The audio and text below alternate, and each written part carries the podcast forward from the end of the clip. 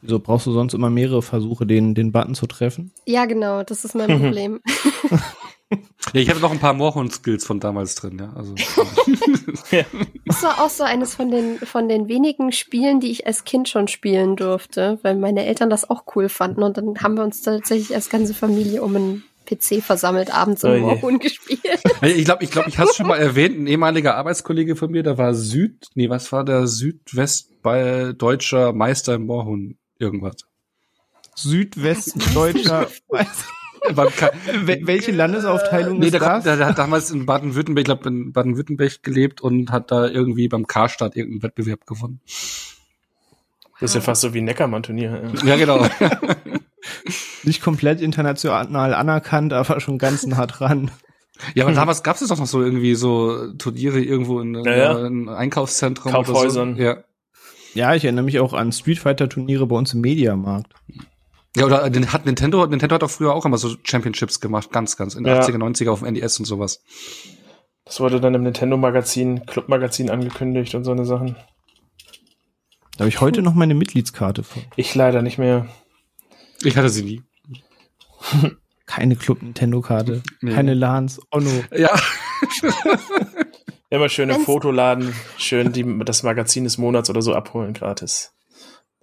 Wenn es dir hilft, Onno, ich hatte meine erste, meine erste eigene Konsole in der Hand, da war ich schon äh, 19 oder so. Also nee, das ich hatte kein- ich. Ach so, okay, das ist spät. Ja.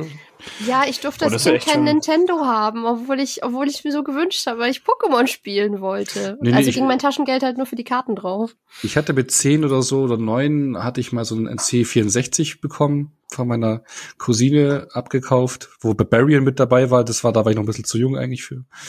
Aber Stimmt, aber das war auch eher so ein PC-Spiel, was war ganz merkwürdig. Ja. Ist es normal, dass ich bei Zencaster keinen Ausschlag bei mir sehe, im Ding? Äh, also ich sehe ihn bei dir, aber in der Tat Ja. buggt das manchmal. Äh, Ich Okay. sehe das bei mir manchmal auch nicht. Dass, äh, Alles Ja, klar. ich hatte es auch schon, dass der It's mir wenig oder gar nichts angezeigt.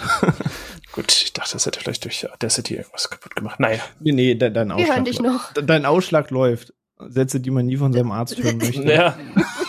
also ich, ich nehme bei uns allen einen Ausschlag wahr, ja. Soweit ist es. Bevor Onno jetzt noch weiter über Ausschlag spricht und das Ganze anfängt äh, unangenehm zu werden, ähm, leiten wir lieber mal ein. und zwar, ähm, wir haben es letzte Woche ja schon angekündigt für die Tapferen, die die Episode zu Ende gehört haben über den animierten Batman letzte Woche. Und zwar haben wir schon gesagt, dass wir heute ein bisschen in die Comicwelt stöbern wollen, dass es Grund hat, dass wir uns immer nur ganz sporadisch geäußert haben zu dem MCU-Output des letzten Jahres, außer natürlich Spider-Man No Way Home, wo wir eine vier Stunden lange Episode rund um Spider-Man hatten, aber ansonsten haben wir uns da mal ein bisschen vage gehalten.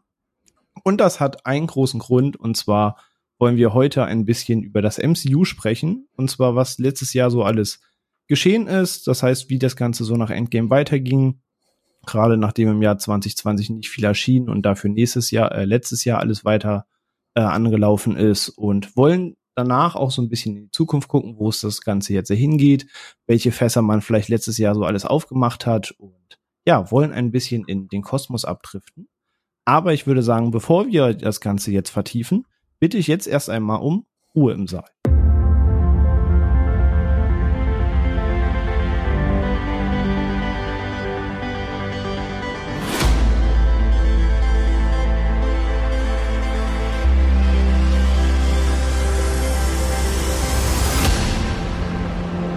So, da wären wir auch wieder. Und natürlich sprechen wir heute auch nicht allein über das Thema, sondern aus den eigenen Reihen begrüße ich erst einmal herzlich Onno und Sophia. Hallo, ihr beiden. Hallo. Moin. Und ihr habt ja auch gerade sicherlich schon gehört, ich freue mich sehr, dass speziell bei dieser Episode heute es geklappt hat, dass er mit dabei ist. Und zwar der liebe Dennis ist mit bei uns, den meisten sicherlich bekannt, lange Zeit als Rocket Beans Mitglied. Hallo Dennis. Hallo, schönen guten Abend.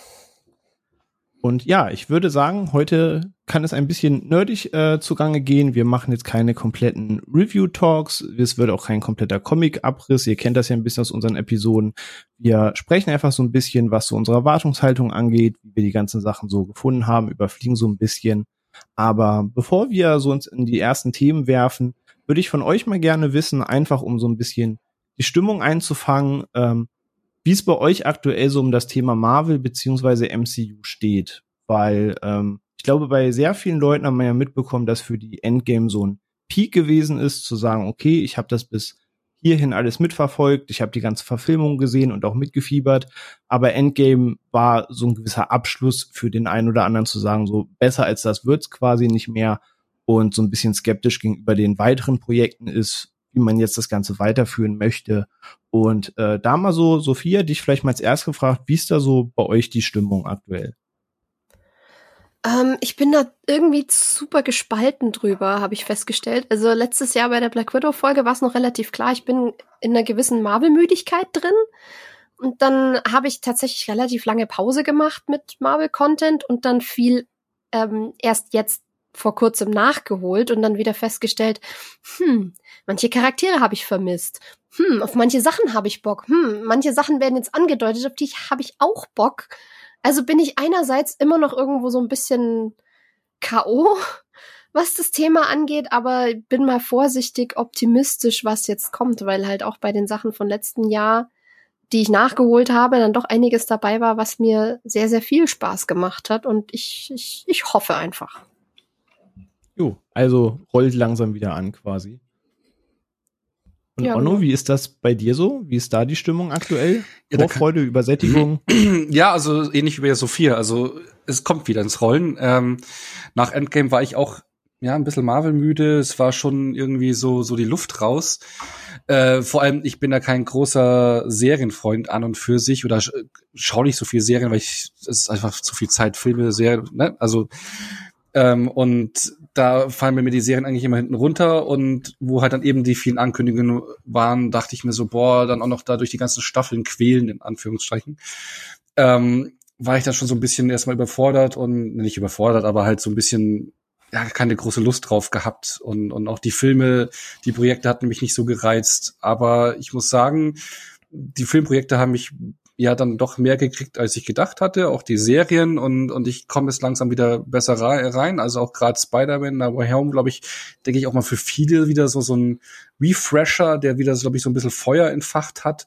Vor allem was das Thema Multiversum äh, betrifft, was halt jetzt mit Doctor Strange bald wieder äh, also wo, halt wieder ein Film ist, wo ich mich richtig drauf freue und wo halt eine richtige Tür aufgemacht wird und äh, jetzt auch in der Folge wieder tiefer eingetaucht, vorbereitet, Theorien äh, geschaut, gelesen und was noch kommen kann und es habe ich irgendwie voll Bock. Beste Voraussetzung. Dennis, wie schaut das bei dir aus?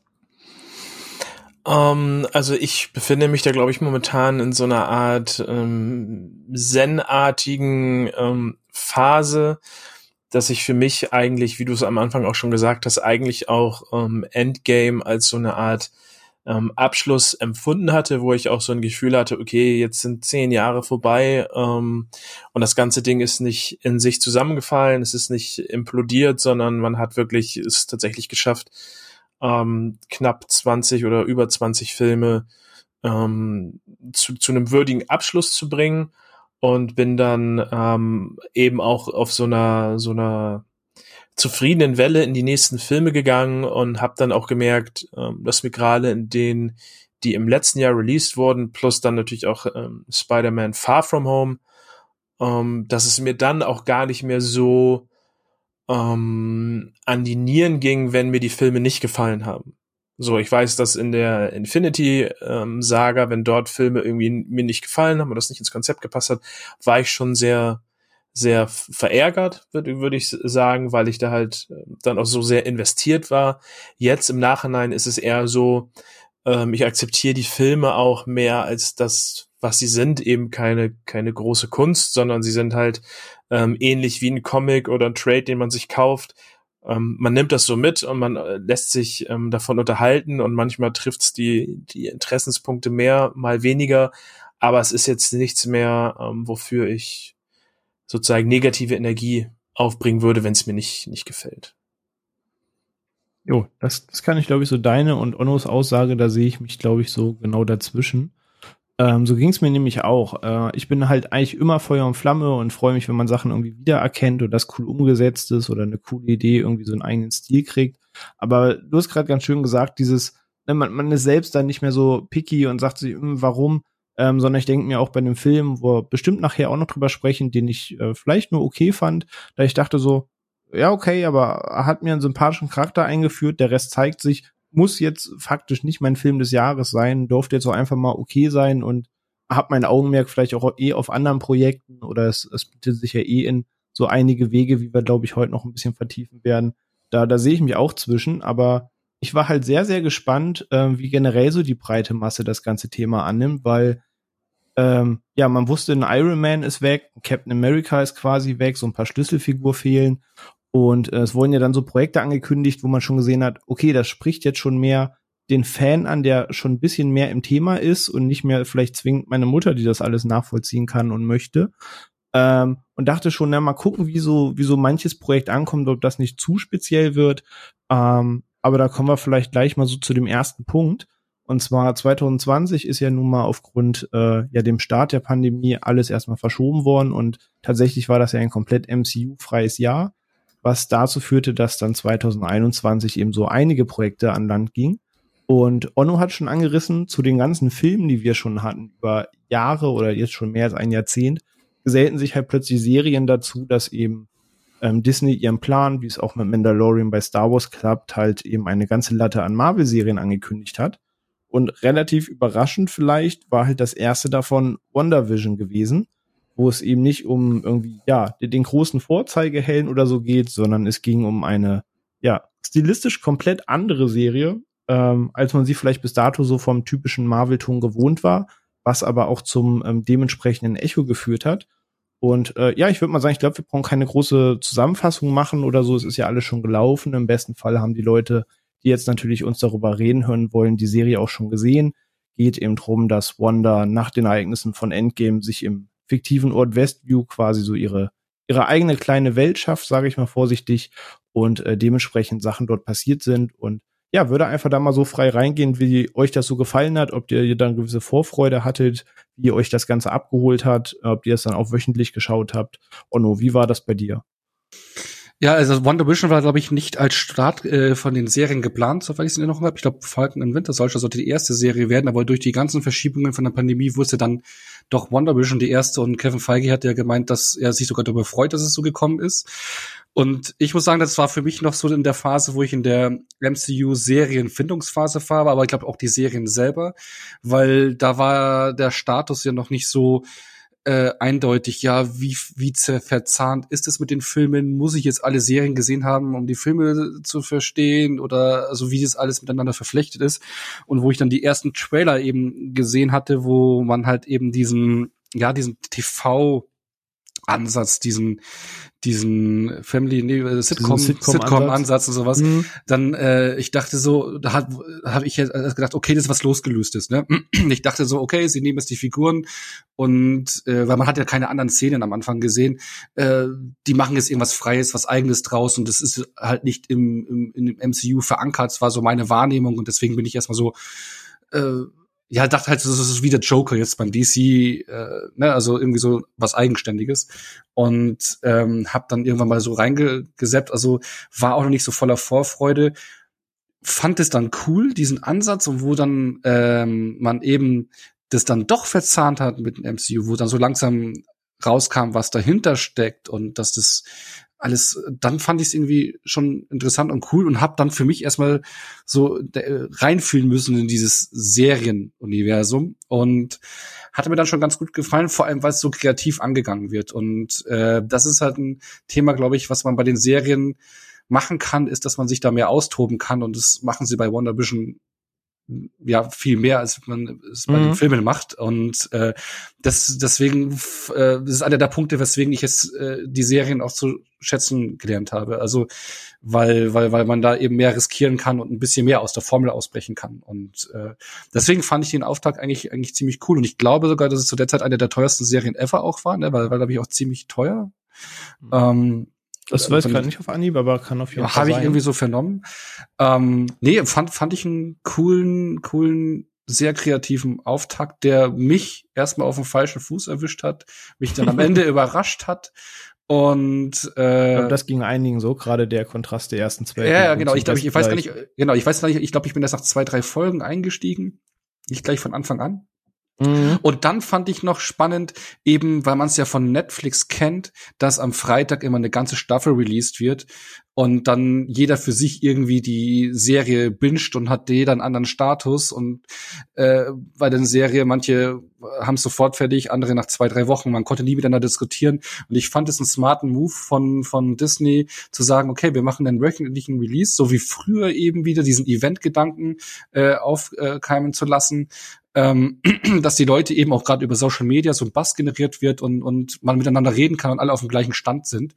Ähm, das fand ich cool. Wobei ich glaube halt auch, dass das ist halt eher ne netter Nebeneffekt. Ich glaube auch eher, dass Disney das gemacht hat, weil gerade der Streaming-Dienst äh, Streaming gestartet hatte und dass man halt die Tast-Abo Abo machen wollten, dass man die halt länger also, dass die Leute immer verlängern müssen und sowas. Ich glaube, am Ball halten mhm. muss. Also, ich glaube, das spielt auch mit rein. Aber trotzdem fand ich diesen Nebeneffekt eigentlich ziemlich cool.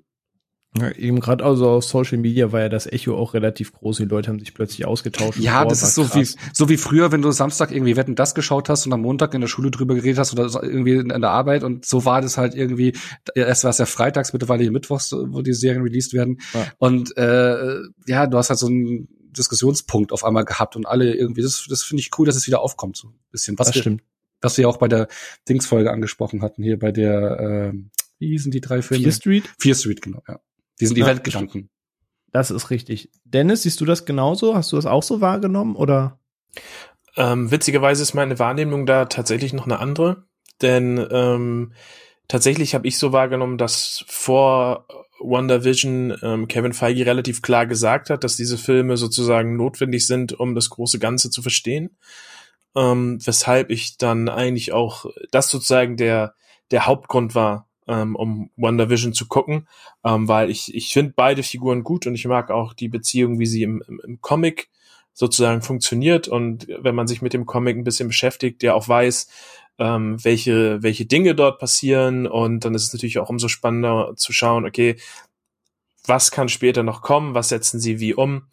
Ähm, und deswegen hatte ich mich auf die Serie gefreut. Ich war auch sehr gespannt, ähm, wie hochwertig das Ganze produziert wird ähm, was natürlich auch clever gemacht wurde, dass sozusagen die ähm, gerade in den ersten beiden Folgen die Qualität, die ästhetische Qualität der Serie oder das große Budget nur teilweise zu sehen war, nämlich dann, wenn es sozusagen aus diesem Fernsehschema ähm, ausgebrochen ist.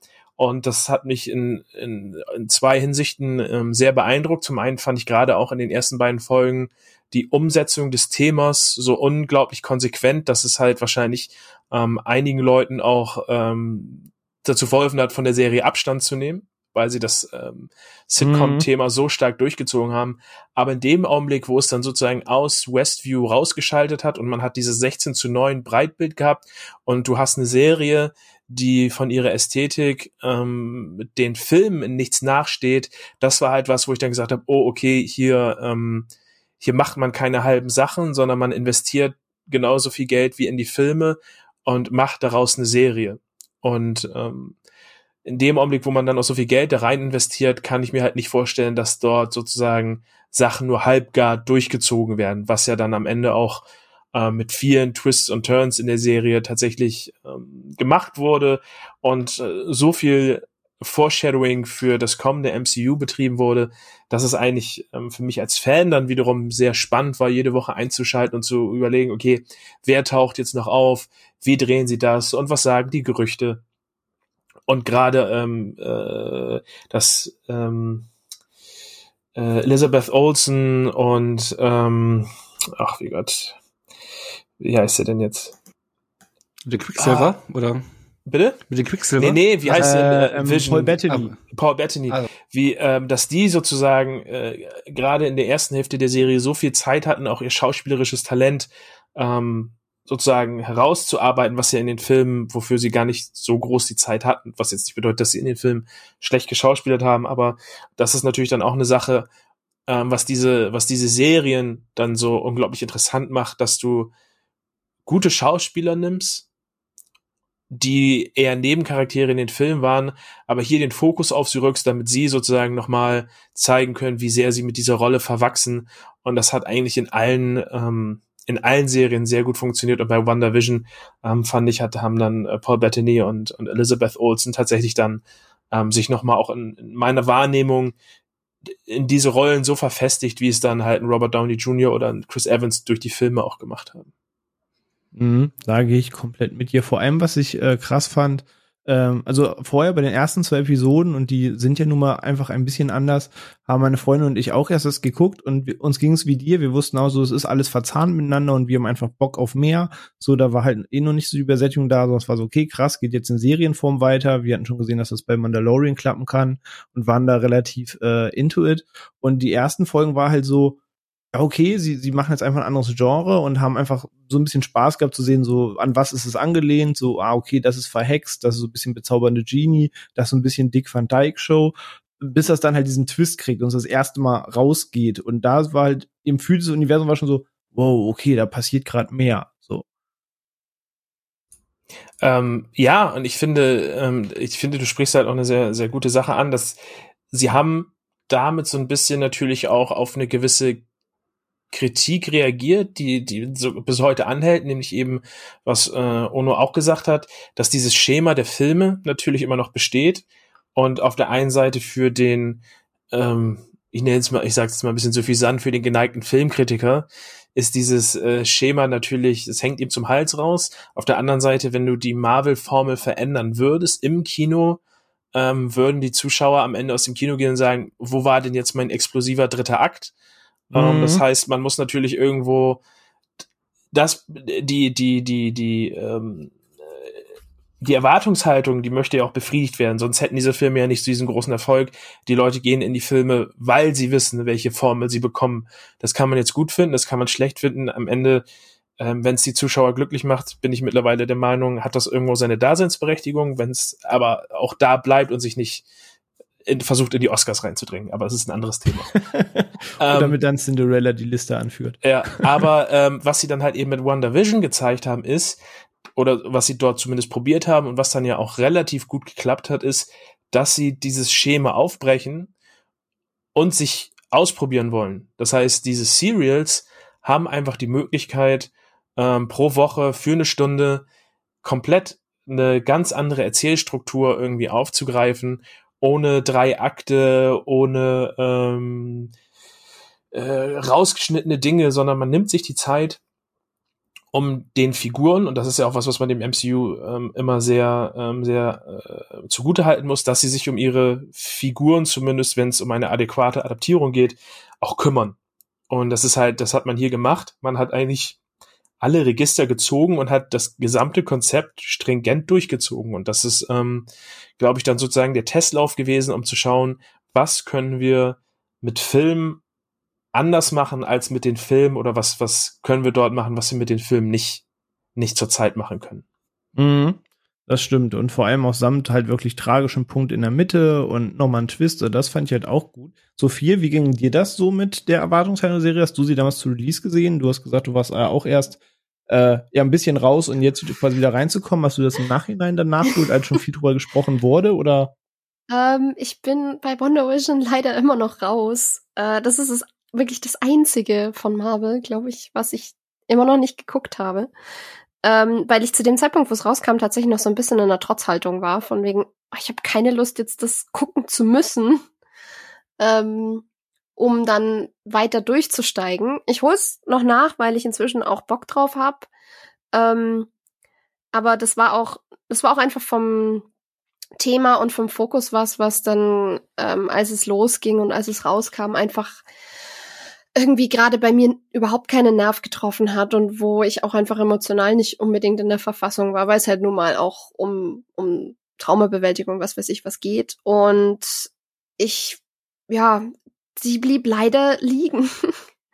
ähm, hey. Aber ich, ich meine, es kam ja dann, es kam ja dann relativ bald auch eben Falcon and the Winter Soldier und die anderen Sachen. Und ähm, ich kann euch nur zustimmen, was das Format angeht, weil ich mag das Prinzip von wöchentlichen Veröffentlichungen statt alles auf einmal. Erstens, weil ich keine Selbstkontrolle habe und dann schnell wieder alles weg ist. Und zweitens, weil ich eben das tatsächlich mag, dass man sich einfach auf was freuen kann und sagen kann, okay, hier, da habe ich den einen Tag.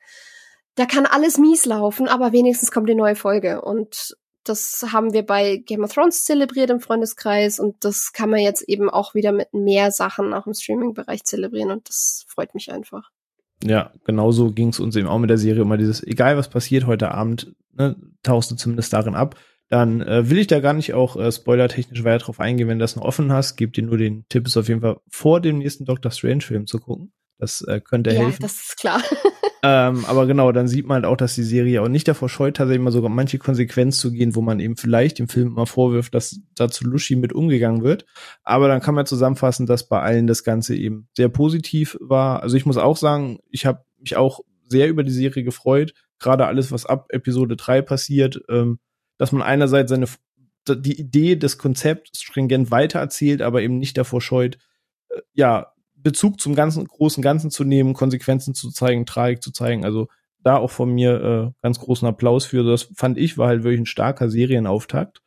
Ähm, aber du hast es eben schon gesagt, relativ zackig danach kam eben schon Falcon and the Winter Soldier. Also das eine startete am 15. Januar, lief einige Wochen und am 19. März ging es quasi schon mit Falcon weiter. Also die Frequenz ist relativ hoch gewesen und äh, ich glaube, wir können, man kann sagen, dass man zumindest sehr gespannt war, was eben da jetzt passiert, weil da war am ehesten so klar, welchen, welchen Story-Arc man aufmacht. Man hat das Ende von Endgame gesehen. Ähm, man wusste jetzt durch WandaVision, auf welchem Qualitätslevel die, sich diese Serien befinden und konnte quasi schon dann durch die Trailer ahnen, in welche Richtung geht das? Ne, es ist quasi der einfach mehrstündige ähm, Film der beiden, der vielleicht sogar besser funktioniert, als das im Saal tun würde. Und äh, Onno, wie war da bei dir die Stimmung? Ja, ich habe ja vorhin gesagt, dass ich bei WandaVision ja noch nicht so drin war, deswegen ähm, das war auch so der Aspekt, ja, wo ich nicht wusste, hängt das alles zusammen, weil ich mich einfach nicht mehr so informiert hatte. Ne? Und äh, du hast es gerade angesprochen, man hat ein gewisses Qualitätslevel eben in Wonder gesehen. Ähm, dann hat man sich halt eben schon ausmalen können, okay, so ein Level äh, Falcon Winter Soldier, cool, könnte cool werden, wobei ich mir persönlich gedacht hatte, so, waren jetzt nicht so, ich konnte mir nicht drunter vorstellen können, was, was will jetzt die, die, die, die, die Serie mir liefern und das war damals wirklich so eine Phase, ja gut, dann schaust halt so die Folge. Also da, das ist so eine Serie, die so ihre, ihre Highlights hatte, die ich aber eher so nebenbei, ja, irgendwie so, ja, nicht, nicht so, ja, ich war nicht so drin in dieser Serie, sondern eher so konsumiert habe. Äh, und abgesehen von ein paar Highlights ist sie bei mir nur so, so hergelaufen. Also das ist es, was ich meinte. Ich war da damals nicht so drin im MCU, noch ein bisschen müde, hab's aber eher so aufgrund des ganzen äh, ja, weil jetzt alle schauen, jetzt schaust du es halt um auch dabei mit. zu sein. Und dabei zu sein ja, und ja. irgendwie nicht gespoilert zu werden und sowas.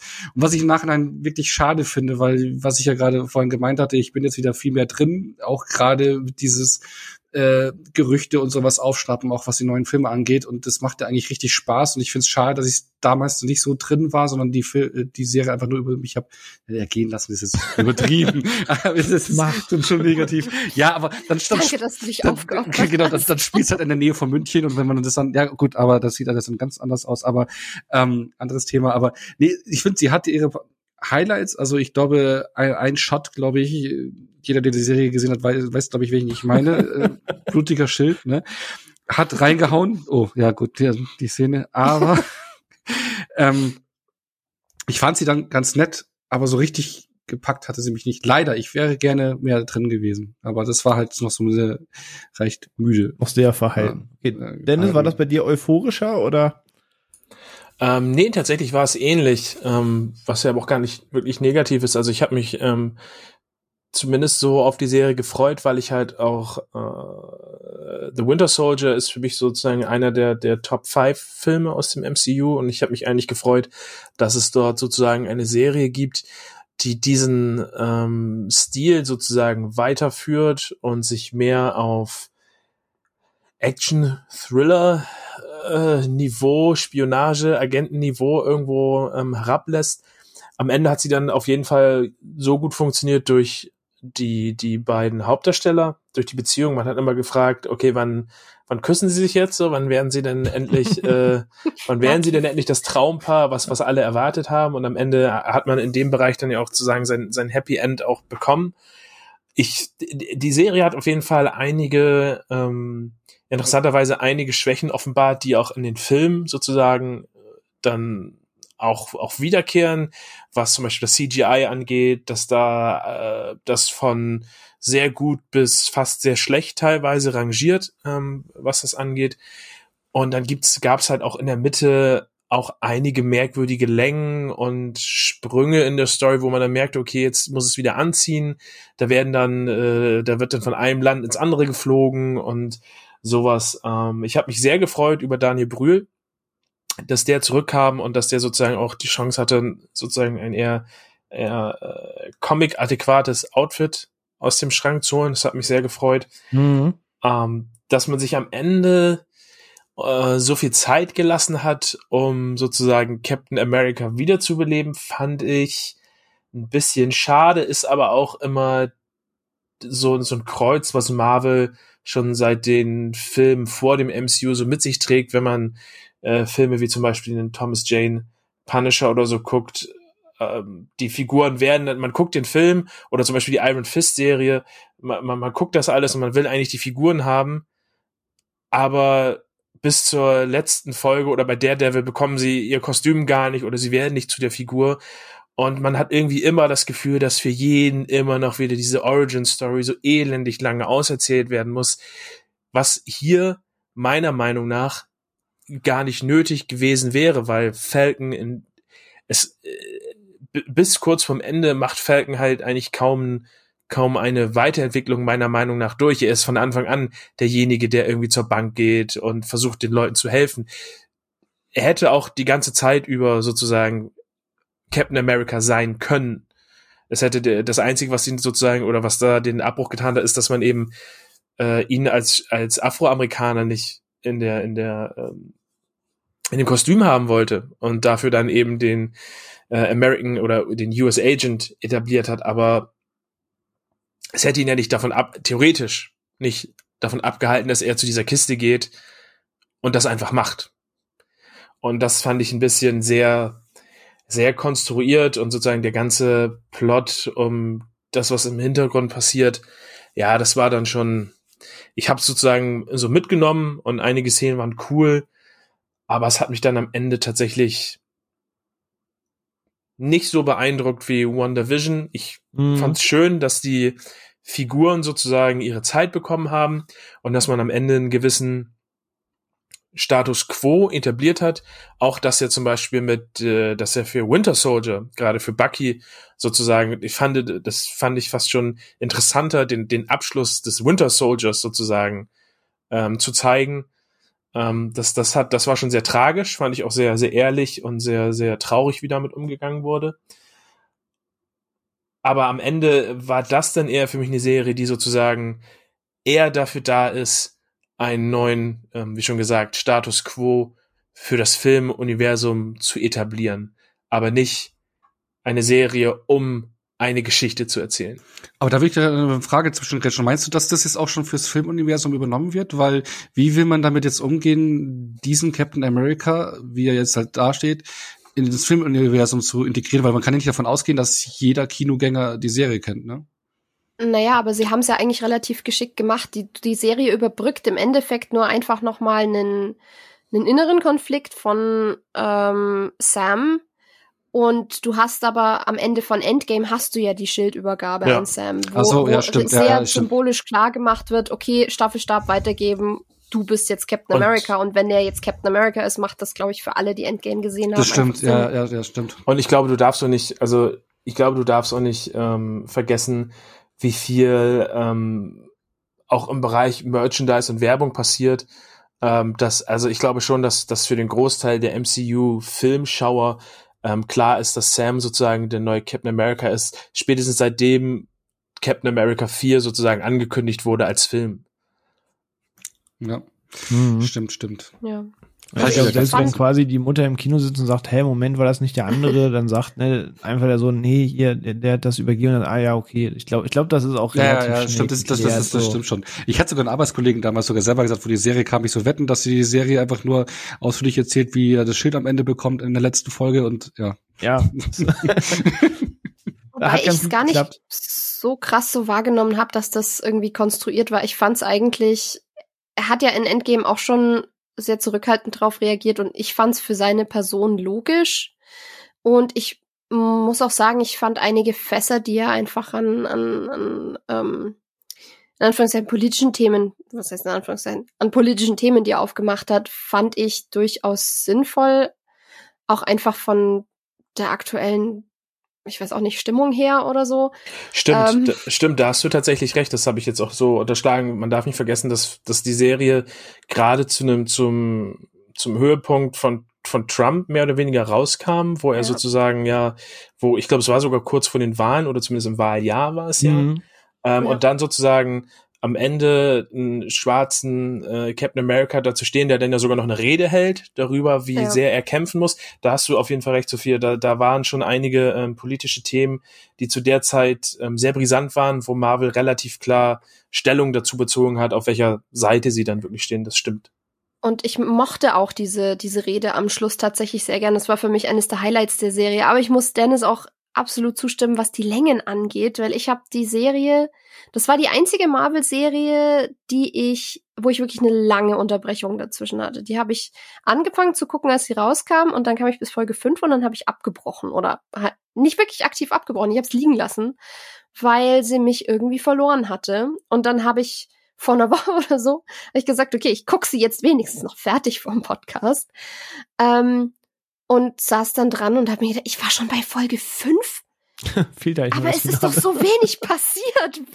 Wofür haben die fünf Folgen gebraucht? Oh, das ist ganz, das bisschen. Das war doch diese ganze Gruppe, gell? Das, das, das fand ich alles so ein bisschen lame mit diesem, mit diesem Serum, gell? Die, die Flex Smashers. Ja, das fand ich alles so, das hat sich so lange gezogen. Ja, ich, ich, ich bin auch irgendwo so, so zwischen all meinen Aussagen. Ich bin bei der Serie auch so ein bisschen zwischendurch. Ich mag sie eigentlich total gerne. Einerseits wegen dieser politischen Sache zu sagen, okay, ihr zeigt das gerade, das ist ein brisantes Thema.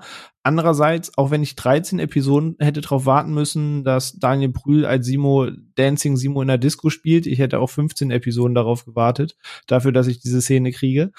Ähm, das war einfach das ganz stimmt. groß.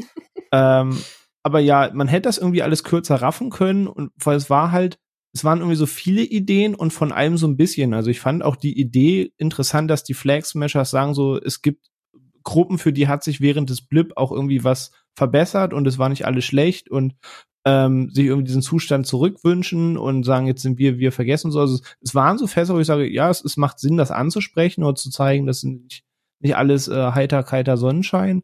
Ähm, aber es hat sich teilweise ein bisschen verlaufen, weil dann gab es den Plot und dann waren sie Madripur und dann gab es diese Idee noch.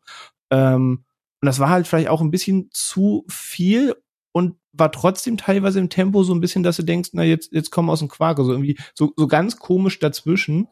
Ähm, aber ich muss gestehen, die aller, allerletzte Szene in dieser Ausstellung im Museum liefen bei mir wirklich die Tränen.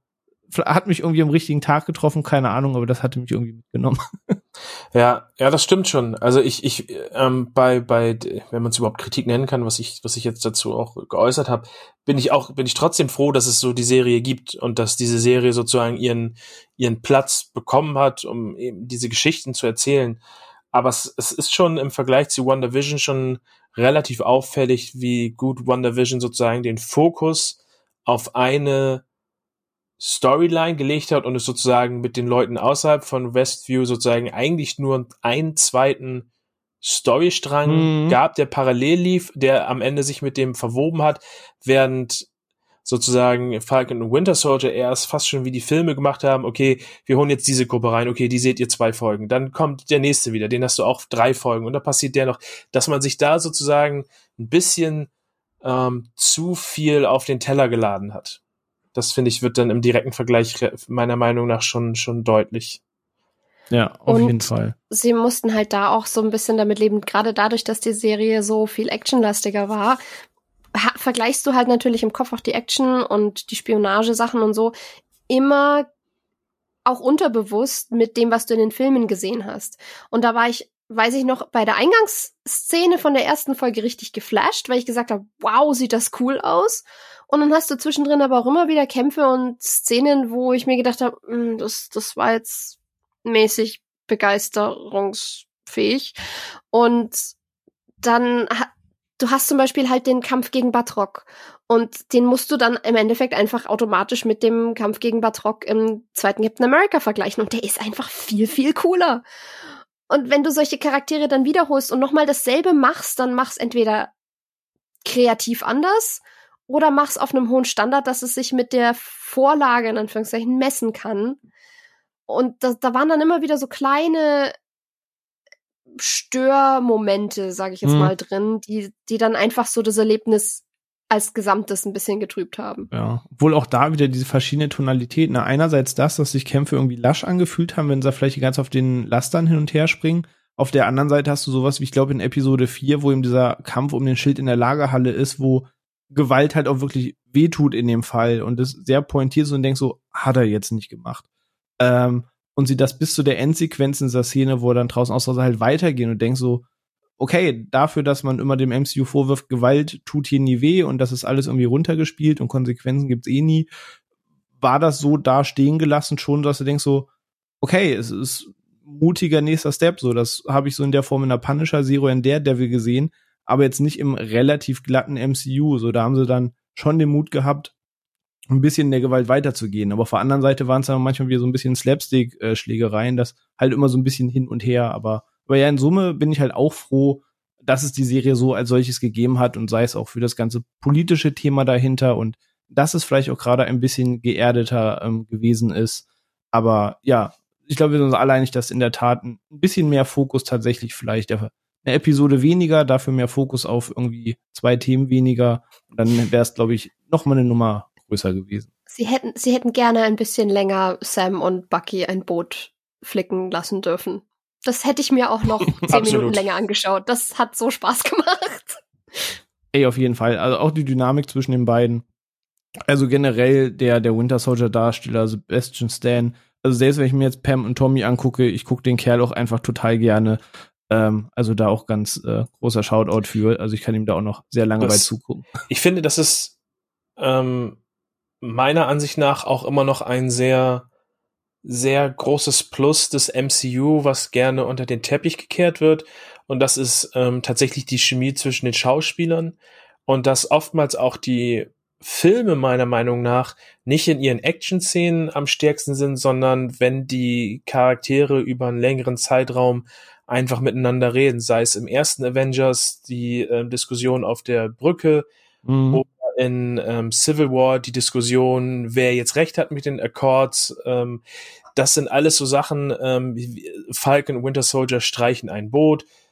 Das sind, das sind so, das sind halt Momente, in denen sozusagen dann auch die schauspielerische Klasse der, der Schauspieler sozusagen herausbricht und dadurch dann einen solchen Film, der eher leichtes Unterhaltungskino ist, eine wesentlich ähm, ernstzunehmendere Note geben, was dann leider dann oftmals wieder durch schlechte Action-Szenen irgendwie kaputt gemacht wird. Aber sich mehr darauf zu fokussieren, aber dann sind wir wieder sozusagen bei dem Bereich, okay, was will der, der allgemeine Zuschauer, mhm. was will mhm. sozusagen der, der, der Cineast oder der, der Filmliebhaber. Ich könnte mir, ich könnte mir eine, eine Stunde lang eine Diskussion aus Civil War angucken, aber wahrscheinlich der Kinogänger mag das nicht. Und das ist aber so ein sehr, sehr feines äh, Gleichgewicht, aber meiner Meinung nach wird gerade dieser Aspekt sehr oft sozusagen bei den Kritikern, die sich negativ über die Marvel-Filme äußern, oftmals sehr unterschlagen, dass dort, wenn es dann mal zu solchen Szenen kommt, und das ist ja in der nächsten Serie dann auch so über einen Charakter, der wirklich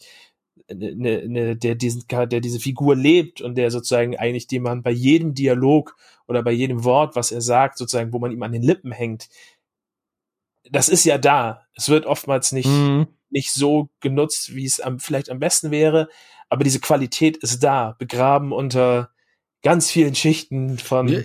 Popcorn und aber ich ich ich CGI ich, ich, aber ich würde ja, ich würde auch nicht mal sagen, dass es so begraben ist. Ich glaube, das ist auch einer der Gründe tatsächlich, was du jetzt gerade ansprichst, äh, für den Erfolg der Filme, weil mhm. äh, man muss da so durchweg sagen, das Casting von von Marvel beim MCU ist pervers gut. Also das ist ja, hat mit Robert Downey Jr. angefangen, aber es zieht sich ja durch alle Hauptrollen durch und eben die von dir angesprochene Chemie unter den Schauspielern untereinander und eben diese vielen Dialoge. Und dadurch haben die vielen Fans die Figuren so lieben gelernt und dadurch hast du in 20 äh, Filmen eben diesen emotionalen also diese emotionale Fahrt gehabt und deswegen hast du ja mit Infinity War und Endgame eben dieses emotionale Ende und das ist die Dialoge sind das Entscheidende. Ich glaube, ich, ich glaube, kaum einer redet irgendwie immer oder rezitiert irgendwelche großartigen Action-Szenen aus dem MC, sondern eher solche Momente und das zeichnet ja. am Ende, glaube ich, doch das MCU aus. Ja, eben, also auch in Endgame in dem Moment, wo sie alle durch das Portal kommen und so weiter, was für mich immer noch einfach eine großartige Szene ist, wie das alles aufgebaut ist, ähm, kommen die halt auch automatisch ja die ganzen Erinnerungen an die jeweiligen Charaktere und Filme und so hoch und jetzt läuft ja. alles zusammen. Das schaffen sie halt immer noch gut. Aber ich bin auch ganz bei Dennis, dass das halt sehr oft unterschlagen wird, weil wie oft lese ich mir von den gängigen Leuten Reviews durch mit, ja, das typische Peng Bum, im dritten Akt explodiert alles und dazwischen wird jede Ernsthaftigkeit mit irgendwie einem One-Liner irgendwie aufgelöst. Und ja, sie haben den Spagat zu sagen, ja, wir machen diese Gags und so weiter da rein. Sie sind ja auch oft lustig. Und ja, man kann natürlich sagen, ich verzichte jetzt auf diesen Gag und ich lasse die Szene so einfach stehen, was manche Szenen haben, nicht alle. Aber Dennis hatte recht, es gibt aber eben diese Szenen, wo es diese Dialoge gibt, wo du denkst so, ja, so in dem Moment passt das alles. Oder sei es auch, wenn Bucky und Sam zusammen im Wald stehen und einfach nur den Schild gegen den Baum werfen und äh, es eigentlich um das Gespräch dabei geht. Und das hast du halt in Serien als auch den Film. Und das sind auch die Momente, über die äh, ich immer wieder grübel oder Szenen nochmal gucke und so weiter und mir denke, davon mehr. Ähm, aber stimmt schon, die werden halt vielerorts gar nicht erwähnt oder so, ja, findet halt statt. Aber gerade dieser Cast, die Sympathie und Chemie untereinander ist halt ein, ein großer Teil dieses ganzen Zaubers, damit das eben so funktioniert, wie es das tut. Und, äh, ja, und das, ja? Das ist für mich halt auch, warum, warum ich die Serien dann letztendlich gucke und schätze, weil ich einfach mehr Zeit mit den Charakteren verbringen kann, weil das ist, das ist das, was mir Spaß macht am MCU. Ich, das ist, keine Ahnung, parasoziale Beziehungen.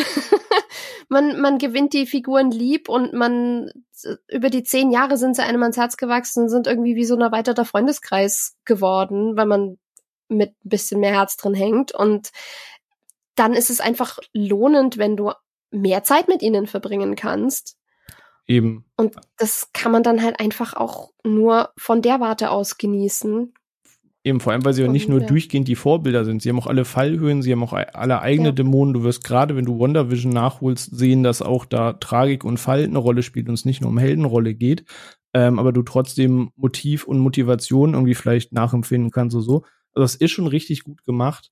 Ähm, und Dennis hat es gerade schon angesprochen, ähm, dann ging es im Juni nämlich eben weiter mit den Serien. Und ja, eine Serie, die ich wahrscheinlich rein auf dem Zettel von den angekündigten, die meist erwartete bei mir zum Beispiel war, war Loki. Weil Dennis hat schon gesagt, Tom Hiddleston lebt diese Rolle. Er ist einfach Loki so faktisch. Und ähm, er hat halt auch einen sehr großen Wandel durch schon, bis es zu der Serie kam, von einfach dem Bösewicht in Avengers bis eben zu seinen weiteren Auftritten, bis hin schon zum Sympathen. Also wenn in Thor Ragnarok man nicht irgendwie schon ein Herz für eben ihn hatte spätestens, dann weiß ich auch nicht, was schief lief. Aber äh, ja, Loki war dann halt eben so eins der letzten Bausteine, ähm, was ja auch schon mit dem Thema Multiversum spielen sollte. Und man schon durch den Trailer gesehen hat, es wird vielleicht ein bisschen crazy, es könnte jetzt verrückter werden als bei den anderen oder weniger geerdet. Und gerade da würde mich mal so interessieren, wie eure Erwartungshaltung so war und was so der Gedanke war, wie ihr an Loki rangegangen seid. Dennis, du vielleicht mal als erster? Also ich, ich war so ein bisschen zwiegespalten, weil ich war eigentlich als Loki in Infinity War sozusagen starb, also der originale Loki, war ich eigentlich so, okay, man zieht das durch, das funktioniert. Ein Film später ist Tom Hiddleston wieder da, weil das Geld lässt man ganz einfach nicht liegen und er verschwindet dann mit dem Tesseract und es ist relativ klar, dass dort sozusagen eine alternative Zeitlinie äh, irgendwo weiterläuft, wo sozusagen der, der zweite Loki aus der Vergangenheit irgendwo rumspinnt. Klar, im Comic ist es auch so, die Figuren sind irgendwie nie ganz weg. Ist so ein bisschen ähm, so ein bisschen das, was mich dann sozusagen auch an dem MCU immer stört. Du hast die Regisseure, die sozusagen sagen, oh, und diese Fallhöhen sind da und Konsequenzen. Und das ist, das ist innerhalb von der, der gleichen Filmreihe ähm, negierst du eigentlich das, was gesagt wird, indem du sozusagen einen Charakter, der tragisch gestorben ist, der so, sozusagen sogar seine Katharsis hatte, ähm, wird gleich wieder äh, sozusagen wiederbelebt und verschwindet und kriegt seine eigene Serie. Nichtsdestotrotz, und das ist halt dann leider auch die andere Seite der Medaille ist, wie du ja auch schon gesagt hast, Äh, Tom Hiddleston als Loki ist halt einfach eine, eine Bank, sozusagen. Ähm, das schaust du dir gerne an. Der hat sich genau wie alle anderen irgendwie in diese Rolle eingelebt. Und ähm, ich kann mir nicht vorstellen, dass innerhalb der nächsten 20, 30 Jahre diese Rolle recastet wird, sondern der wird das spielen, solange ähm, Marvel ihm die Verträge ähm, hinlegt und die Ideen gut sind. Er ist ja auch noch nicht so alt. Die ersten beiden Folgen ähm, habe ich dann relativ mit, mit, mit großer Erwartung geschaut und ich fand ähm, Owen Wilson auch ein, eine hervorragende Rolle. Ähm, die ganze Idee, ähm, dass es so ein bisschen fast schon so Fallout-mäßig irgendwie aufgebaut wurde mit dieser kleinen Uhr und dieses ganze super Verrückte darum hat mich irgendwie, hat mich irgendwie gekriegt. Aber es hat mich auch relativ schnell wieder verloren, muss ich ganz ehrlich sagen. Ähm, die schauspielerischen Qualitäten mal außen vor gelassen, auch ähm, der weibliche Loki dann, ähm, mir fällt ihr Name gerade nicht ein. Sylvie. Sylvie, genau. Ähm, hat mir auch alles gefallen, aber sozusagen die Geschichte drumrum war dann teilweise sehr so, oh, okay, ja, hier unverstanden, da wird jetzt abgehauen, oh nein, jetzt müssen wir hier wieder durchreisen. Und am Ende treffen wir sozusagen den schon vermuteten oder einen der schon vermuteten großen äh, Bösewichte der, des, des, des kulminativen, sagt man so kulminativ? kulminativ? Sagen wir mal ja. Ich glaube schon. der, der, sozusagen der nächsten Zusammenführung der, der nächsten, des nächsten Heldentums, den, den, den trifft man da irgendwie, zumindest irgendeiner anderen Form. Ähm, aber es hat halt am Ende fast schon wie bei, bei Falcon und Winter Soldier der Person von Loki auch nicht so viel hinzugefügt, weil die ganzen emotionalen und ehrlichen Momente, die er in dieser Serie durchlebt, hat man vorher in den Filmen halt teilweise auch schon mitbekommen.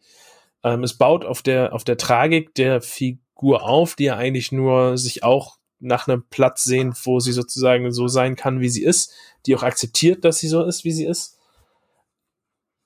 Aber da hätte ich mir zum Beispiel ein bisschen, ja, weiß ich auch nicht, ein bisschen mehr wenn ich jetzt sage Qualität, ist es sehr abstrakt, aber einfach ein bisschen was anderes irgendwie gewünscht. Das war mir da, ich, mhm. wo sozusagen die, die, die erste Synopsis zu dieser Serie rauskam, dass er irgendwie durch die Realitäten fliegt und auch durch die Zeiten. Ich habe sofort daran gedacht, okay, das wird wie Doctor Who im Marvel-Universum. Mhm. Mhm. Und das war es dann überhaupt nicht. Sozusagen, äh, ich hätte mir schon eher äh, gewünscht, so wie er am Anfang ja auch in diesem Flugzeug ist und so, dass das, dass Loki sozusagen nicht nur durch die Universen reist, sondern halt auch in der Zeit, dass er dann auf einmal ähm, ja an, an Situationen teilnimmt und die verändert. Das wäre eine Doctor Who Kopie gewesen, aber darauf hatte ich mich eigentlich gefreut und am Ende war es dann war es dann irgendwas. Und auch diese ich fand diese Auflösung mit den mit den äh, den Zeithütern? Ja, genau, mit den Zeithütern. Mhm. Das war alles irgendwie so, okay, ja, überraschend, dass das und das passiert und man wollte das wissen und wer lässt sich da dann töten und so. Aber das war halt alles auch irgendwie so, ja, gut. Also, was bringt's uns am Ende? Ja. So. Fühle ich komplett. Hat mich, ja, hat war mich, auch mein Problem. Hat mich ja. ein bisschen enttäuscht zurückgelassen. Ich freue mich definitiv auf, also auch auf die zweite Staffel, die ich gucken werde, aufgrund ja. der Schauspieler. Aber war jetzt auch nicht so, dass ich dann am Ende gesagt habe, boah, ja, das war jetzt äh, Serien, Serien, ein Serienhoch für die Marvel. Serien. Nee, äh, äh gut, gut, dass äh, du das sagst. Ich habe da, glaube ich, mit Phil, der heute nicht dabei ist, da schon lange Diskussionen geführt, ähm, Loki ist halt die Serie, wo ich die größte Vorfreude drauf hatte und die, wenn ich alle Serien ranken müsste, bei mir auf dem letzten Platz gelandet ist, weil ich auch dachte, es gerade mit der ähm, mit der Plot-Idee passiert jetzt einfach crazy shit. Und am Ende sitzen sie überwinkend im Büro und erzählen mir, was jetzt irgendwie passieren könnte und treiben so ganz viel Expositionstalk und da gab es auch coole Momente, dass du 13 Jahre hast du diese Infinity-Saga und bei irgendeinem Mitarbeiter sind irgendwie so Infinity-Steine in der Schublade und so, ach so, ja, die, da haben wir noch ein paar von, so, nehmen sich auf die Schippe und ich zahle auch Geld dafür, um Owen Wilson auf dem Jetski zu sehen, so, gönne ich ihn vom Herzen. Ähm, also gerade seine Figur als Mobius war super, aber am Ende saßen wir erschreckend viel an Tischen und haben sich unterhalten, anstatt das zu machen, was die Serie machen könnte. Aber Onno, wie war das bei dir? Siehst du das anders oder? Das war ja noch in meiner ähm, ja nicht so ähm, aktiven Phase oder wie wie wie wie, wie ich das bezeichnen also auch wo ich einfach nur die die die die Folge geguckt hatte. Wir hatten, ich habe mich da schon ein bisschen mehr drauf gefreut weil ähm, ich ja die Figur sehr mag und ich wollte dann auch die Serie mit meiner Frau schauen, die ja ein großer Loki-Fan ist, also auch vom Darsteller, also wie, also wie er die Rolle spielt. Und wir haben jetzt eben gedacht, so ja, man kriegt jetzt mehr von ihm zu sehen und auch ein bisschen, also dieser Witz und, und, und, und auch diese Tiefe und waren dann aber auch so ein bisschen enttäuscht, weil ich kann nicht mehr erklären, warum, weil aber irgendwie kam nie so ein richtiger Flow auf, ja, man, man ist, wie du schon gesagt hattest, man ist ja viel an Tischen und dann geht's irgendwie wieder so ein bisschen weiter und irgendwie kam nie so die Stimmung auf. Und aber ich finde im Nachhinein betrachtet für mich schade, dass ich nicht so investiert war in der Serie zu der Zeit, wo sie kam, weil ich jetzt äh, äh noch mal rückwirkend mir einige Sachen angelesen habe und ich äh, äh, äh das trotz alledem spannend finde, was halt da äh, äh, angesprochen wird, auch wenn man es nicht so vollends ähm, ähm, ausspielt, wie du gesagt hast, äh, ähm, René. Aber äh, ja, und das Finale dann, hm, also ich ich ich ich ich habe auch nicht äh, ganz ehrlich gesagt, also es ist keine Serie so zum zum finde ich zum ähm, Wegschauen am Abend. Also du musst schon irgendwie konzentriert dabei sein, um alle Zusammenhänge zu verstehen, wenn du jetzt nicht so mit der Comiclage vertraut bist. Und für mich haben sich nicht alle Fäden so zusammen geschustert beim Gucken damals, weil ich nicht so investiert war. Und das hat jetzt mehr Nachbetrachtung. Deswegen hat die Serie da für mich ein bisschen gewonnen, vor allem auch für das, was sie für das gesamte MCU eben bedeutet. Aber während des Schauens hatte ich eine leichte Enttäuschung, aber in der Retroperspektive gewinnt sie bei mir gerade. Ganz komisch, ambivalent bei mir oh, gerade. Okay. Sie setzt halt so einige Weichen, ne? So ja, eben. einführt und die das und ja, ja, es, es, es waren halt so einige. Es war halt ist irgendwie. Ich, ich, ich hatte ja auch eher so so kurzweilige Themen eben gedacht, wo es auch geheißen hat, der reist durch die Zeit und ein bisschen äh, so auch so Monster of the Week stilmäßig, aber ich, ich, ich kann sehr, sehr mein, mein, mein Verhältnis zu dieser Serie sehr schwer beschreiben gerade, aber ähm, ja. Aber es ist ja auch mit positiver ja, Aussicht. Ja, es ist ja auch, man muss auch sagen, es ist eine sehr eigenwillige Serie, also mit der ganzen Thematik und auch mit der, mit der Stilistik und, und auch der Atmosphäre. Es ist ja schon sehr eigen, finde ich, was da alles aufeinander trifft. Ich fand auch den, den Spiel mit diesen Varianten ganz nett und dann hast du am Ende dieses Endzeit-Szenario, also diese andere Dimension und aber dann hast du so eine große Bedrohung, die sich nicht wie eine große Bedrohung anfühlt und ja, ja ich weiß es.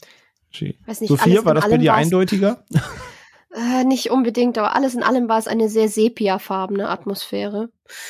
Irgendwie, und das, allein das fand ich schon super schade. Ich weiß nicht, ich, ich guck Loki bei allem gerne zu, setz mir Tom Hiddleston als Loki vor und ich bin eigentlich zufrieden. Der ist mein Highlight in jedem Torfilm, den, da bin ich einfach ein Fangirl. Das Auch im zweiten, oder? Kann ich ja. nicht leugnen. Ja, doch. er hat einen der wenigen guten Szenen im zweiten Teil. Nicht richtig. Hey, alleine, alleine, alleine Chris Evans, der so tun muss, als wäre er Tom Hiddleston, der so tun, der so tut, als wäre er er. Ähm, nee, aber da, ich meine, die lebt wieder vom Casting, die Serie, wie wir es jetzt schon hatten, weil er hätte erwartet, dass Owen Wilson und Tom Hiddleston so eine tolle Chemie miteinander haben. Ich wahrscheinlich nicht. Aber ja, was, was ihr alle eigentlich schon gesagt habt, es ist halt viel, man hat sich von der Prämisse was anderes erwartet. Es wurde viel Potenzial liegen gelassen, finde ich. Ähm, ich weiß natürlich nicht, inwiefern jetzt die so viel in Räumen rumhocken wegen der Umstände der Dreharbeiten. Das bin ich mir jetzt nicht sicher. Ähm, aber im Großen und Ganzen haben sie an so vielen Stellen einfach aus unendlich vielen Möglichkeiten die langweiligste gewählt. Ich meine, da kommt, da kommt Loki auf die Idee, okay, wir jagen dieser Person nach und die verwischt ihre Spuren, indem sie, in der sie immer in Weltuntergängen auftritt. She hides in apocalypses und dann könntest du ein Riesending aufziehen und den Untergang eines ganzen Planeten so bombastisch und abgefahren wie möglich inszenieren. Und wo spielt die Szene, wo er zum ersten Mal auf Sylvie trifft, dann letztendlich in einem Supermarkt? Das ist so, warum? Und wie oft darf Loki wirklich krasse Trickster-Arbeit leisten? Wie viel benutzt er seine Tricks, seine Magie, seine was auch immer? Gefühlt gar nicht. Wie oft kommt er aus diesem langweiligen Anzug raus? Ich, ich habe mir Loki ehrlich gesagt nicht in einem langweiligen beigen Jacke und Anzug vorgestellt. Es ist, es ist, halt, es ist halt der Office, die MCU-Variante vom äh, The Office, oder? Ja, so ein bisschen, das ist auch nicht, was ich wollte. Die, die Folge, wo ich dann halt am enttäuscht, am, am glücklichsten und gleichzeitig am enttäuschtesten war, war die Folge, wo er auf die ganzen anderen Lokis trifft. Weil ich, weil man da gesehen hat, sie haben schon verstanden, wie die Figur funktioniert und sie haben schon verstanden, was man theoretisch damit machen könnte und wie abgefahren man werden könnte. Aber sie haben gesagt, hm, lass mal nicht machen. Lass mal lieber das nur in einer Folge die Hälfte der Zeit machen und den Rest setzen wir sie vor Overhead-Projektoren. Wie in der Schule. Und das verstehe ich einfach nicht. Und das ist schade. Ich meine, es gibt fantastische Dialoge da drin. Das, das, die, wie gesagt, die Leute schauspielen sich gegenseitig an die Wand da drin. Aber es ist einfach so viel liegen geblieben. Und ich hatte mir halt, ja, wie ihr auch, einfach Doctor Who mit Loki gewünscht. Weil wer, wer hätte sich das nicht gewünscht? Ja. ja. Meine Meinung zu Loki ist dann dementsprechend halt so, meh. Aber ich freue mich trotzdem auf die zweite Staffel, weil ich mehr Loki sehen will. Ja, also mir geht's genauso. Auch das Ende hat mir natürlich Lust gemacht, weil ich dachte, er wird natürlich jener, der bleibt genannt, aber alle wissen, worauf es hinausläuft und dachte mir so, yes, so, so für diesen Moment habe ich mich ja drauf gefreut, aber der Weg dahin äh, hätte anders aussehen können. Ähm, normalerweise wäre dann einen Monat danach Black Widow erschienen, aber ich würde jetzt tatsächlich mal eben kurz bei den Serien bleiben und glaube ich dann einfach auf die Filme switchen. Ähm, das heißt, dann ist dann im Sommer das erste Mal ein bisschen was anderes erschienen und zwar ist Marvels What If erschienen was eben ja eine Animationsserie dann am Ende des Tages gewesen ist, die eben, wie es schon namensgebend heißt, What If so ein bisschen zeigt, was hätte sein können und erzählt Geschichten aus anderen Universen, in denen bestimmte Dinge anders gelaufen sind, in dem Captain America eben ne, zum Beispiel kein Mann gewesen ist, in dem Thor Partygott gewesen ist, in dem es äh, eine sehr coole Ultron-Storyline gebe, äh, gab, in der ich mir ein bisschen mehr davon damals in dem Ultron-Film nämlich gewünscht hätte. Ähm, und gab da diverse Einblicke, aber das war eben ein ganz anderer Schnack gewesen als jetzt eben die Filme, die man jetzt mit dem MCU oder die Serien, die man mit dem MCU verbindet, die wir davor hatten. Und äh, hattet ihr da Lust drauf oder dachtet ihr, huch, ist jetzt was ganz anderes? Ist das jetzt losgelöst oder Sophia, wie war das bei dir? Ich glaube, auf die habe ich mich am meisten gefreut von den Serien. Tatsächlich noch vor Loki weil ich wusste, es wird eine Animationsserie, da bin ich dann eh immer eher nochmal drin. Und ich hatte einfach Bock auf diese ganzen Sachen, mit denen man spielen kann. So ein bisschen wie halt, was wir letzte Woche hatten mit den animierten Batman-Sachen. Du bist nicht beschränkt auf den Kanon, du kannst eine Runde freidrehen und eine Runde machen, was du willst. Gerade auch dadurch, dass es animiert ist, hast du halt nichts, was dich an Set-Pieces oder so zurückhalten würde, sondern du kannst einfach nur machen. Ähm, es waren ein paar Folgen dabei, die waren halt so, meh, es waren ein paar Folgen dabei, die waren richtig cool. Gerade die Ultron-Folge, was du gesagt hast, die hat mir super viel Spaß gemacht. Ähm, ich mochte die Folge mit ähm, T'Challa als Star-Lord. Das ist ab sofort meine Lieblingsversion von Star-Lord. Ähm, ich fand's ein bisschen schade, dass sie es, was das Ganze für mich wirklich perfekt gemacht hätte, ähm, neben ein, zwei Folgen, wo das Drehbuch vielleicht noch mal ein, zwei Überarbeitungen hätte brauchen können, war, wenn sie es so ein bisschen gehandhabt hätten wie mit Star Wars Visions, dass sie sagen, okay, wenn wir schon Alternativszenarien machen, dann holen wir uns auch für jedes Alternativszenario jemand ran, der einen alternativen Stil bietet und machen nicht alles in diesem einen Animationsstil, der dann doch sehr clean war und sehr nah auch an natürlich den ähm, Darstellern aus dem MCU, was ja legitim ist, weil das sind ja auch die Versionen von den Charakteren, die den Wiedererkennungswert haben sollen. Aber gerade wenn man sagt, was wäre wenn, dann hätte ich es auch cool gefunden, wenn man gesagt hätte, was wäre, wenn alles mal ein bisschen anders aussieht. Weil das ist die große Stärke von Animation. Du kannst stilisieren in jede Richtung und ich ärgere mich immer, wenn das nicht ausgenutzt wird. Mhm. Ja, man ist da auf jeden Fall bei einem. Das stimmt. Dennis, wie war da, wie war deine Vorfreude darauf? Warst du damit schon vertraut? Hast du dich darauf gefreut oder? Ich habe mich auf jeden Fall darauf gefreut, weil ich äh, das What If sozusagen aus den Comics schon so ein bisschen kannte.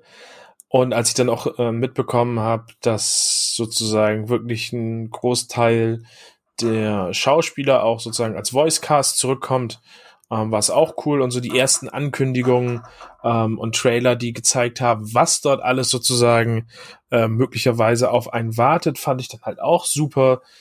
Das heißt, die Vorfreude war schon, war schon ähm, wirklich da und am Ende war ich eigentlich auch echt zufrieden mit der Serie. Ich mag Jeffrey Wright als Watcher sehr gerne. Auch, dass man da dann konsequent war und den Watcher sozusagen eine dunkle Hautfarbe gegeben hat, was ja in den Comics auch eigentlich eher eine riesige weiße Babyfigur ist. Ähm, das fand ich echt gut. Der hat auch als Erzähler dort immer sehr gut funktioniert, finde ich.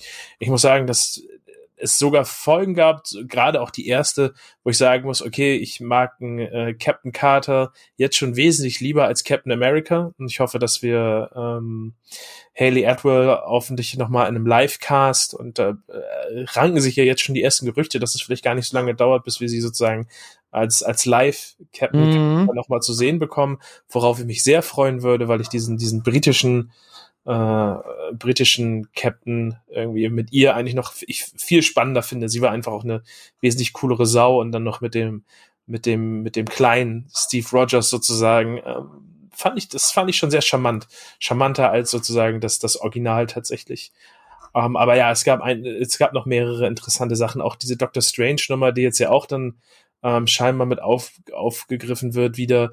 Ähm, wir haben zum ersten Mal Marvel Zombies sozusagen im MCU gesehen, was halt auch schon mal ein ähm, Schritt ist, obwohl es natürlich Cartoon war, aber wir haben halt Zombies im MCU. Das äh, darf man halt einfach dann auch nicht unterschlagen, wenn man, wie du vorhin schon gesagt hast, immer behauptet, dass das MCU ist jetzt zahm.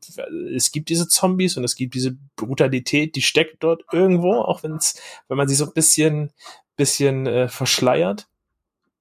Aber zum Beispiel auch, dann gab's halt äh, Folgen wie zum Beispiel die Killmonger-Folge, die ich halt nicht so toll fand. Auch die Torfolge war jetzt nicht, nicht ein Höhepunkt, aber am Ende die fast schon Doppelfolge mit Ultron war ganz cool. Ähm, ich muss tatsächlich sagen, auch wenn es wahrscheinlich eher für den Gag auch gemacht wurde, der Umgang mit Thanos war dann zumindest fragwürdig, finde ich, muss man ganz ehrlich sagen. Ähm, da, das ist dann so, so ein, so ein Nerd-Ding, da verschieben sich dann Power-Level auf eine Art und Weise, wo man dann sagt, ja, okay, Moment mal. Mhm. Ähm, ist, ist, also, theoretisch hat Vision diesen Stein oder er konnte so einen Laser auch schießen aus seinem, aus seinem, äh, aus seinem Kopf sozusagen. Warum hat der das dann nicht in Wakanda genauso gemacht? So. Klar, Ultron hatte da schon alle, glaube ich, alle Steine, ähm, war natürlich dann stärker, aber wisst, ihr wisst, was ich meine. Das war ja, dann schon so ein bisschen so, oh, uh, Destiny has arrived. Zip, weg ist er. Ja. Okay. Ah, es funktioniert für den Gag und für What If, äh, wenn man's, wenn man die Craziness sozusagen wirklich äh, bis, bis zum Ende durchziehen will, aber es war dann so auch, das war so ein äh, irgendwie der immer wenn ich daran denke, muss ich so kriege ich so ein ganz komisches Gefühl. Aber äh, im Endeffekt hat mir die Serie sehr viel Spaß gemacht. Ähm, sie hat vor allem bestimmte Dinge sozusagen jetzt auch mit, mit allem, was kommt, etabliert, bei denen es einfach Chancen gibt, dass wir, dass wir das wiedersehen.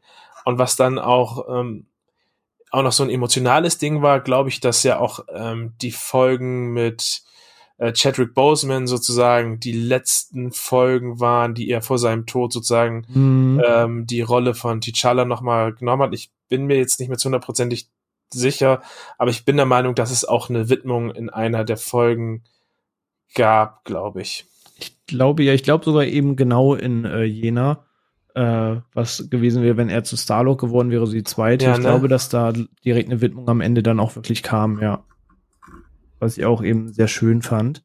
Ähm, aber in Summe hatte ich nämlich auch recht viel Spaß mit der Serie, auch wenn ich anfangs dachte, es, es versucht da einfach so ne, oder anfangs hatte ich den Gedanken, versucht sie einfach was richtig Crazyes zu machen, was die Filme so nicht gezeigt haben und dafür war es dann schon fast handsam, mochte aber trotzdem eben die Ideenansätze, bis es dann aber halt auch Fahrt aufgenommen hat. Aber Onno, wie hast du die Serie wahrgenommen? Äh, ja, ich, ich, ich wusste mal wieder nicht, äh, kommt, spielt diese Serie auch offiziell im MCU. Ich habe sie für mich eher so als ähm, ja, eben, was wäre wenn, also What If, äh, äh, Side-Serie, Animationsserie gesehen, fand sie dann nett, also gerade so die ersten Folgen nett, aber mehr auch nicht. Mich hat dann mehr gecatcht die Storyline äh, vom, vom Evil Strange und halt dann auch äh, Ultron am Ende auch äh, was, was dann eigentlich da alles auf dem Spiel steht. Und wenn man jetzt so im Nachhinein guckt, gerade auch den Trailer von Doctor Strange, äh, spielt dann diese Serie doch eine größere Rolle im gesamten MCU, als ich gedacht hatte. Und ähm, gewichtet dafür einige Punkte für mich schon so auf, gerade eben die Doctor Strange-Geschichte oder äh, auch Agent Carter, weil ähm, wenn man sich das aktuelle Poster von Doctor Strange äh, anschaut, da sieht man, glaube ich, sogar ihr Schild ne, in einer Scherbe. Ne? Also ähm, mhm. Von daher, äh, ja, ich fand, ich, ich fand sie nett, ist nicht so überragend, aber hat für mich so seine Highlights. Ähm, aber generell so, es sind immer spannende Spielereien, was könnte, was wäre und äh, ja, manches äh, ist halt ein Treffer für einen persönlich und manches halt eben nicht und sind halt nette Gedankenspielereien und ähm, ja, entweder spricht halt eine mal einen an oder einen nicht. Ja. Ja, ich glaube gerade dieses, äh, der Doctor Strange 2 Trailer, beziehungsweise dann ja schon die Endscene von No Way Home hat es ja schon angeteased, ähm, war, glaube ich, für viele nur so ein Punkt zu sagen, okay, das, das war wirklich Kanon, das ja, eben, wirklich ja. ernst und das, das baut sich jetzt ein. Ich glaube, das war für manche andere dann auch nochmal so ein Punkt so, okay, dann, dann kriegt das nochmal anderes Gewicht, außer jetzt ja. einfach ein Animationsprojekt. Und es war ja anfangs ja nicht so bekannt, ne, dass das ja auch wirklich damit wird. Und ich meine, auch, wo wir gesagt haben, so Zombies kommen rein, das hast du ja im neuen Trailer, siehst du es ja auch, ne? Also ich glaube, da ist ja auch Scarlet Witch, nee, nee, nee, Dr. Strange als Zombie-Form zu sehen, oder? Eben der, der Supreme Strange, wie man ihn jetzt getauft hat, ja. äh, taucht er dann auf und genau, ja. dadurch kriegt eben auch die ganze Episode mit ihm, beziehungsweise das Team, das sich am Ende What If zusammenbaut, nochmal eine andere Höhe, wo ich jetzt auch schon überlegen war, wen sieht man eventuell dann doch noch mal alles schneller wieder, als man denkt. Ja, also stimmt, ah. Scarlet, Scarlet Witch war innerhalb der Serie dann äh, mal kurz äh, als Zombie ein großer Gegner von Ultron, gell? Äh, ich glaube, ja. ja die haben einen Fight gegeneinander, ja. ja genau, als sie, genau. Als sie einfach das Portal aufgemacht ja, haben, Zombies auf ihn geworfen haben ja. und dann so, nein, nein, nein, nicht die Zombies sollen ihn beschäftigen. Das, was mit den Zombies rauskam. ja. Aber ja, aber in Summe schon eher so positive Stimmen, sage ich mal. Ähm, ja, überraschte Stimmen auch, oder? Würde ich sagen, oder? Also, also ich persönlich war dann eher dann noch überrascht. Also auch, weil ich hätte nicht große Erwartungen, ich persönlich. Ja, es war, war halt mal ein komplett anderer Weg, ne? Zu sagen, irgendwie jede Serie versucht jetzt wirklich irgendwas anderes, von geerdet bis verrückt bis hin zu animiert. Ähm, also da muss man sagen, haben die Marvel-Serien, glaube ich, generell das Jahr über sehr überrascht zu sagen, okay, jede schafft irgendwie so ihren eigenen Ton zu treffen. Und äh, was ich auch so im Social Media Stimme mitbekommen habe, hat das auch gerade bei so manchen Leuten, die eben die immer gleiche Filmformel nicht sehen können, zu der wir vielleicht auch gleich nochmal zu sprechen kommen. Was heißt vielleicht, werden wir gleich zu sprechen kommen bei den Filmen, dass eben gerade dieses wiederholende Muster, hat Dennis auch von eingangs gesagt, eben gerade in den Serien gebrochen wird, was auch, glaube ich, ein sehr, sehr großer Pluspunkt eben dieser Serien ist. Und äh, ja, dann gab es noch eine Serie eben gegen Ende des Jahres, auf die ich mich persönlich fast mit am meisten gefreut habe, ähm, weil ich äh, gelesen habe, das basiert auf diesem Mein Leben als Waffe-Comic und zwar geht es um die Serie um Hawkeye, der bei vielen ja so ein bisschen das äh, fünfte Rad am Wagen, glaube ich, gewesen ist, wenn es um das Thema MCU und Avengers und so weiter geht, war dann doch die Stimmen bei vielen, wie ich so gelesen habe, so, ja, es ist halt der Bogenberti, so das ist halt der Typ mit dem Bogen. Ähm, aber viel cooler wurde es auch nicht. Und ich habe mich aber sehr darüber gefreut, äh, zu hören, dass so äh, ja Kate Bishop ins Universum eingeführt wird, dass das lose auf dieser auf diesem Comicband basiert, dass es dadurch mehr so ein Down-to-Earth-Abenteuer wird. Und das gepaart mit diesem Weihnachtssetting, in dem es spielt, hatte ich schon bei dem ersten Trailer so ein bisschen, das wird stirb langsam für die ganze Familie Vibes gehabt, jetzt mal ganz überspitzt gesagt. Aber ähm, habt ihr das ähnlich wahrgenommen oder generell, welchen Stellenwert hat so Hawkeye bei euch? War das so, dass ihr sagt, yes, der kriegt jetzt seine, seine Fläche oder war das gar nicht, dass er sagt, ach, muss nicht sein, weiß nicht, Dennis, wie war das bei dir? Ähm, ich mag grundsätzlich Jeremy Renner und ich mag ihn auch ähm, als Hawkeye sehr gerne. Hat auch eine der ähm, eine meiner Lieblingsszenen aus dem ganzen äh, MCU, die meiner Meinung nach viel zu wenig Aufmerksamkeit bekommt und das ist äh, sogar in einem der schlechteren Filme, nämlich in Age of Ultron, ähm, wo sie in Sokovia kämpfen und äh, Quicksilver rettet seine Schwester, aber ihn nicht. Und er fängt, äh, zielt auf ihn und sagt so, niemand wird ihn vermissen. Und es war ein Fehler, es ist einfach in den Pfeil reingelaufen, passiert und dann fängt er an so lustig wegzurennen. Also äh, man merkt so, man merkt eigentlich über die gesamte Zeit, dass Jeremy Renner auch, obwohl er, wie du schon sagst, eher so ein bisschen eine Nebenrolle immer spielt, eigentlich immer viel Spaß hatte, in diesem ganzen Konstrukt ähm, mitzumachen. Und ich, deswegen habe ich mich auch sehr auf die Serie gefreut und, wie du schon sagtest, aufgrund des, ähm, der, der, der Vorlage des Comics, die ja auch, wenn ich das noch richtig in Erinnerung habe, auch einige Preise abgeräumt hat und die halt auch wirklich mhm. gut ist. Und dann hinzu kommt auch noch, dass ich ähm, Haley Steinfeld zumindest, ähm, ich kenne sie eigentlich nur aus Bumblebee und der Bumblebee, der mit Abstand beste Transformers-Film ist, ähm, nicht zuletzt wegen ihr, habe ich mich sehr gefreut, sie sozusagen ähm, äh, in, in einer Rolle zu sehen, die mich auch interessiert. Und am Ende war sie halt auch teilweise mit das Beste an der Serie. Also ich, das ist mein, auch meine Lieblingsserie aus den, aus den MCU-Serien, kann ich mit Fug und Recht behaupten. Die Chemie zwischen beiden ist unglaublich und die, und die, und so locker wie sie diese Figur spielt mit so ganz kleinen, zickigen Nebensätzen immer so, so wie so ein, eben halt wie ein Teenager so ist, der mhm. halt ein mhm. bisschen cool ist und arrogant. Das macht einfach so viel Spaß, ihr dabei zuzuschauen. Und äh, also die, ich finde auch diese, diese Serie hat kaum, kaum auch schwache Charaktere. Selbst die Bösewichte, selbst wenn es nur russische Gangster sind, die haben alle irgendwie, die haben alle irgendwie Charakter. Und du schaust denen gerne zu. Und nicht zuletzt dann auch die, ähm, mir fällt ihr schauspielerischer Name leider nicht an, ich bin mega schlecht mit Schauspielernamen, ähm, aber die junge Dame, die dort ihr Schauspieldebüt gegeben hat, die ja sowohl ähm, eine körperliche äh, Beeinträchtigung hat, die ja wirklich sozusagen ein amputiertes Bein hat und aber auch ähm, gehörlos ist, die, die, die, die, die diese Rolle verkörpert mhm. und dabei für ihre Debütrolle so viel Präsenz seit der ersten Szene mit ihr auf die, auf die Fernsehleinwand bringt, das fand ich halt mega. Und ähm, dadurch hat diese Serie bis auf einige Momente so ab der Mitte bis kurz vor Ende eigentlich meiner Meinung nach kaum Schwächen. Das, das ist einfach wirklich gute Action-Unterhaltung, die man so durchgucken kann, wo man einfach immer Spaß hat, ähm, die Figuren zusammenzusehen. Und das war bis jetzt definitiv dann auch mein, mein Serien-Highlight von, von den MCU-Serien.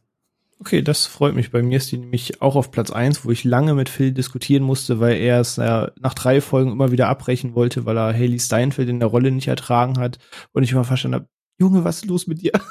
also was? Phil, falls das, du das hörst, Phil, Aber das ist doch so charmant. Okay, also Phil, was stimmt nicht mit dir? Ja, Phil, so genau du hast, du hast uns jetzt, wenn, wenn Onno uns jetzt nicht in den Rücken fällt, dann hast du uns jetzt alle gegen dich. Ja. Onno, jetzt enttäusch uns nicht. Ach so, ja, ich, ich, ja ich, ich, ich, ich bin da jetzt nicht äh, so wie der Phil, dass ich sage, ey, geh mir voll auf den Keks oder sowas. Ich feiere sie jetzt auch nicht so großartig ab, ich fand sie ganz nett und ganz charmant, äh, auch das Zusammenspiel mit Jeremy Renner.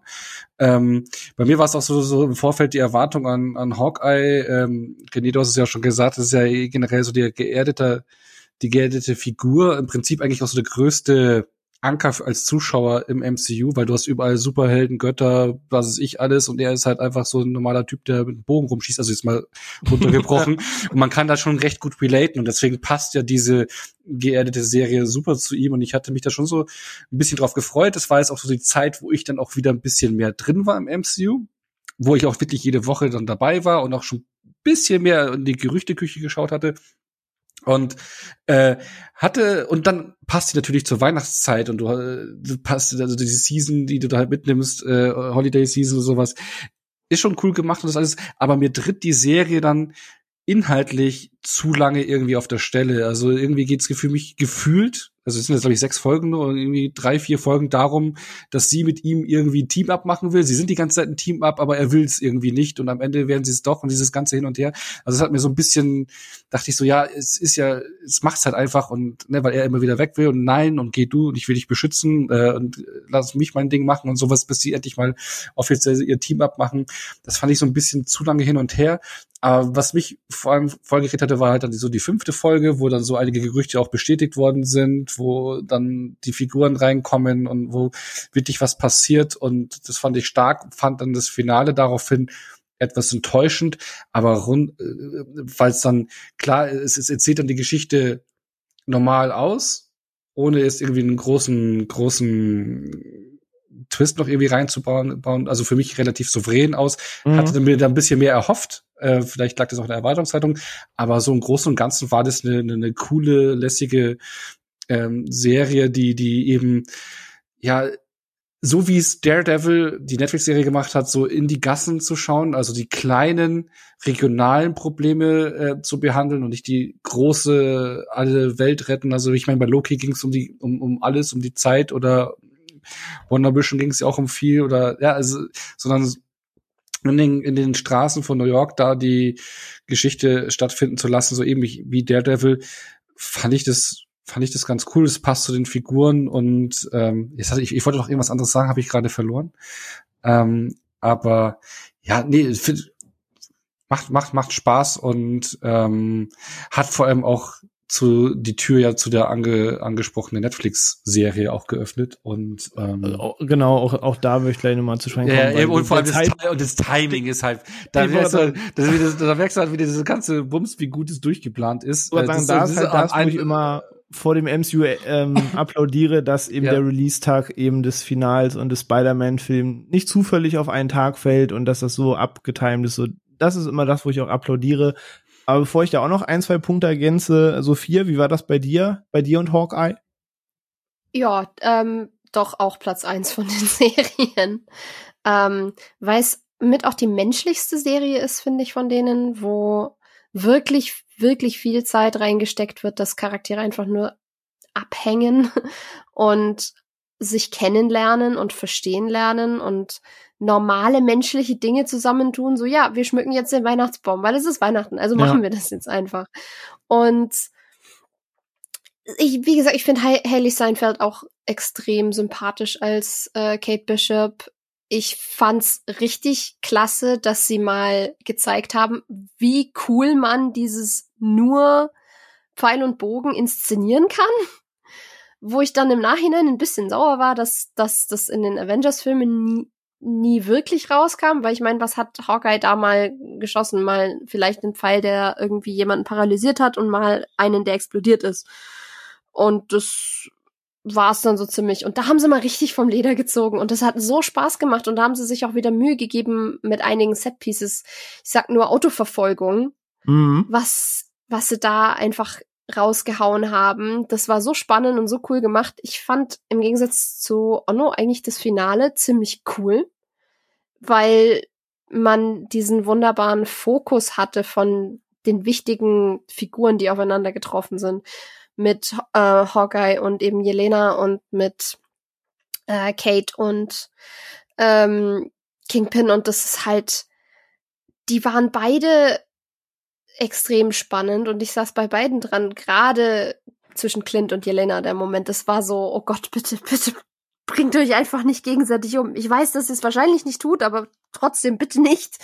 Ja, ähm, aber da fand ich es halt irgendwie klar offensichtlich, wie es, wo es raus hinausläuft. Also es war klar spannend aufgebaut, aber irgendwie nichts, es also, aber es ging mir, es ging mir da auch weniger drum, dass das wirklich irgendwie eine tragische Konsequenz haben würde, sondern das war für mich, da war die Fallhöhe für mich vorhanden, weil beide Charaktere endlich mal aussprechen oder eher rausbrüllen durften, was der Tod von Black Widow mit ihnen gemacht hat. Mhm, ja. Weil das ist, im Endeffekt sind die Geisten von diesen Serien ja wirklich so, willkommen im Team, unsere äh, Geliebten sind alle tot und wir arbeiten dann das in einer Serie auf. Ähm, das ist bei WandaVision so, das ist bei Falcon and the Winter Soldier so, das ist bei Hawkeye so. Ähm, aber da war es halt, da findet diese Aufarbeitung halt so schön direkt statt mit so viel entladener Wut mhm. wo ich halt auch ähm, Florence Pugh wieder applaudieren muss, weil die einfach als Jelena unfassbar gut ist und da einfach alles mitbringt und ich fand ich fand diesen Moment einfach extrem kathartisch.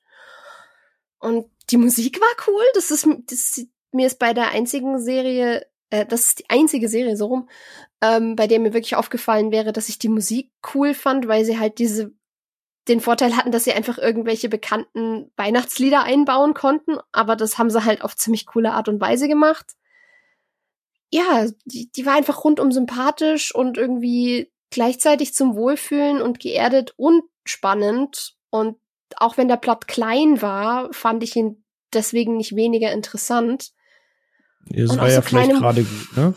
Richtig. Und so kleine Momente dann, wie du gesagt hast, mit den Gangstern, die hatten alle irgendwie was. Ja, wenn dann halt Kate dran steht, sie sind gerade als Geiseln genommen und der Typ kommt dann zu ihr und sagt, ich habe da eine Frage wegen meiner Freundin. Ja. Und sie sich dann am Ende trotzdem für ihn freut, so, hey, wir haben, wir haben unsere Beziehungsprobleme geklärt, wir gehen jetzt zusammen aufs Konzert, das ist, für sowas mag ich das MCU. Ja, also ja, wenn, das ist also, sorry, sag du.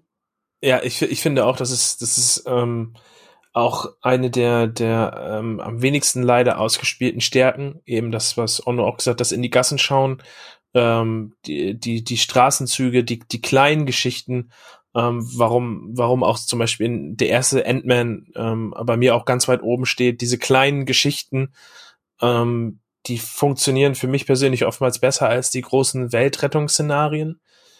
Ähm, ich muss tatsächlich sagen, dass so der, der Moment zwischen, zwischen Clint und Jelena für mich nicht so funktioniert hat. Das war dann auf einmal sehr, sehr kurz. Vielleicht passt es zum Charakter von Jelena, dass es so einfach geht, ähm, sich dort sozusagen ähm, auf, auf die Wahrheit irgendwie einzulassen. Da hätte ich mir vielleicht ein bisschen mehr Zeit mitgewünscht. Ähm, was aber halt auch noch wiederum gut gemacht wurde, sind halt eben auch die, die Konsequenzen, die man oftmals vermisst, nämlich dass dann eben auch ein ähm, Hawkeye halt auch auf ein Hörgerät mittlerweile angewiesen ist, ähm, was auch nochmal den, den, den, das, das, das Einbauen von Menschen mit Handicap sozusagen auch ins MCU sozusagen auch irgendwo relativ ähm, unterschwellig einfach als, als etwas Normales mit einbaut, dass sowas halt eben auch passiert aber auch zum Beispiel, was ich auch mega unterschätzt ähm, finde, ist zum Beispiel auch die, mit welcher Ruhe und mit welcher, mit, mit welcher Art von Realismus zum Beispiel seine Familie auch eingebunden wird. So, okay, die, die Kinder wissen, dass er ein Held ist und äh, sie wissen halt, dass er an Weihnachten jetzt nicht zu Hause ist, die ahnen schon irgendwas, aber auch seine Frau, die auch schon in Age of Ultron sozusagen ähm, gezeigt hat, dass sie sozusagen Bescheid weiß über alles ähm, und dann auch nicht sozusagen in so einer Situation, wie man es vielleicht bei anderen Actionfilmen kennt. Sie ist weder die hysterische Frau, die sagt so, oh, äh, wenn du jetzt nicht nach Hause kommst an Weihnachten, dann brauchst du nie wieder nach Hause kommen. Ähm, und gleich, oder sie ist halt aber auch nicht die super ängstliche, sondern die sagt, okay, ähm, wer ist daran beteiligt und du glaubst, okay, das ist irgendwie der Kingpin, alles klar, dann tu mir einen Gefallen, äh, äh, rotte die alle aus irgendwie, beende die Sache und kommt dann heil zurück. So, ja, das ist mir auch aufgefallen, fand ich auch ziemlich stark, ja. Ja, und am Ende durch diese Uhr wird das ja noch mal wird da noch mal ein anderes Fass aufgemacht, was ja eigentlich schon aus der Shield Serie sozusagen die Shield Serie, die es gab, die ist ja sozusagen negiert. Die die gehört ja nicht ins nicht ins MCU offiziell, ähm, aber Shield wird sozusagen jetzt wieder mit diesen Agenten aufgemacht, da er ihre Uhr holt, wo er das Shield-Logo drauf ist. Also kann man irgendwie davon ausgehen, dass sie auch zumindest mal ein Shield-Agent war oder zumindest dort irgendwie gearbeitet hat. Aber dass sie sozusagen trotz, trotz Mutter und Familienmitglied, äh, dass sie sozusagen Vertrauen hat in die, in das Können und dass, ähm, dass ah, wie sagt man, äh, das Einschätzen der Situation so richtig, dass sie sagt, ey, du bist Hawkeye, so, mach dein Ding, wir warten hier, komm einfach nach Hause, äh, mach dein Ding. Und das, das ist, das ist äh, meiner Meinung nach sehr viel wert für, für sie auch als, als Figur, ob sie nochmal auftaucht oder nicht, aber sie ist eben nicht der Stereotype äh, Mutter und Frau eines Superheldencharakters. Mhm. Das hat mir sehr gefallen. Ja, vor allem, also die, die wirken ja wie so ein Team auch, ne? Also sie hält ihn den Rücken frei und so, hey, ich stehe hinter dir und genau, ja. mach du dein Ding. Äh, ich, ich, ich vertraue in dich und ich weiß, was du kannst. Regel das. Äh, du brauchst dir keine Gedanken machen. Ich, ich habe hier alles im Griff und mach du dein Ding. Also es ist eher so ein Team, ne? Also äh, Voll mit so einer mit so einer Natürlichkeit dabei, ne? Ja, genau. Sagen, das. Ne, Schatz, wir ja. wissen beide, du hast da keinen Bock drauf, aber du musst da jetzt durch und ich kümmere mich hier drum. Ja. Ähm, und das ist halt sehr auf Augenhöhe halt rübergebracht. Stimmt. Das ist ja dieses Gespräch, das ist ja, das, das dreht sich ja noch. Er sagt ja eigentlich so, nee, ich will lieber nach Hause kommen. So, ich weiß nicht, ob die das machen soll. Und sie ist ja diejenige, die sagt, natürlich machst du das, weißt du? Ja. Mach das, wir wissen beide, wenn du es nicht machst, geht das Ding schief. Das. Genau. Und das ist auch das, wo diese Serie bei mir so punkte. Deswegen äh, freue ich mich auch gerade, dass ihr da auch also positiv seid. War auch wir intern. Wir reden über Gott und die Welt in unserer internen Gruppe, aber wir haben uns eigentlich nie über die Serie nur Feedback unterhalten. Von daher wusste ich auch tatsächlich bis heute nicht, wo wer von uns so ganz steht und äh, habe dann nie hier gemacht, dass ich vor der Hawkeye-Serie sehr äh, bezaubert war, weil ihr sagt es eben, es geht nicht um die Weltrettung und gerade diese kleinen Momente, die wir auch vorhin erwähnt haben, hat die Serie sehr viele und da funktioniert sie halt erstaunlich gut im Witzigen als auch im Tragischen. Also die Szene, wo einfach äh, Kate vorbeikommt und sie eben den Baum zusammenschmücken und Pizza essen und er ihr das Snappen mit äh, der Münze und so weiter beibringt, das fand ich eine total schöne Szene gewesen. Im Kontrast ist dann wieder das Telefonat mit seinem Sohn, das er aber eben nicht hören kann und äh, Kate schreibt alles auf und flunkert am Ende ein bisschen, um Clint ein besseres Gefühl zu geben bezüglich seinem Sohn, weil das eh schon genug an ihm nagt. Und das sind Momente, die ich halt furchtbar stark finde. Ähm, auf der anderen Seite hast du aber auch sehr viele Comedy-Momente, wie zum Beispiel, also das ganze Schauspiel von äh, dem, dem, dem, dem Freund der Mutter von Kate, von diesem Jack Dulesque oder wie er heißt. Das ist ja so cartoony overzeichnet, aber der Typ liebt scheinbar in dem Moment sein Schauspiel und was er da tut. Und ich habe das halt auch echt gefeiert und man wusste, wenn die soll jetzt der Swordmaster sein, spielt das nur ein bisschen mit dem Namen und der Person. Aber er war halt für mich auch immer so ein kleines augenzwinkerndes Highlight.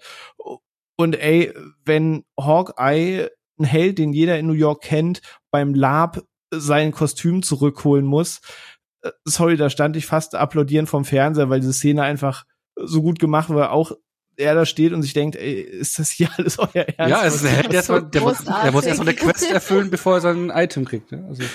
Genau. Ja, und da, damit haben sie halt das auch super genial gelöst, dass sie, dass sie dieses Hawkeye-Kostüm ein bisschen ähm, geupdatet haben und gesagt haben, wisst ihr was, jetzt kriegt er die Farben und jetzt machen wir es ein bisschen näher am Comic. Genau. Weil sie einfach dann die, die eine Laperin mit kennenlernen, die halt die Kostüme selber näht und dann lässt sich Kate das halt nicht nehmen und sagt, Wirklich? Okay, hier, ich habe einen Entwurf. Kannst du das nähen? Und das, das ist alles so flüssig und natürlich miteinander verknüpft und darf ja. auch ein bisschen schräg sein an ein paar Stellen und es, es basiert an so vielen Ecken einfach auf einem geerdeten, liebevollen Umgang von Menschen miteinander. Eben, oder auch trotz die, Differenzen. Oder auch die Szene, wo Kate und Jelena zusammen am Essenstisch sitzen, so, das ist ja. einfach dieser ganze Dialog, der da die stattfindet. Ist Die ist Hammer. Und dass Jelena alle zwei Sekunden sagt, Kate Bishop, so, das, das ist einfach ganz großes Kino. Und auf der anderen Mag Seite hast du die beiden dann aber im Fahrstuhl stehen, als quasi die nächste Black Widow und die nächste Hawkeye, wo ja auch Clint und Natascha so eng miteinander waren, so symbolisch. Also es, es hat echt viele schöne Momente und deswegen ist Hawkeye bei mir äh, da auch ganz oben bei den Serien, weil das eben exakt bei mir auch die Punkte getroffen hat, die ihr alle erwähnt habt. Ähm, ja, das war auf jeden Fall sehr schön, dass ihr das ähnlich seht. Dann sind wir auch mit den Serien tatsächlich durch. Ähm, aber das Jahr kam ja nicht nur Serien, sondern bei den Filmen würde ich wahrscheinlich hier und da partiell ein paar kürzer, ein paar länger machen, damit wir auch noch heute zum ähm, Ausblick des Ganzen kommen, was noch so ansteht. Ähm, aber der erste Film, der erschienen ist, ist Black Widow gewesen, wo wir auch ja damals sogar eine eigene Folge hierzu hatten, den wir intern zumindest na ja fanden, bisschen ernüchtert waren, uns einig waren, dass dieser Film viel, viel zu spät kam und eigentlich äh, sie den Film früher hätte äh, gebraucht und nicht erst als Antwort auf einen Welterfolg von Wonder Woman. Ähm, aber zumindest Sophie und ich haben uns da schon sehr viel zu geäußert der Folge, deswegen ähm, halte ich mich mal kürzer, aber speziell an Onno und Dennis. Dennis, du vielleicht zuerst. Wie ist so bei dir das, das der Black Widow Film? Wie kam der bei dir an? Mm, ja, der Film trägt natürlich einiges auch an ah, an an Baggage mit sich rum. Also ja, ich sehe auch, dass er viel zu spät kommt. Ähm, perfekt wäre gewesen, wenn er mit Captain Marvel wahrscheinlich die Rollen getauscht hätte oder das das zeitliche. Dann hätte man äh, Captain Marvel äh, in, in Endgame eingeführt mit einer wahnsinnig, mit einem wahnsinnig großartigen und, und powerful Debüt und hätte sich dann sozusagen die Zeit nehmen können, um die Figur später zu erleuchten und man hätte ähm, Black Widows Geschichte vorher erzählt und hätte dem, dem Ende in, in Endgame dem noch viel mehr Emotionalität mhm. meiner Meinung nach ähm, gebracht, weil ich, ich muss es ganz ehrlich sagen, ich mag äh, Scarlett Johansson in der Rolle. Ich finde, sie hat das gut gemacht und sie hat diesen Film auch verdient gehabt. Aber die, die Figur ist halt tot. So, der, ja. der, der, der, für, ich bin kein Freund von, wir rollen jetzt noch mal alte Zwischengeschichten irgendwie auf. Das ähm, hat dann nicht mehr so funktioniert. Ich fand einige Sachen, ich fand's cool, gerade auch die die Anfangssequenz, ähm, dass er eher in die Winter Soldier Richtung schlägt, fand ich gut. Ich fand die, die Neuausrichtung von Taskmasker, ähm, fand ich auch okay. Ich, ich mag den Comic-Charakter sehr, ähm, aber ich finde, sie haben es noch gut hingekriegt, im, im, Rahmen des MCU die Figur so umzusetzen. Ähm, hat teilweise auch furchtbares CGI wieder. Also ich Verfolgungsjagden mit Autos, ähm, die halt komplett am Computer entstehen. Ich, ich habe da einfach mittlerweile so ein Auge für und das ist wie so ein, wie so ein Dorn einfach, der mir ins mhm. Auge sticht. Das kann ich dann einfach nicht mehr sehen. Oder diese ähm, Finalexplosion. Das, das auch noch mal. Der, der dritte Akt ist halt wieder typisch. Ähm, er hat einige sehr witzige Szenen, wo der Humor gut funktioniert, wo man sich, wo man selbst den Slapstick mit herunterfallenden Hubschraubern äh, irgendwie gar nicht, gar nicht mehr kaschiert, wo man einfach sagt, okay, ja, wir, wir machen jetzt den Quatsch einfach. Äh, manchmal funktioniert es nicht. Aber ja, es, äh, es rankt einfach, es, es rankt so viel um diesen Film mit, dann, dann kommt er noch in der Pandemie. Einer der ersten Filme, wo man gesagt hat, okay, äh, wir splitten Kino und ähm, Disney Plus auf. Dann verklagt Scarlett Johansson Disney und Marvel auf, auf Summen, weil die Verträge nicht eingehalten wurden. Ähm, das ist halt alles irgendwie dem ganzen, dem, dem gesamten Film einfach nicht zuträglich gewesen. Äh, ja, am meisten positiv rausgestochen, muss ich auch sagen, sind vielleicht die, die Anfangscredits. Ich mag das Nirvana-Cover tatsächlich äh, sehr gerne mit, mit dem, mit den Bildern von Kindern in Containern irgendwie so, wie die da verschifft wurden. Das, das hat mich schon ziemlich hart getroffen und hat eine relativ eigentlich zu, für die erste Hälfte des Films eine ziemlich klare Stimmung, auch prophezeit, die ja teilweise mithalten konnten. Florence Pugh, auf jeden Fall Gold in dem Film, genauso wie es in Hawkeye dann halt auch ist. Aber das ist halt einfach so ein Film.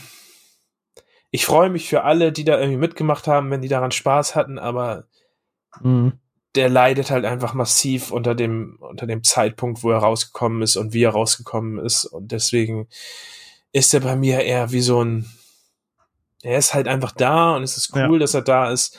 Aber das ist jetzt auch kein Film, wo ich mir, was ich nach Endgame sowieso dann auch, glaube ich, gar nicht mehr gemacht habe, den ich mir jetzt nochmal auf 4K oder Blu-ray oder so hole. Der ist, der ist, und das tut mir ein bisschen weh, das zu sagen, aber aus meiner Sicht, der ist schon gut, dass der in der Disney Plus Bibliothek ist und da mhm. auch bleibt.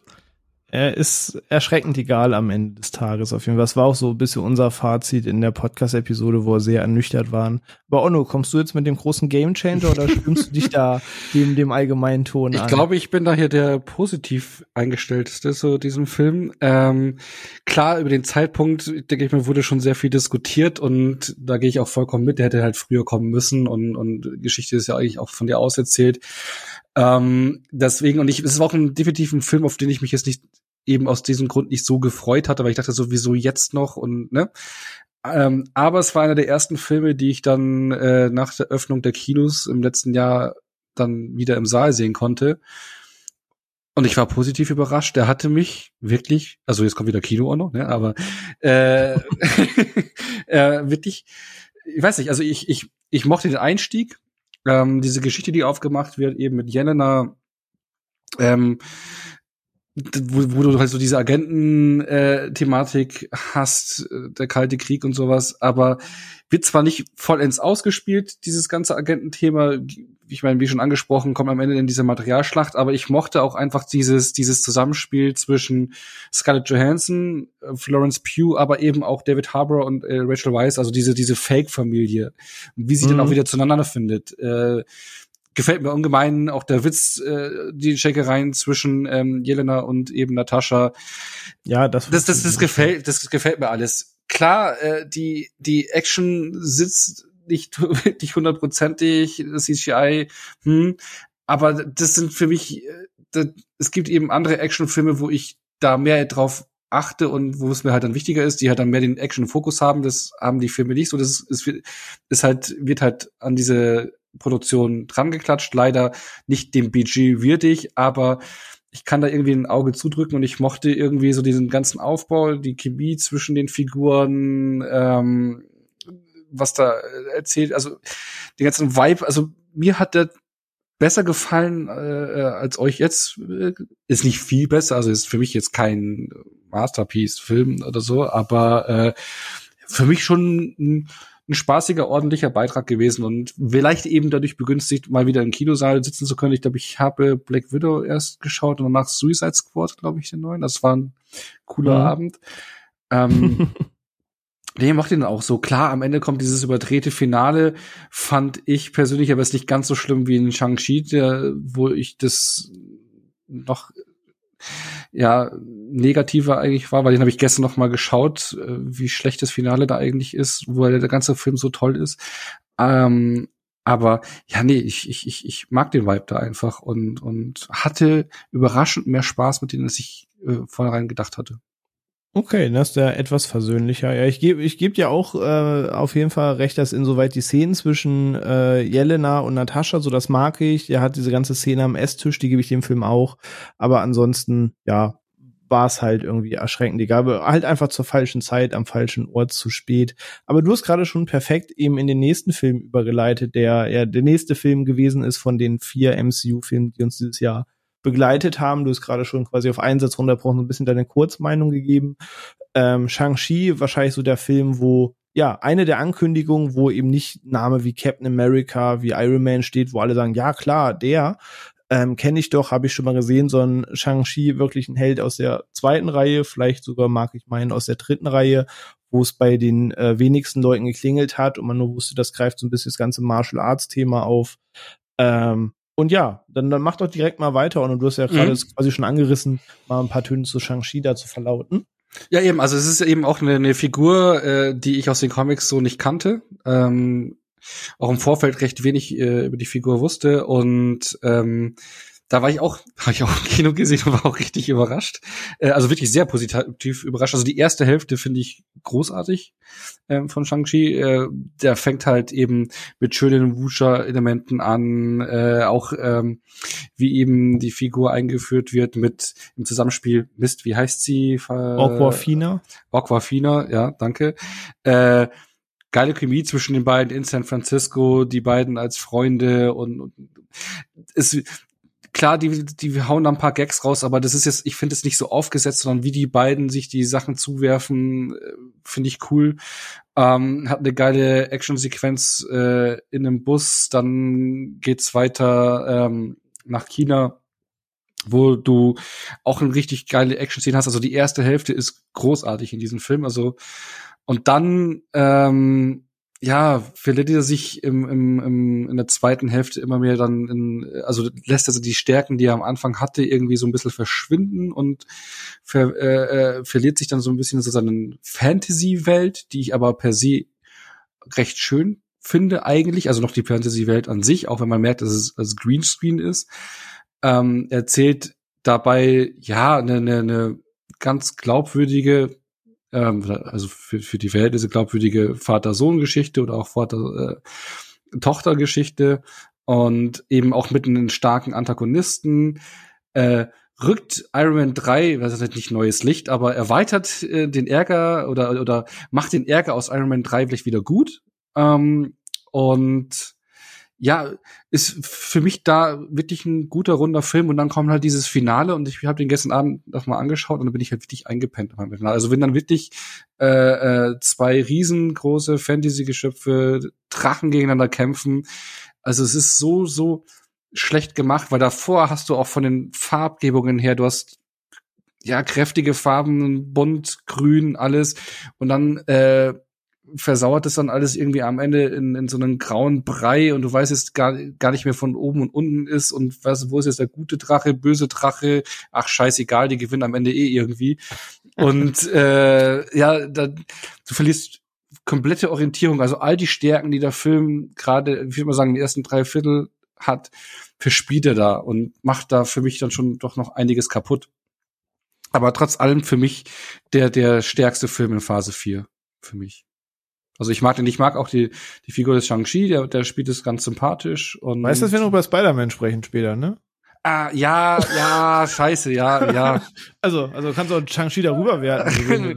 Ach so, nee, stimmt. Ja, aber den, den sehe ich halt eben als Sony-Film. Keine Ahnung. Das ist so, ja, er ist auch im MCU, aber so für mich irgendwie immer Ja. noch so ein Sony-Ding. Der ist, äh, auch, äh, der ist ja auch im Venom-Universum. Der Also das- Spider-Man-Lizenz-Spagat, ja. Ja, ja, da stimmt. Äh, den vergesse ich tatsächlich immer. Aber ich ja. gehe bei Shang-Chi tatsächlich auch einen Blick auf die Uhr mit dir komplett Äh, mit. ja. Mich hat das Finale, dass man die Mythologie einbauen möchte und alles in allen Ehren und da sind auch coole Ideen bei. Aber ähm, wenn ich raten müsste, mag ich die erste Hälfte auch achtfach lieber als die zweite. Mir war das Ja. auch too much Overflow am Ende. Aber Dennis, hat der dich glücklicher gestimmt? Nee. ich fand den tatsächlich zu großen Teilen absolut furchtbar. Ähm, mit, der, mit dem Beginn der ersten Szene mit furchtbarem CGI-Schlachtfeld war ich eigentlich schon raus, ähm, weil das für mich einfach ähm, lazy Filmmaking ist. Ähm, es gibt es gibt keinen Grund, warum man die Menschen nicht in, äh, auf eine echte Wiese stellen kann. Hm. So, das ist, ähm, da, da gebe ich mittlerweile Marvel halt auch kein, keine, ähm, kein Welpenschutz mehr. Ähm, ich finde das furchtbar. Ich fand den Hauptdarsteller auch in keinster Weise sympathisch. Ähm, Aquafina ist halt Aquafina. Ähm, ich würde sagen, Raya and the Last Dragon ist der bessere Shang-Chi, auf jeden Fall. Ähm, gefällt mir, gefällt mir in dem, in dem Ja, Universum Will ich besser. unterschreiben? Ähm, ich finde, ich finde die, dass, dass das Ganze ähm, auf, auf diese Vater-Sohn-Beziehung hinausläuft, das finde ich gut. Ich finde, das ist eine wirklich interessante Geschichte. Tony Loing sowieso als, als Hauptdarsteller aus Infernal Affairs, was einer meiner, meiner Lieblingsfilme aus dem Asia-Kino ist, ähm, sowieso einfach eine Bank als Schauspieler, den für diese Rolle zu bekommen als Mandarin, ähm, ist cool. Ich bin auch absolut d'accord mit die ähm, zehn Ringe sozusagen aus ihrer Comicform sozusagen zu entfernen, weil sie den Infinity Stein wahrscheinlich zu ähnlich wären und dann aber Ja, tatsächlich Ähm, sie in diese asiatische ähm, Kung-Fu-Waffe, in diese, in diese Ringe zu, zu packen, die daran orientiert sind. Das finde ich gut, das macht Sinn. Ähm, ich tue mich bei dem Film, also auch ich, das Ende ist auch furchtbar, furchtbarer CGI-Abfuck, muss ich ganz ehrlich sagen. Also auch wie der Drache da an diesem See landet und er da runterspringt, also das, da kann ich nur mit dem Kopf schütteln, dass, dass man sowas halt einfach released. Das ist für mich absurd, dass das sozusagen durchgeht, aber das sieht wahrscheinlich auch wiederum der normale Kinogänger einfach nicht. Für den ist das in Ordnung. Das, ich habe ein Problem mit dem Film, dass ich auch, ich kann die generellen Kritiken zu dem Film nicht verstehen. Ich kann sie nicht nachvollziehen, dass die so, der Film ist ja auch irgendwo Metacritic und Rotten Tomatoes locker irgendwo auch um die 90, glaube ich. Äh, Korrigiert mich da gerne, wenn ihr das, wenn ihr das anders habt, aber auch sehr hoch geratet. Ich kriege da so ein bisschen ähm, Black Panther Flashbacks, ähm, bei denen sozusagen Mhm. die politische und kulturelle Agenda, die dieser Film definitiv, ähm, wo, was das Positivste an dem Film ist, die über die handwerklichen, ähm, handwerklichen Dinge des Films gestellt wird. Da wird jetzt gesagt, ja, es ist der erste asiatische Held und ähm, fast äh, großer asiatischer Cast und wir machen Martial Arts und dann guckst du, ja, okay, ist jetzt sozusagen die Martial Arts Errungenschaft sozusagen, dass man eine Szene irgendwie vielleicht aus Tiger and Dragon so halb kopiert, was die Bewegung angeht und bei der anderen ähm, gibt es halt drei Schnitte weniger, wenn dort auf so einem Gerüst gekämpft wird. Also wir müssen uns auch immer vor Augen halten, dass wir in Zeiten von The Raid zum Beispiel einfach auch leben. Ja, auf jeden Fall. Und ich finde, dann kann sich Marvel nicht hinstellen und sagen, ja, das sind jetzt aber, äh, ist aber eine coole Kampfszene im Bus, wo du sagst, nee, das ist keine coole Kampfszene im Bus. Das ist vielleicht für Marvel-Standards eine coole Kampfszene im Bus, aber äh, ich nenne dir drei Regisseure, die dir das Ganze in einem echten fahrenden Bus aufnehmen, mit einem, mit einem One-Shot. So, und d- da brechen sich die Leute dann wirklich Knochen, so, um es cool aussehen zu lassen. Ähm, und von daher hat mich der, also hat mich das so wenig abgeholt, dass ich sage, es ist mir eigentlich vollkommen egal, ob Shang-Chi irgendwo jetzt nochmal im Marvel-Universum auftaucht oder nicht. Von mir aus könnte am Ende dann wirklich Bruce Banner und Wong können sich die Ringe holen, können die wegdringen und, und Shang-Chi bleibt einfach weiterhin äh, fährt, parkt Autos vorm Hotel. Äh, generell mehr Wong im MCU ist einfach guter typ. Mehr Ab Abomination war schon, schon für mich fast schon mit eins der Highlights. äh, das Design auf, äh, abge abgegradet, sozusagen, ähm, auf, auf näher am Comic. Ähm, scheint irgendwo in, ähm, wie das ja auch immer zwischen den Zeilen und in den Comics war, ja immer noch in, in Shield gewahrsam zu sein und versucht mhm. ihn als Agent irgendwie einzusetzen. Dann ist er ja, wird er von Wong ja sozusagen mitgenommen. Das heißt, hoffen wir mal, dass wir ihn in der She-Hulk-Serie dann sozusagen nochmal zu sehen bekommen, weil ähm, announced ist er. Äh, genau. Äh, Tim Roth auf jeden Fall auch, würde ich mich freuen, von ihm so ihn sozusagen in der Rolle nochmal zu sehen. Aber ja gut, also das ist sozusagen meine meine Meinung zu Shang-Chi. Ja, du, ich, ich kann es nachfühlen. Ich, ich muss noch sagen, ein paar Gags so von ihm kamen an. Ich dachte, okay, smarter Typ, aber per se das, was du sagst, so die ganzen Kampfszenen, ähm, gerade wenn man irgendwie Headshot, The Raid, äh, Night Comes for Us und sonst was gesehen hat, dann ist Shang-Chi jetzt nicht die Ja, aber, aber damit würde ich den Film halt nicht vergleichen. Man muss nee, es nee. immer noch innerhalb des äh, MCUs sehen und da ja. ist der actiontechnisch ja. schon noch ein paar Schritte voraus von manch anderen äh, Sachen, ja. wenn wir gerade auch über Black Widow geredet haben. Also da muss er dann halt Klar, da hat er aber ich finde, ich finde trotzdem, dass zum Beispiel Kampfszenen in The Winter Soldier wesentlich wuchtvoller rüberkommen. Ja, die sind auch gut. Also Winter Soldier ist top, ja. Den, das stimmt. auf jeden Fall, ja. Nee, die, die Wucht haben mehr. Aber Sophia, wie. Ich glaube nämlich, wenn ich richtig liege, dann ähm, habe ich mal in der Gruppe richtig vernommen, dass du, glaube ich, eigentlich so ein recht großes Herz für den Film hast. Ja. Okay, lag ich, ich richtig, dann immer Stage noch is yours. Ganz furchtbar, dass ich den nicht im Kino gesehen habe. ähm, weil, naja, die Lage suboptimal war und so weiter und so fort. Und dann habe ich mir den nicht im Kino angeguckt. Und dann habe ich ihn auf Disney Plus angeguckt. Und ich mag diesen Film einfach unfassbar gerne. Und ich mag nicht nur die erste Hälfte, ich mag auch die zweite Hälfte. Ich mag, ich mag den Drachen. Und es ist mir egal, wie ihn alle kaputt reden. Ich mag diesen Drachen. Es hat, es gibt zu wenig Drachen im Kino. In diesem Film habe ich zwei bekommen, beziehungsweise einen Lovecraft-Drachen sonst wie Viech und einen chinesisch inspirierten Drachen, also doppelte Ladung, was mich auch glücklich gemacht hat. Er sah vielleicht ein bisschen grauer aus, als er hätte sein müssen, aber das war mir auch egal. Und wie Shang-Chi das Viech dann einfach in den Boden puncht, war auch einfach nur cool für mich. Da habe ich wirklich, ich habe gejubelt, weil ich einfach drin war und Spaß hatte. Ich fand es richtig cool, wie wahnsinnig viele mythologische äh, chinesische Kreaturen da drin rumlaufen, die halt einfach der der echten Mythologie äh, entsprechen und da steckt in ganz, ganz vielen Details so viel Research und Liebe zum Detail drin.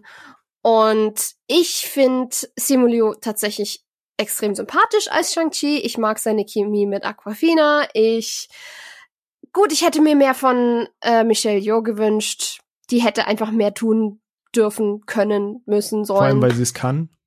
Vor allem, weil sie es kann, richtig. Vor allem, wenn du, wenn du den, den Wusha-Topf schon aufmachst am Anfang, dann darfst du auch sie dafür verwenden. Ich meine, ja, die war halt in Crouching Tiger mit dabei und so, aber völlig abseits dessen, ich bin da irgendwie so viel unkritischer als alle anderen, weil ich mit dem einfach so eine gute Zeit hatte. Vielleicht ist das beim Rewatch dann nicht mehr so krass, aber der hat mich irgendwie auf dem genau richtigen Fuß erwischt.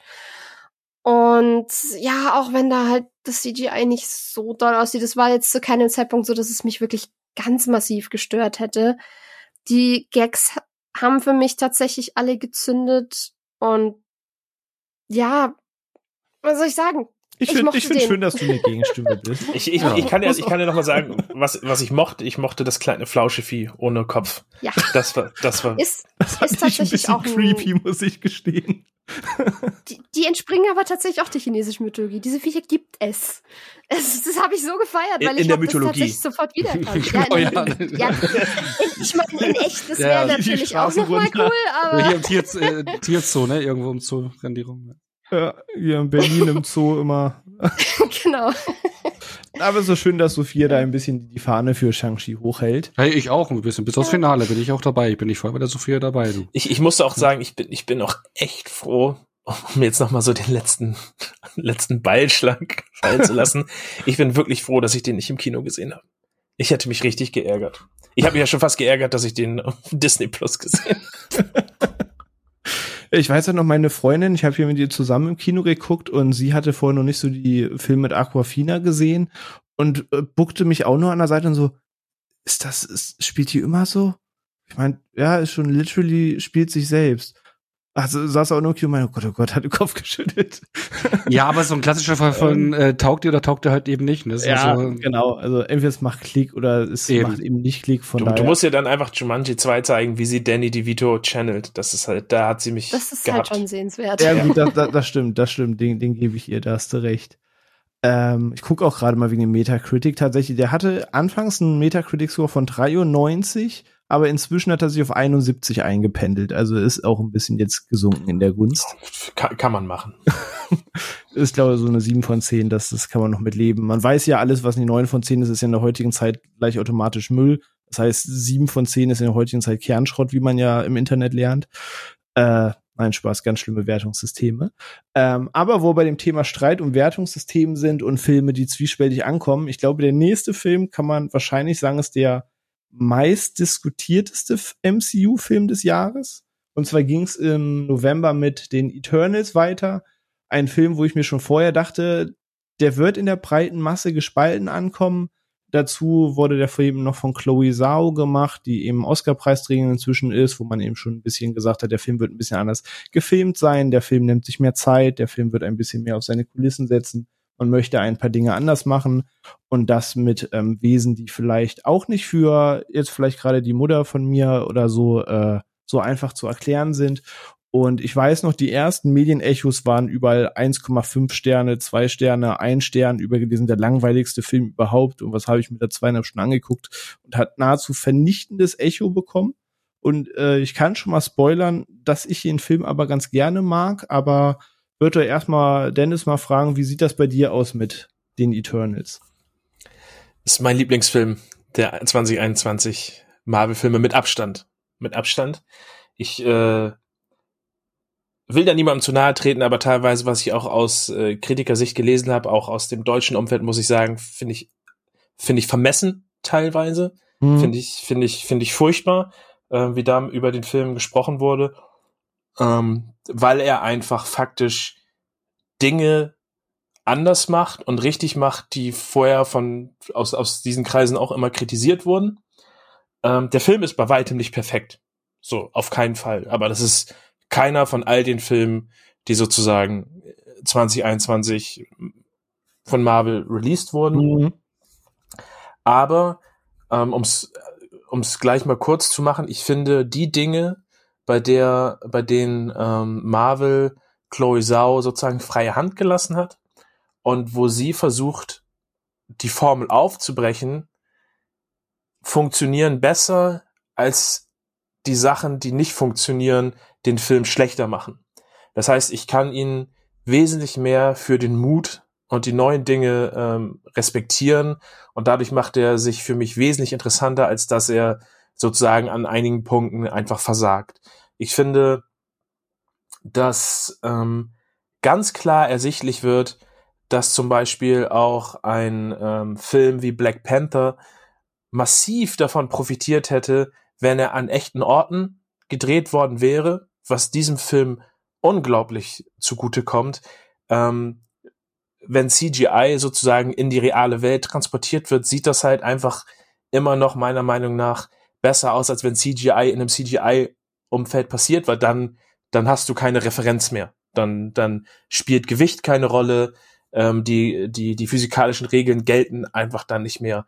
Aber sobald du sozusagen kein Greenscreen hast, sondern du baust sie sozusagen in, in die echte Welt rein, musst du irgendwo Referenzen nehmen, um zu schauen, okay, sieht das dumm aus, funktioniert das? Das macht der Film zum Großteil wirklich gut. Ich äh, bin kein Fan der Comic-Vorlage. Ich fand die Eternals waren immer relativ langweilig.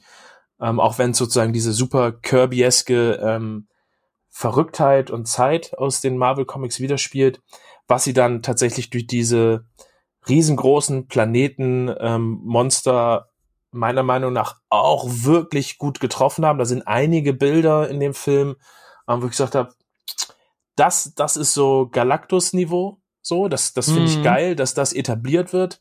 Auch, dass der Status quo am Ende ist, dass wir halt einfach mal irgendwo in der Erde so ein, so ein fucking Monster aus dem, aus der Welt irgendwie ragen äh, haben. Ich finde es gut, dass der Film sich Epoche und äh, um Epoche Zeit nimmt und das mehr, also dass er eigentlich das macht, worüber wir vorhin gesprochen haben, dass er halt die Dialoge eigentlich in den Vordergrund stellt und das Miteinander. Ich kann absolut nachvollziehen, dass es dann wiederum ähm, für vielleicht den geneigten ähm, 0815 Marvel-Zuschauer einfach zu langweilig ist und äh, zu oft nicht funktioniert. Aber auch in vielen ruhigen Momenten werden Themen angesprochen, die halt ernst sind, wie ähm, welche Auswirkungen hat es, dass Technologie ähm, entwickelt wird? Was hat das mit der Atombombe zu tun? Ähm, warum, warum zieht man sich zurück? Was bedeutet das, wenn man, wenn man ähm, die Gedanken von Leuten kontrollieren kann? Ist, ist es dann erlaubt, Kriege zu verhindern oder Genozid zu verhindern? Was bedeutet das? Was macht das mit einem? Ich finde, es werden sehr viele philosophische ähm, Dinge in diesen Marvel-Film reingebracht, was man vorher nicht kannte. Und das sind halt einfach Dinge, die man meiner Meinung nach einfach auch anrechnen muss. So, man kann das nicht ignorieren, dass man jahrelang gesagt hat, ähm, das ist plattes Hollywood-Kino und man versucht nichts und dann, dann versucht man das und man gibt diesem Versuch nicht genügend Credit, dass man sagt, selbst wenn es nicht hundertprozentig funktioniert, muss man aber einfach diesem Versuch so viel Respekt entgegenbringen und ähm, das anerkennen, dass dort was anders gemacht wurde. Und ich hoffe, dass man gerade was diese, was diese cineastische Arbeit, dieses reale Einfangen und Drehen an Orten, dass das weitergeführt wird. Ich glaube es nicht. Ich glaube es nicht, weil wir haben Doctor Strange und Thor und alles kommt. Das Mhm. wird, das wird nicht an realen Orten passieren. Nee. Ähm, aber das, das, dieser Film war einfach so entspannt und ich habe den auch dann, ich habe den zu Hause geguckt, weil ich sag's jetzt einfach mal so ganz offen raus, ich bin seit der Pandemie kein Kinogänger mehr und ich glaube, ich werde auch nach der Pandemie kein Kinogänger mehr werden. Ähm, für mich spielt sich alles eigentlich nur noch im, im, im gemütlichen Umfeld des Wohnzimmers ab. Aber der Film ähm, dadurch ähm, war halt auch eben in 4K ähm, zu sehen, teilweise in IMAX. Im IMAX-Format, ja. und das waren halt Bilder, wo ich gesagt habe, Hammer. So, ich habe mir den Film gerne angeguckt, hat witzigerweise in der End-Credit-Scene oder in der After-Credit-Scene eines der schlechtesten CGIs im, in, in allen MCU-Filmen. Ähm, aber halt auch, auch wenn vorher zum Beispiel, wenn es vor, auch weil es vorher schon wieder angesprochen wurde, Marvel sich da versucht hat, wieder diese so eine Diversity-Flagge aufzubauen, aber eben ein, ein schwules Ehepaar ist da drin. Aber es wird halt, ist, also dieser Film macht ähnlich wie, wie ähm, die Hawkeye-Serie, er nimmt halt auch bestimmte Themen auf und etabliert sie einfach. Ohne großes Tohu Wabohu, nicht so in your face, wie es zum Beispiel Captain Marvel auch gemacht hat. Ähm, ich finde, Chloe Zhao hat da ihr Bestes gegeben, wahrscheinlich, was sie im Rahmen der Marvel-Formel machen konnte. Und der Film wird für mich ähnlich wie zum Beispiel in Iron Man 3, ähm, den ich für den besten Iron Man halte, äh, der wird für mich immer in einer besonderen Erinnerung bleiben, weil er eben versucht, aus der Formel auszubrechen. Er stolpert dabei, er fällt bestimmt auch hin, er aber, es. aber er macht es und man kann ihm den Mut einfach nicht absprechen. Nee, Finde ich auch sehr schön formuliert von dir, weil du es vorhin auf den Punkt gebracht. Einerseits warten gefühlt alle auf diese Materialschlacht, um sie am Ende zu zerreißen und zu sagen, drei von zehn das gleiche wie immer und äh, ihre Review halt in zwölf Sekunden fertig zu haben. Und auf der anderen Seite möchte man sich dann aber auch gefühlt nicht damit auseinandersetzen, wenn es eben damit bricht. Und heißt es, naja, ist langweilig, die Materialschlacht, die ich gern zerreißen würde, kam jetzt nicht. Das ist so ein komischer Kontrast, weshalb mir der Film auch so ein bisschen leid hat, dass er so dermaßen gerade im deutschen Raum halt zerpflückt wurde ähm, wo ich will jetzt gar keine Leute zitieren, weil am Ende kommt man alle aus einem bestimmten Kreis und will ich jetzt auch gar nicht mit dem Finger zeigen. Ähm, aber da waren schon krass herablassende Kommentare, wo ich denke, nee, du hast es schon auf den Punkt gebracht, da werden eben Themen rausgeholt, worüber man nachdenken kann, die eben auf diese Dialoge setzen. Und auf der anderen Seite hast du eben diese Realbilder, wo du denkst, krasses Setting. Und auf der anderen Seite hast du so einen cartoonigen oder cartoonesken Moment, wo sie einfach vor so einem riesen Celestial stehen und denkst so, yes, das ist das, was ich sehen will. Ähm, und dann möchte so ein Celestial aufstehen und sorgt für eine der krassesten Bilder, die ich so im MCU bisher gesehen habe. Und mir dachte, okay, das sieht sick aus. Ähm, und hatte da auch ganz viele tolle Momente mit. Aber Sophia, wie gefiel dir Eternals? Auf welcher Seite bist du da? Ich glaube, ich bin irgendwo zwischendrin. Ich mochte ihn. Ähm, ja. ähm, ich weiß nicht genau warum, aber dieser Film entzieht sich mir so ein bisschen. Was wahrscheinlich auch so ein bisschen beabsichtigt war, weil der eben nicht so leicht runterzubrechen ist auf irgendwas. Mhm. Was meiner Meinung nach auch für ihn spricht. Ähm, ich fand im Gegensatz zu vielen, die es kritisiert haben, nicht, dass es zu viele Charaktere auf einmal waren, weil es hat sich ja wirklich alles auf diese Kerntruppe fokussiert und ich finde, sie wurden ausreichend charakterisiert, dass man sich in dieses familiäre Gefüge von denen irgendwie reinfühlen konnte. Also das war jetzt nicht mein, meine Schwierigkeit irgendwie. Das habe ich sehr genossen, auch einfach eben Zeit mit denen zu verbringen. Ich verstehe nicht, warum Leute sagen, der sei langatmig und man kann sich langweilen, weil ich finde, es passiert permanent irgendwas. Die sind immer in Bewegung.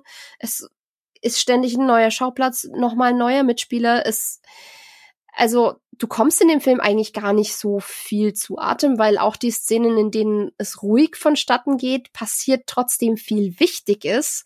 Also es ist ja keine Belanglosigkeit da drin. Ähm, wie ihr gesagt habt, das optische, optisch ist der Film absolut Zucker. Ähm, es, er hatte einfach so ein paar Momente, die ich einfach nicht unbedingt so großartig gelöst fand. Ähm, Gerade wie es zum Ende hin mit Icarus umgeht und so, das ja, ich, ich habe die Vorlage nicht gelesen, dementsprechend weiß ich nicht, inwiefern sich das da dran es eben kommt, hält. Es kommt sich schon gut also, nah. Ja, dann ist es halt einfach so vorgesehen. ähm, aber ich, es, trotzdem hat er irgendwas, wo ich nicht genau sagen kann, ich werde da jetzt in irgendeine Richtung emotional drüber. Mhm. Ich bin da relativ blank. Ähm, mein, mein Highlight aus Eternals hatte nichts mit den Eternals zu tun, sondern das war halt die Einführung von Dane Whitman, weil ich schon sehr, sehr, sehr lange auf Black Knight warte.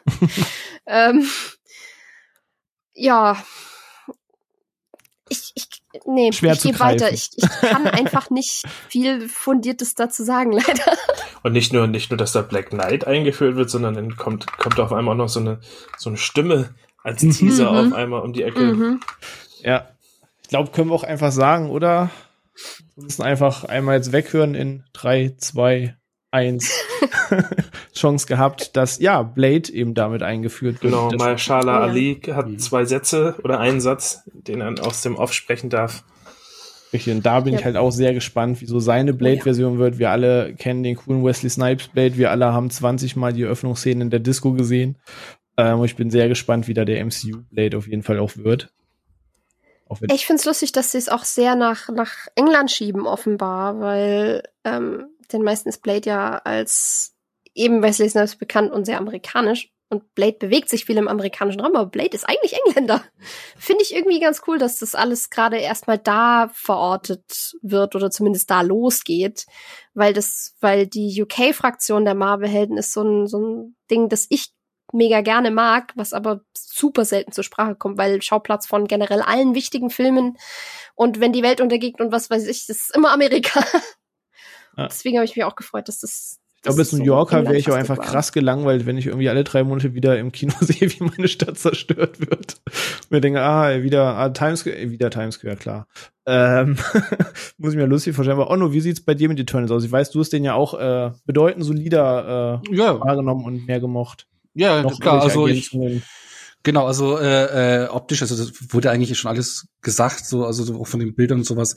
Man geht den eigenen mhm. Weg. Man hat auch äh, stilistisch, finde ich, einen, äh, auch von den Kostümen und von von den Fähigkeiten oder äh, kann man das Magie nennen oder halt die, diese Linie, mit die sie die sie machen und sowas, ist ein sehr eigener visueller Stil, der mich nicht hundertprozentig anspricht, aber äh, mir gefällt einfach, dass man was anderes macht und eben auch mit richtigen Naturaufnahmen arbeitet.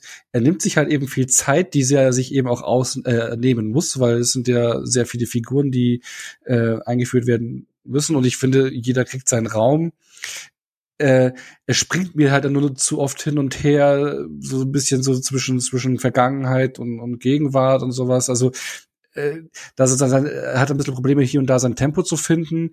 Aber ich persönlich, ich kannte die Eternals jetzt nicht aus der aus den Comic-Vorlagen und auch die äh, Celestials nicht und fand es sehr spannend, die diese Erklärungsansätze. Also dann, wenn es, ich glaube, aber Mitte des Films, äh, wenn da Fahrt aufgenommen wird, äh, was dahinter steckt und und die Aufgaben, gerade die zweite Hälfte fand ich dann wirklich spannend umgesetzt. Ähm, und dann hast du halt, da hast du wieder den Kampf, die Rettung der Welt und die Kampf um die Erde.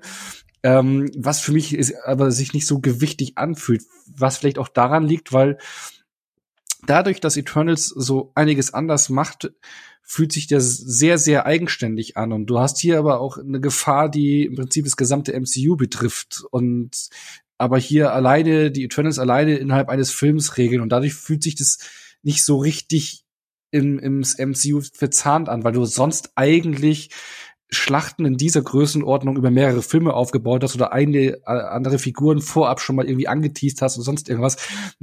Der startet hier von null auf gleich alles innerhalb eines Films. Und ich glaube, das ist einer der Punkte, wo, wodurch es sich ein bisschen befremdlich anfühlt. Aber trotz alledem äh, äh, fand ich ihn bei weitem nicht so schlimm, wie er gemacht worden ist und finde es einen, einen, äh, sehr, sehr eigenen und, äh, mutigen ähm, etwas anderen MCU-Film, den ich aber mag.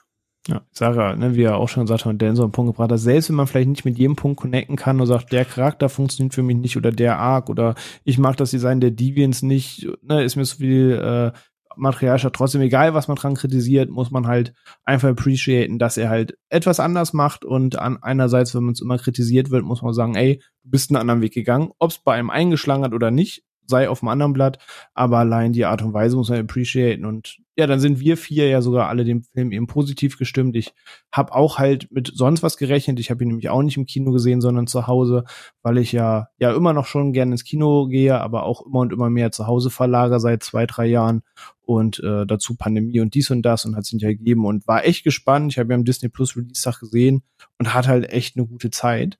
Ähm, und bevor wir zum Ausblick kommen, was da ja aufgrund der Ereignisse all dieser Geschichten ähm, passiert, gab es eben noch einen letzten Film ähm, im Jahr 2021, kurz vor Weihnachten, ich glaube ein, zwei Wochen vorher.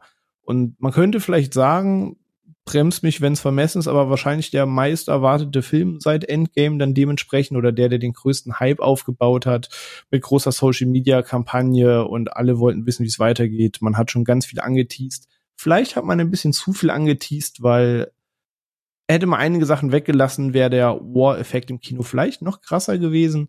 Ähm, aber mit irgendwas muss man werben. Und zwar ist die Rede von Spider-Man No Way Home. Ein Film, um den es viele Gerüchte gab. Wir haben uns ja auch, äh, die Episode bleibt mir insofern im Kopf, dass ich selten nach einer Aufnahme so müde war, weil wir nach dem Kinobesuch nachts dann noch unser Feedback aufgenommen haben, äh, trotz Frühschicht am nächsten Tag. Ähm, ja, wir haben schon viel zu gesagt und mochten ihn ja. Deswegen würde ich jetzt als allererstes tatsächlich äh, Dennis das Wort einmal geben bezüglich Spider-Man No Way Home. Ähm, ich würde sagen, Spoiler, ist es schwer, über den Film spoilerfrei zu sprechen. Ähm, dann kann man sagen, ja, okay. Ähm, von daher sag, was dir auf der Seele brennt. Äh, de deine Worte zu Spider-Man No Way Home, Dennis. Also witzigerweise muss ich dazu sagen, dass ich den dann doch wieder im Kino geguckt habe. Einfach weil ich ähm, sozusagen auch natürlich die Gerüchte im Vorfeld ähm, verfolgt habe und dank der großartigen Trailerleistung, die Sony ja dann immer auch erbringt, äh, mit samt, mit samt Fehlern, ähm, dann doch sozusagen ähm, zumindest eine Gewissheit hatte, weil ich bin bei Gerüchten eigentlich immer relativ, ich lese gerne Gerüchte, aber ähm, ich lasse mich dann nicht so gerne dazu hinreißen zu sagen, ja, das ist jetzt aber auf jeden Fall so. Mhm. Ähm, ich, ich rechne immer mit allem ähm, und deswegen ähm, wollte ich den einfach so, habe ich den auch ähm, in OV sozusagen an dem Mittwochabend in diesen Vorpremieren äh, geschaut. Und äh, ich muss meine Brille abnehmen jetzt. Jetzt wird's Ach, ernst. ich habe den Film jetzt, glaube ich, dreimal gesehen. Und er wird leider mit jedem Mal schlechter, meiner Meinung nach. Ähm, ich bin ein großer Spider-Man-Fan. Ich, ähm, ich halte Spider-Man Homecoming für einen sehr, sehr gelungenen Spider-Man-Film. Meiner Meinung nach der immer noch beste Spider-Man-Film, den es gibt. Ähm, Far From Home hat mir schon nicht mehr so sehr zugesagt durch CGI und ähm, die ganze Story-Verlagerung. Und um das Ganze zu erklären, es gibt meiner Meinung nach, das habe ich glaube ich auch mal in einem meiner Tweets geschrieben, es gibt meiner Meinung nach zwei Versionen von Spider-Man. Es gibt einmal den Friendly Neighborhood Spider-Man, der durch die Straßenschluchten und Vororte von New York schwingt, der gegen Bösewichte wie Shocker, Kingpin, äh, nennt die Sinister Six kämpft, die Banken ausrauben, die die Stadt an sich reißen wollen. Und dann gibt es halt aber auch den Spider-Man, der in verrückte Dinge abdriftet, äh, die dann mit Klonen zu tun haben, mit anderen Universen, mit der Übernahme von Körpern, von Tod und Wiedergeburt und Avengers-Level-Threats und so. Und ich bin ein sehr, sehr großer Fan von der ersten Version. Ich mag Spider-Man als Jugendlichen, der gegen übermächtige Gauner kämpfen muss und dabei alle möglichen Teile seines Lebens irgendwie jongliert, nur damit niemand rausfindet, dass er morgens in der Schule müde ist, weil er nachts wieder durch die Stadt geschwungen hat. Ähm, ich finde, es gibt viel zu viele Helden, die sich sozusagen mit großen Katastrophen rumschlagen müssen.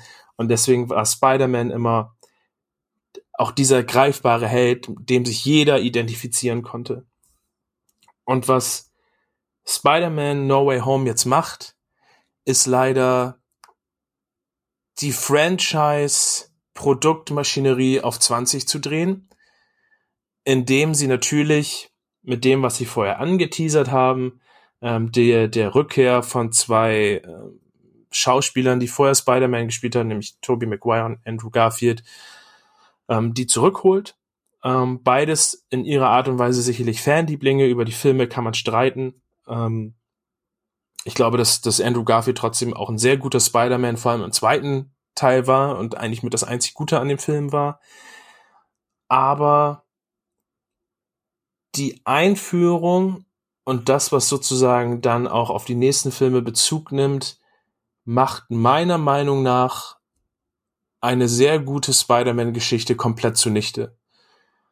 Ähm, die Ausgangslage dass die Welt weiß, wer Spider-Man ist, nämlich Peter Parker, gibt so viel Stoff für eine interessante, für eine interessante Filmgeschichte, die genau das tackelt, was ich vorhin gesagt habe, nämlich dass, dass Peter Parker jetzt sozusagen ähm, sein Heldentum trotzdem vielleicht fortsetzen will, ähm, aber natürlich seine gesamte Familie inklusive Tante, Freunde, eigentlich die Zielscheibe jetzt theoretisch von jedem Gangster in der Stadt sein könnten. Man kann sich zurückerinnern, Post-Credit-Scene von Spider-Man Homecoming ist der äh, lateinamerikanische Schauspieler, der sozusagen Scorpion irgendwann mal werden könnte, tritt Vulture im Gefängnis und sagt, ey, ich habe gehört, du weißt, wer Spider-Man ist. Stimmt das? Und Vulture sagt, weil er ihm ja den Gefallen schuldet, keine Ahnung.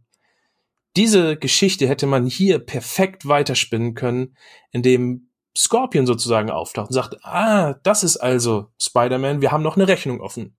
Vulture, warum hast du es nicht gesagt? Man hätte Michael Keaton irgendwie zurückholen können, Sinister Six aufbauen, irgendwas in der Stadt, Tante Mavid entführt, klassische Spider-Man-Geschichte. Einfach klein gehalten über das, was wir vorhin gesprochen haben. Was passiert in den Straßen? Wir sehen Spider-Man durch New York schwingen. Ähm, und stattdessen verlagert man das Ganze in schon fast ja einen, einen halben Doctor Strange-Film, mit Spiegeluniversum, mit verrückten Dingen.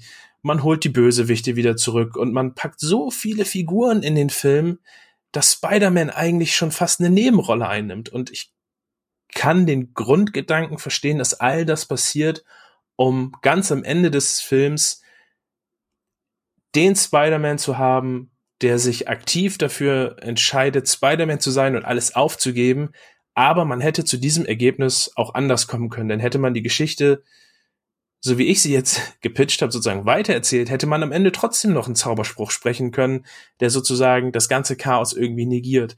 So ist es meiner Meinung nach einfach nur ein, ein Abfeiern von Nostalgie und Zusammenwerfen von, von Multiversen und was wir sowieso im nächsten Film nochmal bekommen. Und meiner Meinung nach wurde eben hier die Maschinerie und das Geld machen über eine gute Geschichte erzählt und deswegen ist das ähm, leider für mich mittlerweile einfach ein Film, den ich ja, weiß ich nicht, ich kann den nicht nicht nicht gut finden, vor allem nicht, wenn ich ihn mit eben einem Spider-Man Homecoming vergleich, der so geerdet war, der sich um einen mhm. Highschool-Schüler dreht, der mit Michael Keaton im Auto sitzt, die über Dinge reden. Wie verhält man sich, wenn man seinen Schwarm zum ersten Mal sieht? Wie redet man?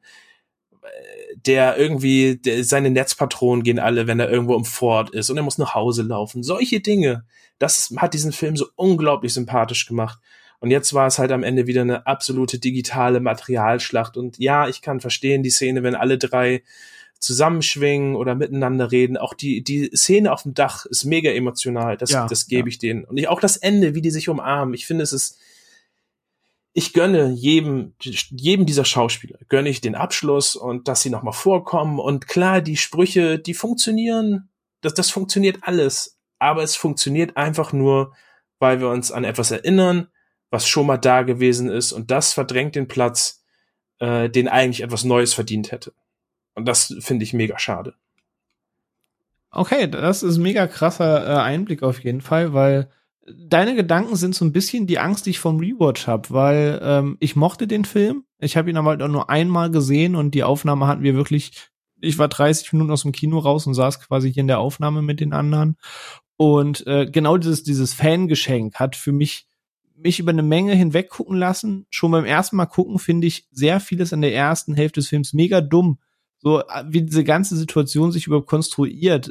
Das, liest sich dumm, das sieht dumm aus und das wirkt im Film so befremdlich, dass ja jetzt schon die Idee ist, war Strange wirklich Strange oder war da schon der Supreme Strange, der jetzt da aufgemacht wurde, dass er da reinkommt. Ähm, dann ging ja dieses los mit, weil er trägt auf einmal das Auge von Agamotto und eigentlich hat er es ja nicht mehr und also es wäre so out of character, dass man da schon mutmaßt, ist das so gewollt gewesen oder ist das jetzt der geniale Schachzug, dass es nie er war?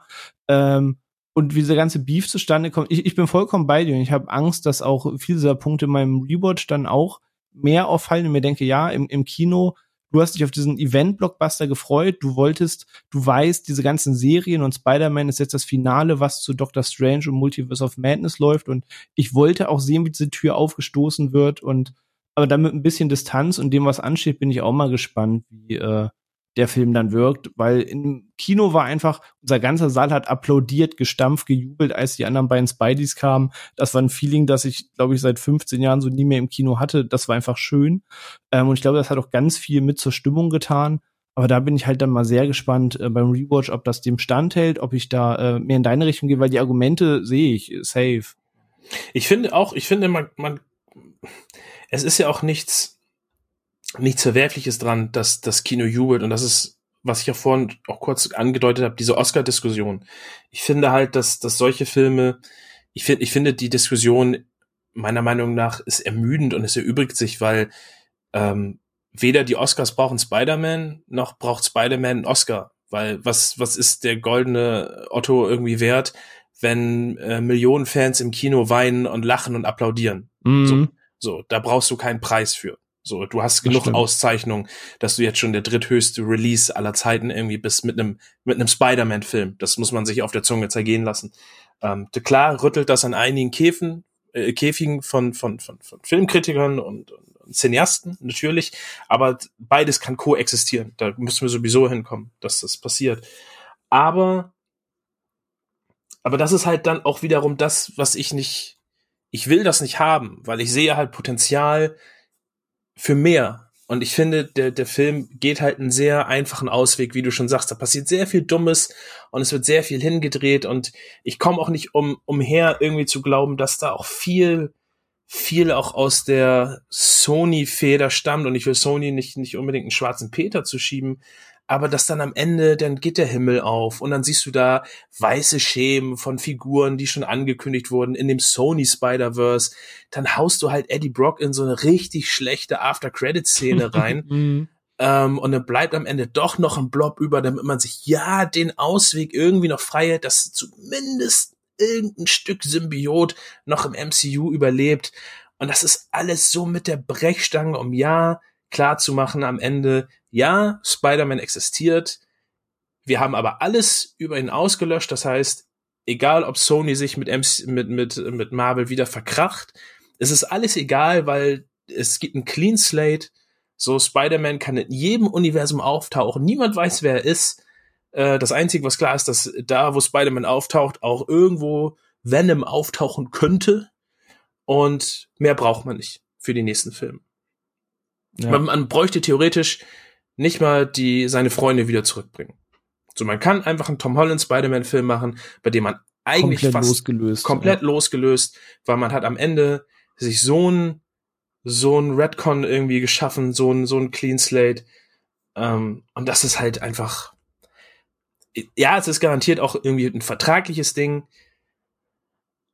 aber das ist irgendwie irgendwie man darf man darf nicht vergessen, Spider-Man ist vermutlich, ich hatte da letztens noch mal geschaut, ist glaube ich der bekannteste Superheld vor äh, Superman und Batman.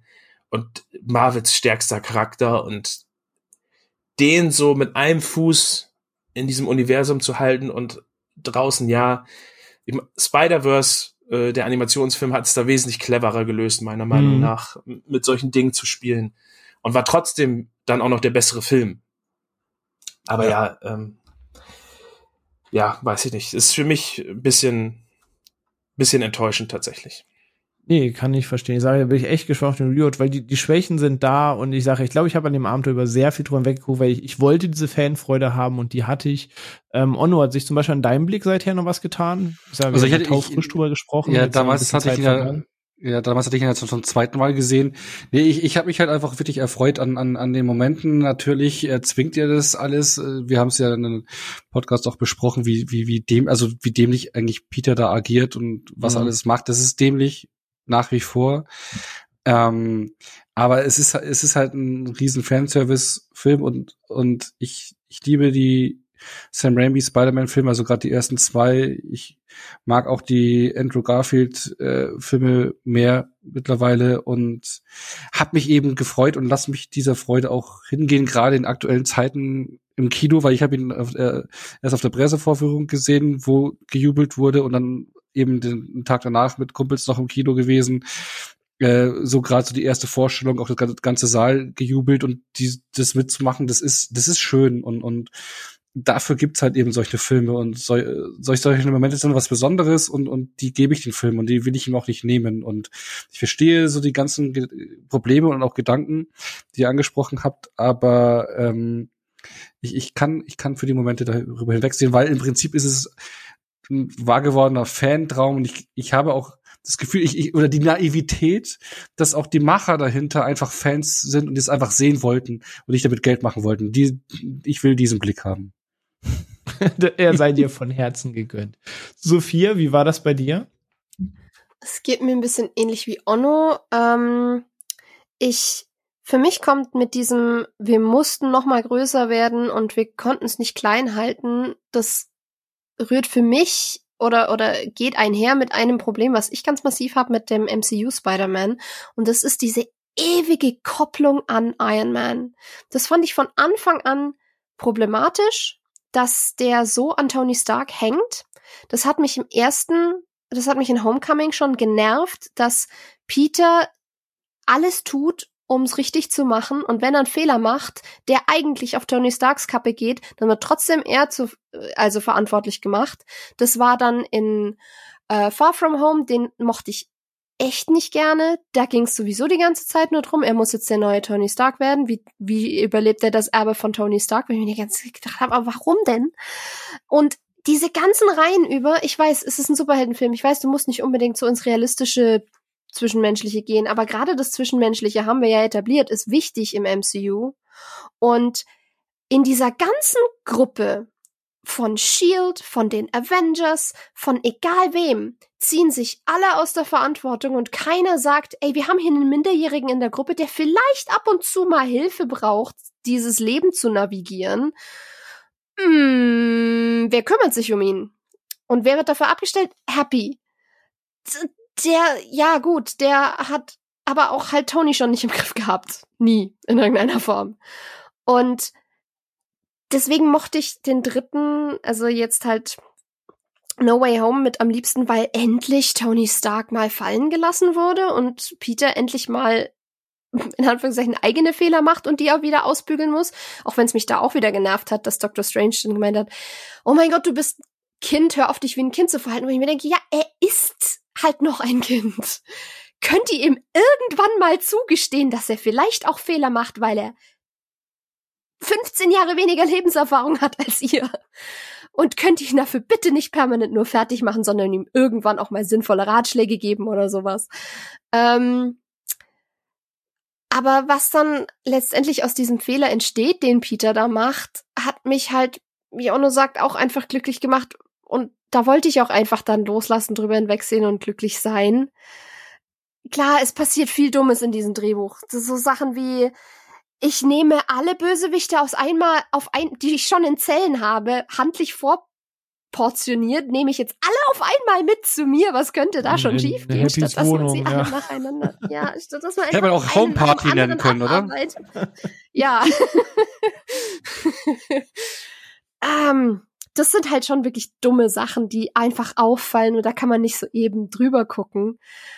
Aber der emotionale Kern von dem Film funktioniert ziemlich gut. Ich habe mich auch einfach super gefreut, als die zwei wieder auf den Plan traten. Ich habe gejubelt, als Doc Ock auftrat. Ich habe mich sogar über Electro gefreut, weil ich den zweiten Amazing Spider-Man nie so fürchterlich fand wie die meisten anderen. Mhm.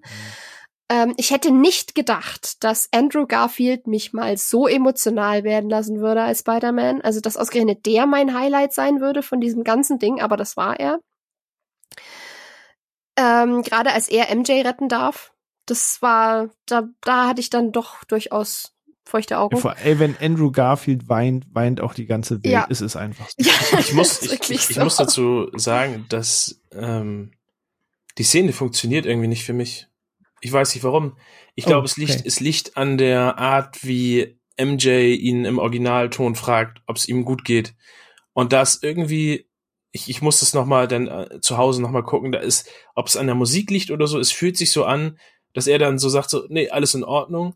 Und es fühlt sich so an, als wäre das so, so, so, so ein Gag, dass das gar nicht ernst gemeint ist, dass das so ist, sie so, hä, was ist mit dir denn jetzt? Oh, nee, alles in Ordnung. Und ich bin der Meinung, da haben halt auch Leute im Kino gelacht.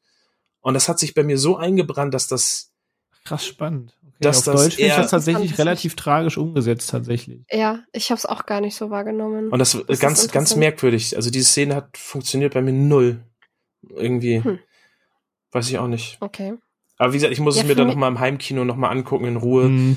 ähm, weil wie gesagt aus dem Kino, wenn da dann auf einmal Leute lachen und dann fühlt sich das an wie so ein so, oh, es fehlt nur noch, dass er irgendwie gesagt hätte, nee, ich habe was im Auge. So, so ja. in die Richtung, ja, so in der Richtung habe ich die halt wahrgenommen. So dieses typische mit dem Gag aufbrechen, dann ja. Szenen nicht stehen lassen, ja. Mich hat sie, mich hat sie halt wirklich gekriegt. Ähm, und ich fand dann aber wiederum das Ende ein bisschen ärgerlich. Ähm, ja, du setzt es jetzt wieder zurück. Das war nicht mal das Problem für mich, war eher das Problem, dass Peter dann nicht zu seinen Freunden geht und sich wieder vorstellt. Weil ich weiß, es ist in diesem Fall so angedacht, dass es rüberkommt, wie er macht jetzt endlich das Richtige, dass er nicht irgendwie selbstbezogen sagt, ich will aber meine Freunde in meinem Leben haben, sondern dass er sagt, dass er sieht, er hat MJ verletzt, auch physisch durch seinen sie mit reinziehen, also will er das nicht mehr machen. Aber das ist so ein Trope, den ich nicht unbedingt gerne mag, dieses ich weiß besser, dich, beziehungsweise ich beschütze dich ähm, prophylaktisch und lass dir überhaupt gar nicht erst die Entscheidung, ob du damit drin hängen willst oder nicht. Ja, das, das muss man tatsächlich ich in dem Film schlucken, ja. Das nicht, wenn diese Agency irgendwem genommen wird, sei es einem romantischen Partner oder einem Freund oder Familienmitglied oder sonst irgendwas, weil das ist immer noch deren Entscheidung. Ja. Und, und du kannst dann nachher auch sagen, gut, bist halt selber schuld. Und klar, das ist dann für die gefährlich und du kannst sie auch verlieren, aber es ist im Endeffekt genauso ähm, egoistisch zu sagen, ich rede jetzt nicht mit denen und halt sie da einfach raus, damit ihnen nichts passiert, damit ich womöglich den Verlust nicht mitmache oder ich womöglich nicht mit Konsequenzen leben muss. Das ist, wie man es betrachtet, aber das kann auch ein persönlicher Pet Peeve nee, von mir sein. Du, ich, ich mochte es einfach ich nicht. Ich verstehe dich vollkommen, äh, aber dieses Ding ist, und da kann man, glaube ich, den Film mit abhaken, und deswegen habe ich, normalerweise würde ich dir vollkommen zustimmen dabei, aber das Problem ist ja, diese ganze Vertragslage, die auch Dennis schon angesprochen hat, die wir auch in unserer Folge hatten. Ja. Ich habe über diese Szene 0,0 nachgedacht, weil man über diese Szene nicht nachdenken darf, weil der Film ist so gekartet, dass im Zweifelsfall nie wieder Tom Holland als Peter Parker in diesem Universum auftauchen muss.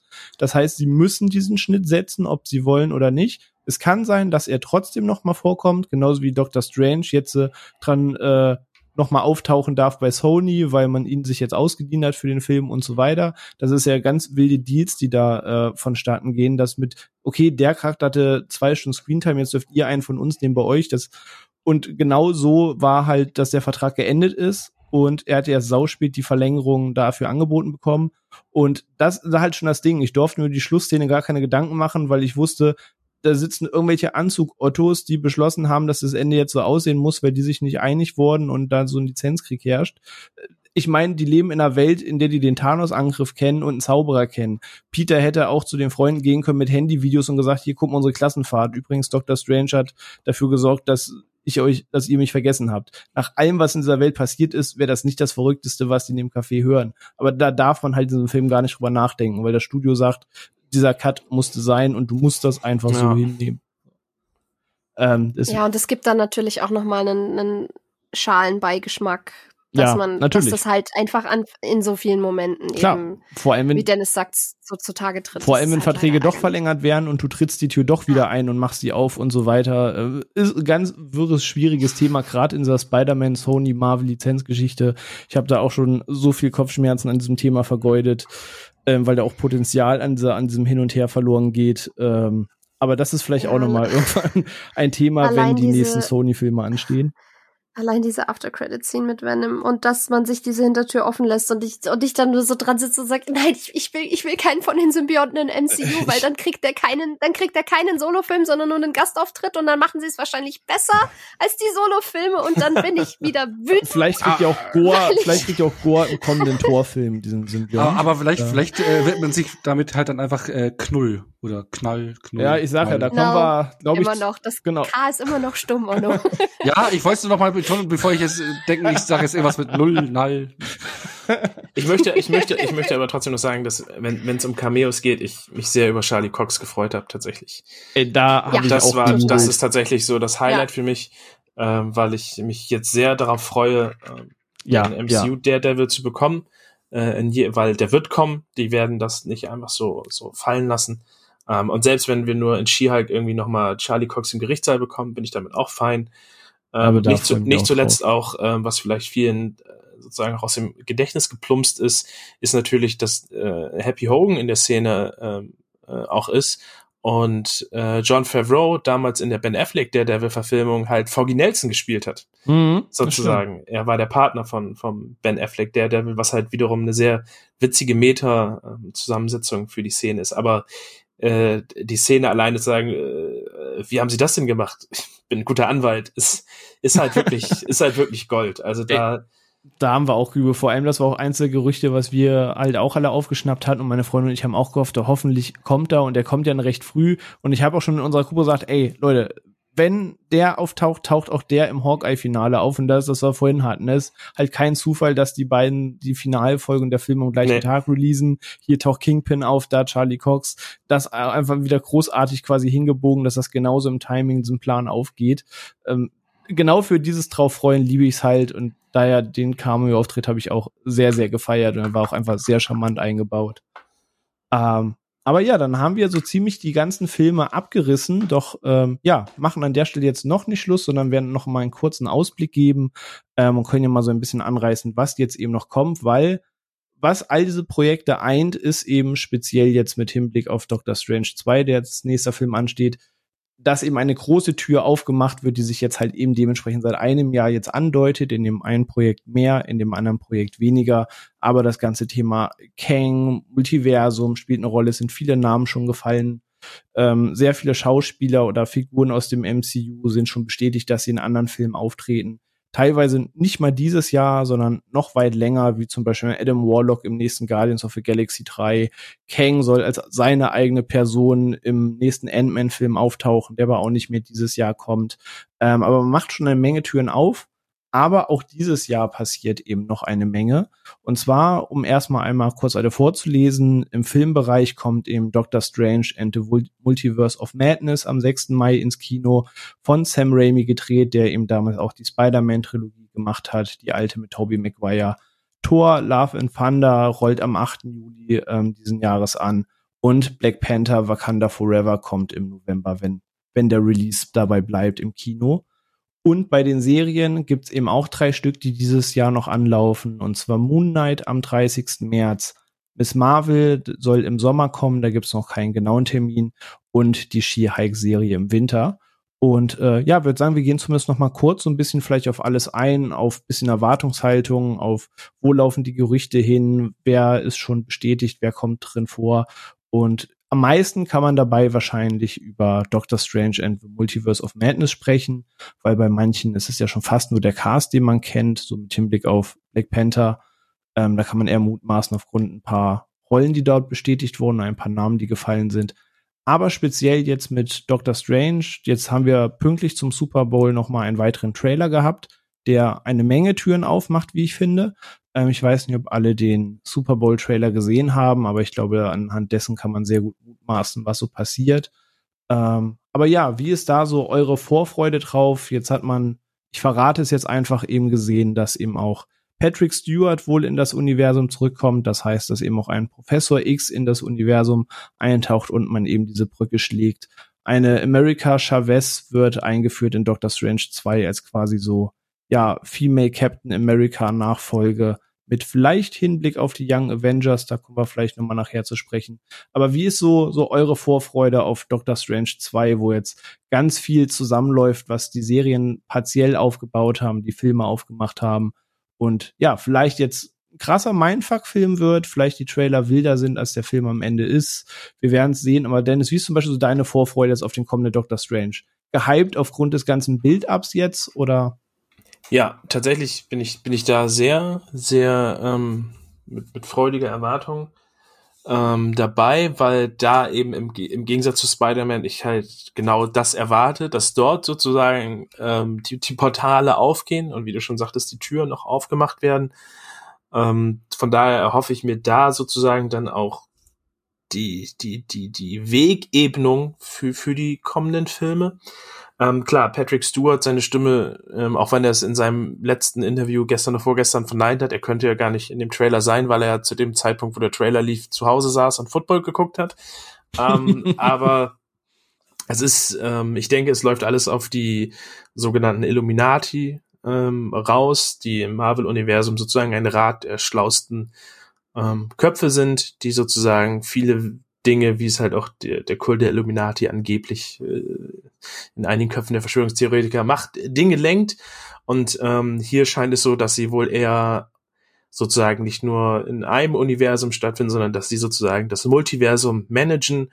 Und ähm, man hat gesehen, äh, Sorcerer Mordo, glaube ich, heißt er dann diesmal, ähm, weiß man nicht, wahrscheinlich eine Variant von dem Mordo, der, der aus dem MCU ist, taucht auf. Wir haben Patrick Stewart dann wahrscheinlich als, als Einführung auch in die Mutanten, dass in einem Universum irgendwo die Mutanten auftauchen und es natürlich dann durch Doctor Strange äh, relativ ein einfacher Weg wäre, Mutanten ins in das Filmuniversum zu bringen. Mhm. Ich habe heute das neueste Gerücht gelesen, dass, dass Wolverine auftauchen wird und nicht als Hugh Jackman. Da darf man gespannt sein, wie viel an dem Gerücht dran ist. Die ersten Gerüchte ähm, ranken sich ja auch, dass Tom Cruise ein Stimmt, als Superior wird. Iron Man. Genau, Stimmt. dass er als Iron Man mit, mit Thanos Kopf in einem Glas und vier Infinity Stones ähm, dort sitzen wird. Ähm, Reed Richards ist halt auch natürlich ein Gerücht. Ähm, John Watts wird Fantastic Four im MCU verfilmt, von daher ähm, auch ein Mitglied der, der Illuminati in den Comics wäre halt auch denkbar. Namor könnte man eventuell auch mit reinbringen. Was ich allerdings spannend finde, was ich auch noch nirgendwo gelesen habe, ist ähm, Black Panther ist Teil der Illuminati. Mhm. Und da wir wissen, dass für Black Panther Wakanda Forever äh, man sich dagegen entschieden hat oder man hat explizit gesagt, wir werden Keinen neuen T'Challa casten. wir werden keinen neuen T'Challa casten, aber ein. T'Challa Variant aus einem anderen Universum Hm. Wäre ja kein Recast, sondern es wäre sozusagen eigentlich eine andere Figur. Okay, ich habe bisher mehr an Shuri gedacht, aber ja, ja, maybe. Theoretisch könnte man sozusagen von dort den, den äh, Black Panther nehmen. Captain Carter, ihr habt es gesagt, im Poster ist das Schild zu sehen, wird wahrscheinlich dort auch auftauchen. Wir haben America Chavez, die sozusagen als Kraft hat, Portale ins Multiversum aufzumachen. Wir werden Wanda haben. Also das ist sozusagen der Film, wo alles irgendwie ähm, vorkommt. Wir sehen ja auch, also ich glaube, diese, dieses Iron Man-Gerücht in irgendeiner Art und Weise wird was dran sein, denn wir sehen Doctor Strange in Handschellen und er wird von Ultron-artigen ähm, Robotern sozusagen dorthin geführt und die sehen halt aus wie die Iron Legion, dieser Suit of Armor, den Tony in Age of Ultron eigentlich bauen wollte. Von daher bin ich mir ziemlich sicher, dass Tony Stark in irgendeiner Form dort auftauchen wird. Ähm, wir werden äh, Zombie, Zombies sehen. Also ich, da, ich freue mich darauf und ich hoffe, dass das ähnlich wie Chloe Zhao ähm, Sam Raimi so ein bisschen, bisschen am Rad drehen darf, dass er Mhm. äh, ich, ich hoffe, dass er eher verrückt wird, anstatt horrormäßig. Ähm, weil ich brauche jetzt nicht irgendwie ähm, den nächsten halbherzigen. Mutants. Ja, oder, oder äh, zum Beispiel zu, äh, sein Zauberer von Oz hatte ja auch zum Beispiel sehr Ja. viele, sehr viele Einstellungen, die auf Jumpscares oder so gingen. Das, Ja, das, stimmt. äh, Das brauche ich jetzt nicht. Ich hoffe, dass er einfach wirklich frei drehen kann und da viel passiert. Und deswegen bin ich da eigentlich, eigentlich guter Dinge, ähm, weil Dr. Strange halt eben sozusagen die Lizenz zum Freidrehen eigentlich hat und ähm, das Potenzial und die Basis mitbringt, alle Probleme und Möglichkeiten, äh, äh, Probleme zu lösen und Möglichkeiten zu eröffnen, einfach durch ihn als Charakter. Alles, was mit dem Multiversum schiefgehen kann oder schiefgehen kann, er kann der Grund dafür sein. So. Mhm. Und deswegen macht das, macht alles irgendwie, das hat Hand und Fuß, wenn das in diesem Film passiert. Ja. Also ich hoffe auch, dass man da eben wirklich all in geht, gerade weil, wie du sagst, für Fantastic Four, für X-Men, für alles, was noch kommt, jetzt erworben wurde. Gerade in, wenn ein Kang kommt, kann auch sein, dass diese, diese Buddiness mit einem Dr. Doom dann irgendwann stattfindet. Also weiter gedacht kann da ganz viel passieren. Und der Film könnte der Anstoß sein, all diese Türen zu öffnen. Von daher hoffe ich auch, dass er da sehr all in geht und habe da einfach eine krasse Vorfreude drauf, aber halt auch ein bisschen Erwartung entsprechend und bin gespannt, wie sich das den am Ende dann eben das eine zum anderen passt. Oh, Onno, wie sieht das zum Beispiel bei dir aus mit der Vorfreude? Ja, Bock drauf. Punkt. Nee, ich war, nee, also äh, schon damals, wo die Ankündigung war, Ja. Dr. Strange 2, äh, Sam Raimi, dass er da Regie führt äh, und das ein bisschen mehr in die Horrorrichtung gehen sollte, war ich ja schon hooked. Ähm, Mhm. Und dann eben Thema Multiversum und jetzt, ja, die, die Gerüchte, es kommen ja immer mehr Gerüchte. Ich, Gerüchte sind cool zum Vorspekulieren, aber leider auch äh, äh, vermiesen sie dann irgendwie so ein bisschen Überraschungsmoment. Also ich fand das auch bei No Way Home, äh, klar, man hat sich gefreut, die Figuren zu sehen, aber die Gerüchte sind ja am Ende so konkret geworden, dass es dann am Ende keine Überraschung mehr war. Das fand Du wärst eher enttäuscht gewesen, wenn es nicht so eingetroffen Genau wäre. am das, genau so, also, also ähm, mit, mit, mit Matt Murdock oder halt den beiden Spideys, also es war ja eigentlich klar, dass sie drin sind und es war ja so, ja cool, hat gestimmt, ne, im Kino, obwohl man sich Ja, auch gefreut ja, ja. hat, ja, aber es war ja so eine Bestätigung und das fand ich ein bisschen schade und ich, das erhoffe ich mir jetzt von den Filmen, dass äh, ich, dass sich die Gerüchte hoffentlich nicht zu sehr zuspitzen, zu konkret werden äh, zum Kinostart hin, sondern dass wir wirkliche Überraschungen bekommen. Ähm, Das hoffe ich klar, auch, ja. ja, hoffentlich macht man es mit den Trailern ein bisschen besser. Ne? Also ähm, man sieht ja jetzt hier schon diesmal hier, nicht Sony dran. ja, ja, also, Ja, ich, ich muss auch, ich, da, da muss man auch sagen, also, also ma, äh, gerade Marvel Studios, die haben teilweise auch ein gutes Händchen, was Sachen angeht. Die packen Ja. manchmal auch Sachen in den Trailer, die am Ende nicht im Film sind. ja, Bei Guardians of the Galaxy 2 haben sie ja diese ganze Kampfszene, die eigentlich nur die ersten fünf Minuten sind, äh, in den Trailer gepackt und du hast vom Rest ja gar nichts gar nicht Ja, sozusagen gewusst. Die, die, die führen auch teilweise in die Irre, ne, die Trailer. Also das haben sie, glaube ich, bei irgendeinem Avengers-Film, was, was bei Age of Ultron oder irgendwas, haben, die haben irgendwas angeteased, wo die Gerüchte in eine Richtung gingen und das hat gar nicht gestimmt. Ne? Also die können einen auch schon manchmal in die falsche äh, Richtung führen. Ähm, ich bin gespannt, es ist alles möglich. Äh, ich vertraue da Sam Raimi. Ähm, ich mag Benedict Cumberbatch als Doctor Strange. Ich mag die Möglichkeiten des Multiversums. Mir gefallen trotz allem die Gerüchte. Äh, wird mich über jeden Fall davon freuen, wenn er eintritt. Ähm, und ja, ich glaube, Reed Richards erkennt man, glaube ich, sogar in den Trailer, wenn man richtig will, weil er sitzt ganz links oben. Also man kommt ja in diesen Saal rein, wo die Illuminati sitzen. Und da sieht man ihn ganz oben links halt jemanden, wo auch so, so ein weißer Schimmer ist an der Stelle, wo halt die vier stehen könnte. Ähm, aber kann auch alles in die Irre leiten. Mhm. Also, man- das werden ja auch teilweise die Bilder. Aber sie so wollen ja bearbeitet. eben, dass genau diese Ja, Diskussion ja, ja. stattfinden. Aber, aber, aber es wird halt Sinn machen, eben mit Kang, mit, mit Fantastic Four, die reinkommen. Also es wird Sinn machen, da jetzt hier so die, die Fährten zu legen, ähm, so vereinzelt, um die Fantastic Four, um die, die Mutanten, um die X-Men reinzuholen. Äh, es ist halt eigentlich so der, der, der krasseste Film von seinen Möglichkeiten her, den das MCU bisher eigentlich hatte, von, von der Neuausrichtung her und von dem Multiversum, was da alles möglich ist. Also, was man auch alles endlich reinholen kann durch den Fox-Deal und ja. also da, da, da. Also allein, dass sowas in. Häkchen Verrücktes im normalen Blockbuster-Kino so inzwischen möglich gemacht wurde, Mhm. dass dieser ganze Weg dahin so aufgebaut wurde, dass du sagst so, ja, das passiert dann im Film so. ja. Da muss man auch applaudieren für. Eben, aber es, äh, ich meine, die Fans erwarten jetzt ziemlich viel und man kann es so viel reinpacken, aber man muss trotz alledem die Balance schaffen, äh, die Hardcore-Nerds und die Gerüchteküche, Koche, Köche hier abzuholen, aber halt, aber auch das Massenpublikum nicht verlieren. Ne? Also, dass die da reingehen und dann bum, bum, bum, bum, bum zugeballert werden, nur noch mit irgendwelchen Namen und, und Sachen und äh, dann gar nicht mehr blicken, weil die muss man auch abholen. Das ist ja eh generell ein schmaler Grad, den das MCU relativ gut geht, finde ich, in, in bisherigen ähm, Laufbahn. Aber jetzt so langsam erreicht man halt eben so einen Grad, also gerade eben bis Endgame es ist zwar ein straighter Weg, aber jetzt gibt's mehrere Wege und durch die Serien, die nicht jeder sieht und durch Multiversum, was vielleicht auch nicht jeder versteht und äh, da sind halt so viele Möglichkeiten und da kann man irgendwo so die die Basis verlieren. Ne? Also ich, ich Beispiel immer jetzt ganz kurzer Exkurs, aber ich finde, wir, wir sehen so Marvel in unserer Blase und vor der Pandemie, ich habe gerne Fernreisen gemacht, bin sehr viel mit dem Flugzeug äh, lange habe sehr lange Flüge gemacht und wenn man mal mit einem, so einen langen Flug macht, da gibt es das Entertainment-System und da gibt es hunderte von Filmen, die man gucken kann. Und wenn man dann auf so einen langen Flug mal aufs Klo geht, hinterrennt und dann nachts wieder zurück, also wenn es dunkel ist und du dann wieder zurückgehst und dann schaust du auf die Bildschirme und guckst, was die Leute sich gerade anschauen. Über 60 Prozent der Leute schauen sich immer einen Marvel-Film an. Also was ich damit sagen will, ist, du, du, du hast halt eben so die Masse, du hast sehr viele Leute, die sich die Filme einfach reinballern zum Entertainment und einfach nur berieseln lassen.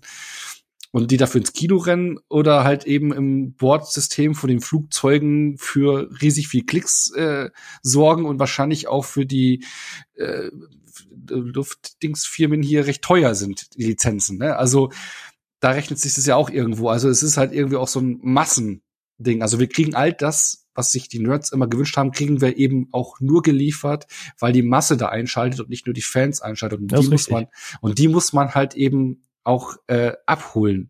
Und das wird jetzt ein sehr, sehr, sehr schmaler Grad. Bisher Okay. hat man den gut ge geschafft, weil eben der Weg recht straight war, obwohl er eigentlich Themen auf, die natürlich Ja. genau mehr diese Nerds eben ansprechen. Richtig. Eben und eben, und du hast es auch schon öfters gesagt, René, also auch alles, was jetzt so in der Zukunft steht. Ich meine, du hast ja schon ein paar Mal gesagt, Kang der Eroberer, aber wir haben eigentlich noch gar nicht erklärt, wer das ist. Ich musste zum also ich kann den auch nicht aus den Comics, also man muss auch mal erklären, wer ist es oder was bringt er mit sich. Ich glaube, nicht jeder kennt ihn. Ja?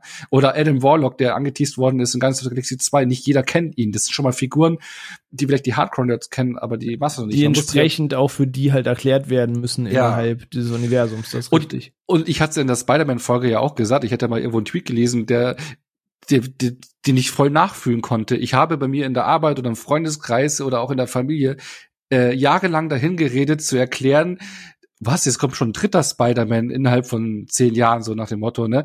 Äh, und dann ich du musst halt jedem erklären, nein, die gehören nicht zusammen, weil die verschiedene Lizenzgebühren, äh, äh, Gebühren, weil Sony und Vergiss Marvel und bla, wieder, gehört genau, und jetzt ist doch zusammen. Also äh, äh, wo holst du dann da die die die Basis ab, ne? Also die die nicht äh, sich Erklärvideos anschaut, die jedes Gerücht nachgeht und sowas. Und das das wird spannend zu sehen, wie die Marvel äh, da den Weg geht. Und deswegen darf man da nicht zu viel erwarten, weil man eben da dann auch also nicht zu sehr in die Vollen gehen darf. Und deswegen glaube ich, muss man auch von der Erwartungshaltung, was das alles angeht, bei Doctor Strange auch ein bisschen zurückfahren und Ja. nicht, dass man dann am Ende enttäuscht wird. Nee, vollkommen valide, hast du recht. Und bin halt auch gespannt, wie dieser Spagat geht. Weil ich als Fan, der eben auch die ganzen Comicbücher liegen hat, der sich seit 20 Jahren beschäftigt, freue mich riesig auf das, was kommt. Aber ich bin vollkommen bei dir. Ich bin nicht die Norm. So, ich bin vielleicht einer der ne, MCU-Zuschauer, der da addicted ist, aber ich bin nicht die, die Filmguck-Norm. So, das, und die müssen quasi auch hinterherkommen. Von daher bin ich auch gespannt. Sophie, hast du sonst noch zu Doctor Strange zwei Ergänzungen zum bisher Gesagten? Oder schließt du dich dem so an? Oder Ich, ich stehe da irgendwo dazwischen, ähm, weil ich bin jetzt absolut nicht der Normgucker. Äh, dafür bin ich viel zu nerdig. Ähm, aber ich bin auch nicht so krass in vielen von den Comic-Sachen drin. Ich habe so, ich habe so meine in Anführungszeichen Inselbegabungen, was verschiedene Comic-Themen angeht und habe da immer so spezifische Dunstkreise, aus denen ich dann sehr viel konsumiere und bei anderen Bereichen bin ich dann wirklich komplett blind und ähm, vieles, was jetzt kommt, geht in Bereiche, wo ich gar keine Ahnung habe, gerade wenn es um die kosmischen Sachen geht, da bin ich größtenteils raus. Ähm, und ich bin dann aber jemand, der da nicht sagt, oh, das, das müssen sie mir jetzt runterbrechen oder was auch immer. Ich habe dann immer Bock, die neuen Sachen eingeführt zu bekommen. Und klar, es ist schön, wenn es immer erklärt wird, aber ich freue mich auch einfach, wenn mir vieles einfach hingeworfen wird. So auch in den After-Credit-Scenes oder so und ich dann einmal mich in Recherche stürzen kann und sagen kann, ah, okay, und das kommt jetzt noch. Ähm, also bin da irgendwo so, so hybridmäßig dabei und freue mich auch auf sowas dann. Aber ich freue mich natürlich auch. Ich, ich warte eh schon super viel zu lange auf einen zweiten Doctor Strange, weil Doctor Strange zu meinen Lieblings-MCU-Filmen gehört, weil der halt visuell und überhaupt einfach mal anders war. Und ich, solange, solange ich ihn so cool finden kann wie den ersten, bin ich zufrieden. Und hey, Patrick Stewart im MCU. bin ich glücklich. Ja, also glaube, da haben wir auf jeden Fall alle eine, eine gute Erwartungshaltung, aber ist ja, wir werden uns unterhalten, wenn es soweit ist, aber ich bin da ehrlich gesagt guter Dinge und glaube, dass man äh, als Fan, als Marvel-Fan, als Filmfreund da eine gute Zeit haben wird.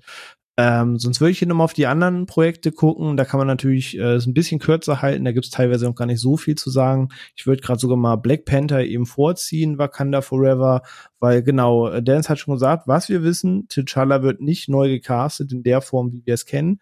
Das, die Aussage kann eine Menge heißen. Was wir wissen, ist, dass äh, die Figur Riri Williams, also schwer bekannt als Ironheart, die eben auch ja so ein bisschen die, die Iron Man-Nachfolgerin dann quasi ist, äh, eingeführt werden soll in dem Film.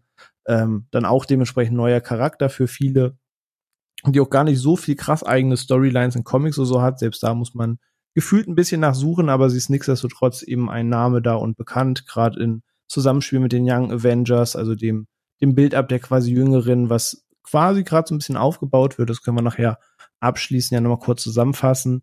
Ähm, ich weiß gar nicht, verpasse ich was oder gibt es sonst auch wirklich außer das gar nicht so viel weitere Infos dazu? Ich, mein Wissensstand ist, dass tatsächlich das ganze Projekt um Black Panther Wakanda Forever ja relativ geheim gehalten ist bisher, eben außer der Punkt, dass ja, das Gesagte, er wird nicht gerecastet und Riri Williams soll eingeführt werden oder habt ihr da noch Infos, die mir gerade entgehen? Ich habe heute ein Gerücht äh, gelesen, dass Mbaku, also von Vincent Duke gespielt, vielleicht der Black Panther sein könnte, weil ähm, es gibt ja den Blip und das ist ja so ein fünf-Jahres-Zeitfenster, wo eben ja auch T'Challa schon weg war. Also er wurde ja da weggeblippt und äh, da musste jemand dann in der Zeit Wakanda regieren und in die Rolle des Black Panther gehen. Hm, und da okay. gibt's Gerüchte, Gerüchte, dass Mbaku, der ja eigentlich auch schon im Black Panther Film im Zweikampf am, an, den, an den Wasserfall schon recht gut ja eben gegenhalten konnte und ja auch Mhm. ein Anführer ist, dass der ein möglicher Black Panther äh, Anwärter sein könnte. Also der Zeit zumindest. Wäre natürlich ein bisschen schwierig, das rückwirkend zu machen, da er in dem, in Ja. dem Finale zumindest noch in seinem normalen Outfit sozusagen dort auch auftaucht. Ja, okay. Ja, stimmt. Aber ich habe ein bisschen Angst, dass sozusagen meine Befürchtungen aus dem ersten Teil sozusagen ähm, eintreffen, da man scheinbar ja auch, also der Film, wenn er am 11. November dieses Jahres rauskommen soll, müsste der ja jetzt langsam irgendwann in die Post mhm. irgendwann kommen. Ja. Und man hat irgendwie noch gar nichts an, an Setbildern, glaube ich, oder kaum an Setbildern, nur so unfertige Sets irgendwie gesehen. Ähm, ich weiß nicht, ob der irgendwo in, an echten Gebieten gedreht wurde.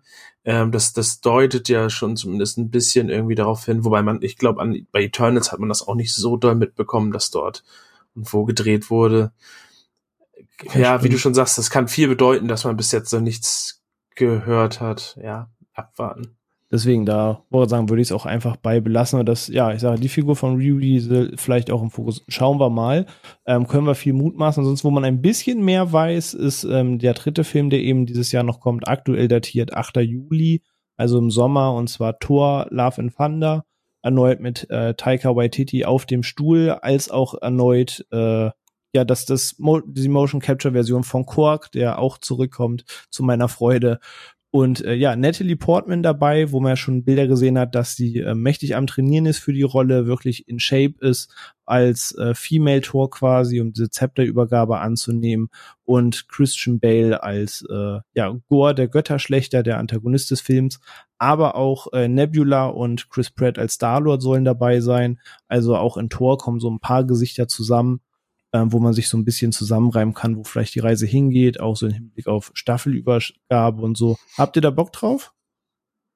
Ohne Ende. Also es ist mein Maus Bonded, weil ich ich mag Thor Ragnarok, ich mag den Stil von Taika Waititi, ich mochte dieses überzeichnete und so die ersten, ja auch schon der Schriftzug und sowas. Es ist wieder äh, bunt und, und schrill und ich glaube, der wird witzig und, und äh, bin gespannt. Äh, ich fand eigentlich Natalie Portman als Jane Foster ein bisschen lame, wie sie gespielt hat. Also ich mag Natalie Portman als Schauspielerin, aber in der Rolle von Jane Foster war sie ein bisschen irgendwie zurückhaltend.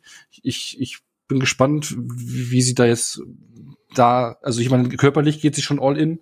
Äh, bin mal gespannt, ob sie da ein bisschen mehr äh, äh reinwerfen kann in die Rolle. Ähm, ich äh, freue mich da auch drauf. Ähm, die ersten Setbilder, was auch Kostüme und so angeht, ähm, versprechen äh, so eine gute Mischung aus, aus Comic-Authentizität und, und typischen Taika Waititi-Charme. Es sind jetzt auch erste Actionfigurenbilder aufgetaucht zu den, ich, ich nenne es jetzt vermutlich mal finalen Rüstungen äh, wo man dann auch Natalie Portman sozusagen zum ersten Mal als, als Female Tor sieht, wie sie, wie sie in Rüstung aussieht. Und das ist schon sehr, sehr nah am Comic-Look. Mhm. Was, was ziemlich cool ist. Man sieht, dass Mjolnir sozusagen geklebt ist, äh, irgendwie. Ähm, mhm. weshalb sie dann wahrscheinlich die eben, da sie würdig ist, dann die, die Macht von Thor bekommt. So ähm, geht ja der Zauber. Und ähm, ich glaube, he heute sind, sind auch Lego-Sets geleakt ähm, äh, zu dem Film und ich glaube, das wird so eine richtige, das wird so, so bestimmt so eine Art Road, Taika Waititi Intergalactic Road Movie irgendwie, wo halt abgefahrene Figuren vorkommen und äh, es halt so richtig so Heavy Metal wird. Also da wird's richtig krachen, glaube ich. Da, ähm, ich, ich hoffe, dass der ein bisschen ein bisschen äh, konsistenter als Ragnarok ist. Ich mag Ragnarok, aber der hatte auch so einige, einige Momente, wo ich dachte, uff, uh, ist ein bisschen wonky jetzt alles. ähm, äh, das ist immer schwer. Entweder muss man volle Kanne reingehen oder man, man muss auf die Bremse treten. Ich, ich freue mich da schon drauf. Ich glaube, es kann lustig werden. Ähm, ich glaube, Chris, Chris Pratt, äh, ach, Chris Pratt sei schon, Chris Hemsworth, der hat noch einiges, ähm, in der Tor-Humor-Schublade liegen, ähm, um den Charakter noch, noch nicht nervig zu machen. Äh, da fand ich ihn in anderen witzigen Rollen, die er zwischendurch mal gespielt hat, wesentlich anstrengender. Das stimmt. Ähm, aber ich bin da auch, also bin ich, freue ich mich eigentlich auch drauf. Also gerade auf Humorebene freue ich mich da halt auch, weil auch, äh, also ich mag diese, dieses Rework von ihm einfach, das hat für mich in Ragnarok funktioniert. Auch in Infinity War, die Szenen, die er mit Rocket zusammen hat, die, die feiere ich total. Ähm, und selbst, das ist so eine kleine, banale, dumme Szene eigentlich, aber ich liebe die über alles ich bin nicht der größte Star-Lord-Freund, sondern Chris Pratt und ich ist eh schwieriges Verhältnis, aber er funktioniert für mich zumindest als dieser charismatische Volldulli. Ähm, aber das Zusammenspiel zwischen ihm und Thor, da gibt's zum Beispiel am Ende von Endgame diese Szene, wo beide im Schiff stehen und sagen, wir wissen ja, wer der Captain des Schiffs ist. Das ist großartig. Genau, er steht natürlich, natürlich. Ja, ja. Natürlich. das ist so eine kleine Szene, die ich immer wieder feier und gerade über diese Momente zwischen den beiden, so da hoffe ich, dass der nächste Film da auch noch ein bisschen dieses Piesacken und alles auf ein gutes Level hebt, dass man da eine gute Zeit hat. Ähm, da habe ich dementsprechend auch große Freude drauf. Weiß nicht, ich bin irgendwie sehr skeptisch, was den angeht. Weil einerseits, ich liebe Thor Ragnarök, ich finde den großartig. Ich, das, ich mag auch den abgefahreneren, abgespacederen äh, Tor deutlich lieber. Ähm, ich hab null Bock auf Female Thor. Ich hab gar keinen Bock auf wieder Jane Foster, weil die hat mir einfach in den vorigen Filmen 0,0 gegeben und ich finde auch Female Thor in den Comics nicht spannend. Ich brauche die einfach nicht. Nicht mal dass ich da irgendwie spezifisch was dagegen hätte. Ich, es interessiert mich einfach nicht.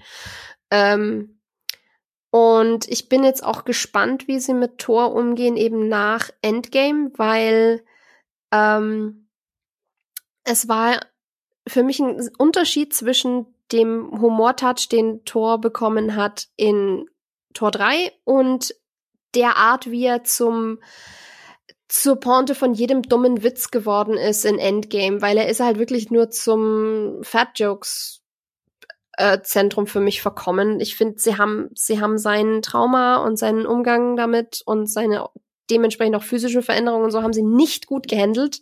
Dafür war offenbar nicht genug Platz in dem Film und vielleicht wird das jetzt etwas besser angesprochen. Ähm, bin gespannt, wie Taika Waititi das handelt. Ich traue ihm durchaus zu, dass er das gut macht. Aber da kommt für mich jetzt einfach einiges zusammen, wo ich einfach super vorsichtig reingehe und ihn mir angucke und mir dann im Kino meine Meinung bilde und im Vorfeld mich einfach nicht damit beschäftige und dann einfach mal schaue. Ein, einfach auf dich zukommen lassen. Genau. Ich habe tatsächlich noch großes, äh, große Lust auf die Torgags. Bei mir zündet der Charakter zum Glück einfach sehr gut. Ähm, aber ja, das sind auch die Filme, die eben im Jahr 2022 jetzt eben erscheinen sollen. Ich sage, wenn sie nicht noch verschoben werden, aber Stand heute, Stand jetzt sind diese drei eben die kommenden Filme. Und dann würde ich jetzt noch mal kurz, bevor wir zum Abschluss kommen, ist auch schon über drei Stunden dabei, aber eben noch mal einen Blick kurz auf die Serien werfen. Da gibt es, glaube ich, zu einer mehr zu sagen, zu den anderen beiden auch bisher mehr nur so Spekulationen. Also das kann man dementsprechend ein bisschen schneller abhandeln. Und äh, nicht wundern, falls Onno gerade äh, so ruhig ist oder nicht zu hören ist, der kämpft gerade ein bisschen mit Tonproblemen. Eventuell ist der auch äh, gleich wieder da, also nicht wundern. Ähm, aber es geht im Serienbereich weiter mit äh, Moon Knight, Miss Marvel und She-Hulk äh, dieses Jahr. Und zwar im 30. März Moon Knight, im Sommer, aktuell steht einfach nur darum Sommer Miss Marvel und im Winter die She-Hulk-Serie. Und äh, ja, zu Moon Knight gibt es entsprechend schon zwei Trailer. Da gab es eben auch einen Super Bowl-Spot und äh, so ein Teaser vorher, äh, wo man schon ein bisschen den Charakter kennenlernt, halt äh, von Oscar Isaac gespielt, Mark Spector, der eben von einem ägyptischen Mondgott seine ähm, Kräfte bekommt. Und ja, ist so, so ein bisschen die Antwort auf Batman, aber geht einen komplett anderen Weg. Ist eben ein Held, der eine dissoziiert, dissoziiert, bah, doofes so eine Identitätsstörung besitzt. Ähm, ihr wisst alle, was ich sagen wollte. Ähm, und ja, mit mehreren Personas quasi agiert in seiner Verbrechensbekämpfung und ist eine Serie, auf die ich mich sehr freue, wo ich vor Jahren schon gedacht habe, beim Comics lesen, wie cool wäre es, wenn es irgendwann Moon Knight in dem Universum gäbe und dachte mir, nee, das, das ist bestimmt viel zu verrückt für Marvel. Ähm, aber ja, sie nutzen eben ihre Serien, um genau sowas eben eine Fläche zu geben. Und äh, habt ihr Erwartungen an Moon Knight? Habt ihr Vorerfahrungen mit Moon Knight? Kennt ihr die Comics? Kennt ihr die Trailer? Ähm, wie ist da die Stimmung? Dennis, vielleicht mal bei dir zuerst. Ähm, ich habe einige Comics gelesen und hab schon Bock. Ich freue mich auch auf Oscar Isaac. Ähm, ich habe schon gesehen in einem Bild, dass äh, die Mr. Knight Variante ähm, auf jeden Fall auftaucht, worauf ich mich, äh, worüber ich mich sehr freue. Ähm, Kevin Feige hat gesagt, es wird brutal. Sie halten, äh, wie, wie sagen die Engländer, we are not pulling any punches. Ähm, das, da nagel ich ihn jetzt drauf fest. Das ist halt was, wenn es halt nicht so ist, dann wird er sich da äh, auf äh, einen ganz gehörigen Tweet von mir gefasst machen müssen, den ich an ihn adressiere. Marschierst du persönlich bei ihm auf? Ja. Auf dem Ähm, Twitter-Account. Also vieles, was ich so gesehen Mhm. habe aus den aus bewegten Bildern, finde ich das finde ich schon spannend. Ich glaube, da kann man ähm, da kann man viel richtig machen, man kann aber auch viel falsch machen. Ähm, Mhm. Bin äh, da auch zu- sehr auf den Ton gespannt vor Ja. allem. Und nur vielleicht vielleicht haken wir es so schneller ab zu den Sachen. Miss Marvel, ja, ich, ich finde es gut, dass es da die Serie gibt. Ich glaube, dass ähm, das ist auch eine eine Serie, die eine die ähm, auch eine Zielgruppe anspricht, vielleicht von von jungen Mädels oder so, die die irgendwie Outsider-mäßig sind, die dann sozusagen auch auch Held werden können. Ich finde, sowas ist immer sowas ist da, da gibt's nicht viel irgendwie, was man da mäkeln kann. So, das ist immer ein, ein guter Ansatz, ist ein guter Ansatz und tut hoffentlich dann auch Gutes ähm, für für den Sinn und Zweck, wenn dann am Ende auch noch eine gute Serie drum gestrickt wird. Ähm, finde ich es gut. Die Kräfte von Miss Marvel wurden ja so ein bisschen, äh, bisschen umgeändert in der Serie. Ähm, bin ich gespannt und auf She-Hulk äh, freue ich mich tatsächlich sehr, weil ich natürlich auch ein großer Hulk-Fan bin. Und äh, Mark Ruffalo zu sehen und hoffentlich diese furchtbare Professor Hulk-Nummer ähm, rückgängig zu machen in irgendeiner Oh Art ja, und Weise. oh ja, das fand ich gut. Ähm, plus auch diese, diese, diese Verletzung mit dem Arm irgendwie einfach mal rauszunehmen, was auch der größte Blödsinn ist, was die Russos sich tatsächlich mal ausgedacht haben. Ähm, aber ich fand diesen ersten Teaser zu She-Hulk auch mit diesem 80er-Spot, äh, wo sie den ikonischen Satz, so, sie würden mich nicht mögen, wenn ich wütend bin, äh, macht und Mark Ruffalo auch schon fast Bill Bixby-like daneben äh, steht. Ähm, da bin ich schon, bin ich schon sehr gespannt. Ähm, vor allem aber auch, wie gut She-Hulk als CGI ähm, Figur funktioniert. Tatsächlich. Ähm, aber da freue ich mich drauf, wenn es eine coole, äh, äh, so eine coole Gerichtsserie irgendwie wird, die aber auch mit den, mit den Depressionen und Folgen von She-Hulk sozusagen umgeht irgendwie. Und der, der Rückkehr von Tim Roth als Emil Blonsky, also Abomination. Genau. Also da bin ich halt auch sehr gespannt. Ähm, Aber ich unterstütze das, was du sagst. Auf Miss Marvel muss ich sagen, freue ich mich sehr, weil ich mag ihre Comics ganz gern. Ich mag dieses Coming of Age. Sie ist ein Fangirl-Thema ganz gern und findet sie selbst in dieser Rolle. Und wenn sie die Serie vernünftig aufbauen, plus dass ihr dann in dem Film The Marvels, also quasi Captain Marvel 2 auftaucht, wenn man da vernünftig die Brücke und so schlägt, da, da habe ich ordentlich Lust drauf. Ich mag sie. Sie ist für mich auch der Pluspunkt an dem leider nicht so gut gelungenen Videospiel ähm, von den Avengers. Ich mag ihre, ihre Story-Trades, von daher bin ich da mal sehr gespannt. Ähm, und Moon Knight, wie gesagt hast, ich habe da Bock drauf. Es steht und fällt ein bisschen mit der Tonalität, mit der Härte, ähm, wie weit man seinen verschrobenen Humor mit der Brutalität in Einklang bringt. Das kann richtig nice werden und ich hoffe, dass dieser Spagat gelingt, aber das Potenzial ist riesig.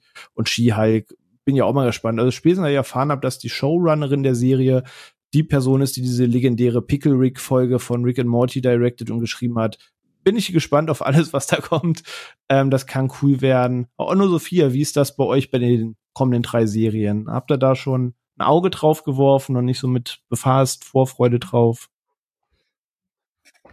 Ja, äh, ich freue mich mega auf Moon Knight. Ich habe einige Comics gelesen. Ich mag den Charakter super gerne, finde den extrem spannend und ja, hab Bock.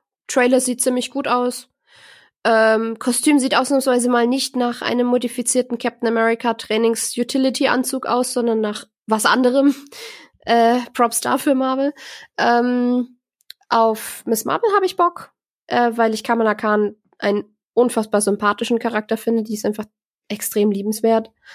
Ähm, ja, ich, ich äh, weiß nicht genau, wie sie da vom Inhumans äh, Blickwinkel aus rangehen. Ich hoffe, die werden einfach keine große Rolle spielen müssen da drin, weil wenn wir, wenn, wenn sie eine Brücke schlagen müssten zur Inhumans-Serie, dann würde sie das wahrscheinlich sehr ähm, zurückhalten, aber ich glaube auch nicht, dass das groß passieren wird. Nee, das glaube ich auch nicht. Ich glaube, es Ähm, Ah, na, warte mal ab. Die Chance, dass äh, der, der Schauspieler aus der Inhumans-Serie auch im Doctor Strange-Film auftaucht, die ist immer noch da, ne? okay. Also, Ja, Ja, wir brauchen einen korrekt. Black Bolt, aber ich habe keine Lust auf den Black Bolt.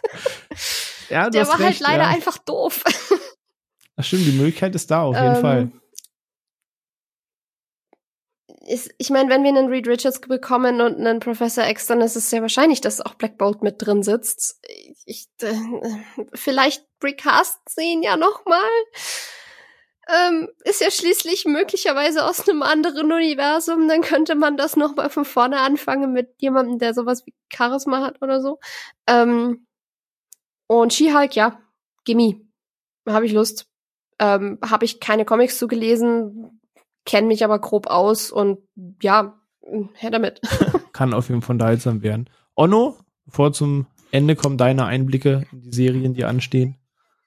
Ja, also ich freue mich dieses Jahr tatsächlich richtig auf die Serien. A, da ich ja jetzt wieder ein bisschen mehr äh, hooked bin vom MCU und äh, nicht so wie letztes Jahr das einfach nur so über mich ergehen lasse. Und äh, zum anderen finde ich spannend, dass wir jetzt komplett neue Figuren bekommen, also die, die wir noch nicht kennen. Also letztes Jahr hatten wir Serien von bekannten Figuren. Ähm, jetzt sind es neue, die wir von Grund auf neu kennenlernen, die neu konzipiert werden fürs MCU oder adaptiert werden. Ähm, Moon Knight kenne ich nur bruchstückhaft aus den Comics, also eigentlich so kaum vereinzelte Bilder gesehen. Miss Marvel kenne ich da mehr, äh, hier auch schon aus den Comics beziehungsweise auch aus dem Videospiel. Und She-Hulk, ja, ist auch mir immer in den Comics auch immer im Weg gelaufen, aber dann auch immer nur, wenn es irgendwo auf die Fresse gab. Aber so die die die Story dahinter ähm, kenne ich auch nicht so wirklich. Also deswegen wird's fast wie so ein, ein erster Berührungspunkt für mich mit diesen Figuren und äh, freue mich auf alle und und ähm, auch Moonlight der erste Trailer sieht ordentlich aus, äh, wie Sophie auch schön gesagt hat, auch mal nicht so ein also ein richtiges Kostüm, zwar recht viel CGI, aber jetzt nicht irgendwie so von was anderes abgehalftert und ähm, guter Cast und ja mit Miss Marvel äh, spiele ich ja schon jeden Tag hier am, am Kindertisch, weil ich die als Lego-Figur habe und mit einer kleinen spiele. Also da ist sie schon eine Heldin, weil es gibt ja auf auf Disney Plus seit letztem Jahr so eine schöne Spidey and Friends Serie für ganz kleine Kinder, ähm, wo sie auch eine, immer wieder auftaucht. Von daher ähm, bin ich mal gespannt, wie ihre eigene Serie wird. Nee, ich freue mich drauf. Sehr gut. Also kann man freudig gespannt an das Kommen der MCU-Erzeugnis gehen. Und äh, ja, ich würde auch sagen, wir sind jetzt bei etwas über drei Stunden. Ähm, hab gesagt, wir können auch ein bisschen darüber diskutieren, wo es hingehen kann. Aber also wir haben ja schon so ein paar Fässer aufgemacht, gerade wie viel mit dem Doctor Strange-Film steht und fällt. Ähm, ich glaube, wer ein Kang ist, müssen wir gar nicht groß erklären, sondern der wird im Film die kommenden Jahre noch eine große Rolle spielen und in einer kommenden Loki-Staffel, in einem Ant-Man-Film und so ähm, ja noch aufgebaut werden und wen es wirklich interessiert, der hat wahrscheinlich eh schon die Kang-Dynastie-Bände oder den neuen Trade vom äh, letzten Winter oder so vielleicht gelesen und kann sich ja mal vorbereiten. Da ist ja quasi noch viel Zeit, die vergeht, bis das ganze Thema sich nach und nach aufbaut. Ähm, was ich mich halt frage, so abschließend so ein bisschen ist, ob man auch irgendwann auf das Thema Young Avengers halt hin möchte, weil wir haben jetzt eine Kate Bishop im Universum, eine America Chavez kommt, eine Riri Williams soll angekündigt werden, eine Cassie Lang haben wir schon bei Ant-Man als seine Tochter, die jetzt gerecastet ist. Eine Miss Marvel kommt jetzt dazu. Wir haben mit Wiccan und Speed quasi die Kinder von ähm, Wanda. Und eigentlich haben wir quasi alle Bausteine, die, die Young Avengers aufzubauen, auch wenn ich nicht sehe, dass die die sind, die am Ende gegen Kang kämpfen oder vielleicht auch doch. Da bin ich mal gespannt, wo, wo sie da noch hinwollen. Da ist, glaube ich, meines Wissens nach noch nicht zu announced. Äh, werft mich ab, wenn ich Mist erzähle, aber ich glaube, dass so zumindest nichts offiziell angekündigt ist. Aber bin auf jeden Fall sehr, sehr gespannt, wo die Reise hingeht und äh, ja, welche Themen da jetzt nach und nach halt auf, aufkommen jetzt. Aber mit den Young Avengers kann ich mir ganz gut als Serienform auf äh, vorstellen, äh, dass jetzt die einzelnen Figuren kriegen ja auch zum Teil ihre eigenen ja, Serien, Staffeln, beziehungsweise tauchen hier und da auf und dann kann man es ähnlich aufbauen wie mit den Defenders bei Netflix, dass du erstmal ja. alle Figuren ja, ihre, alle ihre eigenen Serien, Staffeln bekommen, am Ende kommen sie dann alle zusammen. Wäre auch eine denkbare Idee. Gerade, ne, haben wir ja von lang drüber gesprochen, dass die Serien halt noch mal mehr Zeit haben, diesen Charakteren eine Fläche zu geben. Du musst die eben nicht mehr alle zwingend in einen Film pressen. Diese Tür haben sich erfolgreich mit äh, der Serienformel eben aufgemacht. Und äh, ja, würde sagen, wir haben jetzt sehr gut abgedeckt, was letztes Jahr alles gewesen ist, was dieses Jahr, toi toi toi, wenn nichts verschoben wird, noch alles kommt und haben auch, glaube ich, so ein bisschen Einblick gegeben, mit, mit was man so rechnen kann, was so äh, die Erwartungshaltung angeht, wie der grobe Plot der Filme aussieht. Also sollten, glaube ich, alle im Bild sein und wir konnten trotzdem ein bisschen abnören und grübeln, wo kann die Reise hingehen.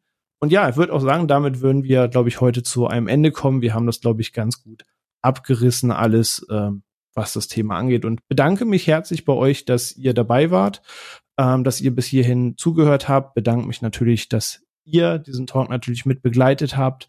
Daher danke an Sophia, danke an Onno, auch ganz speziell danke an Dennis, dass du heute mit dabei gewesen bist. Ja, vielen Dank für die Einladung. Es hat mich sehr gefreut und es hat auch sehr viel Spaß gemacht. Das hört man doch gerne. Dann würde ich sagen, ihr seid jetzt nach drei Stunden 19, je nachdem wie viel Phil euch noch wegschneidet in der Post-Production, etwas über drei Stunden, äh, habt ihr es geschafft.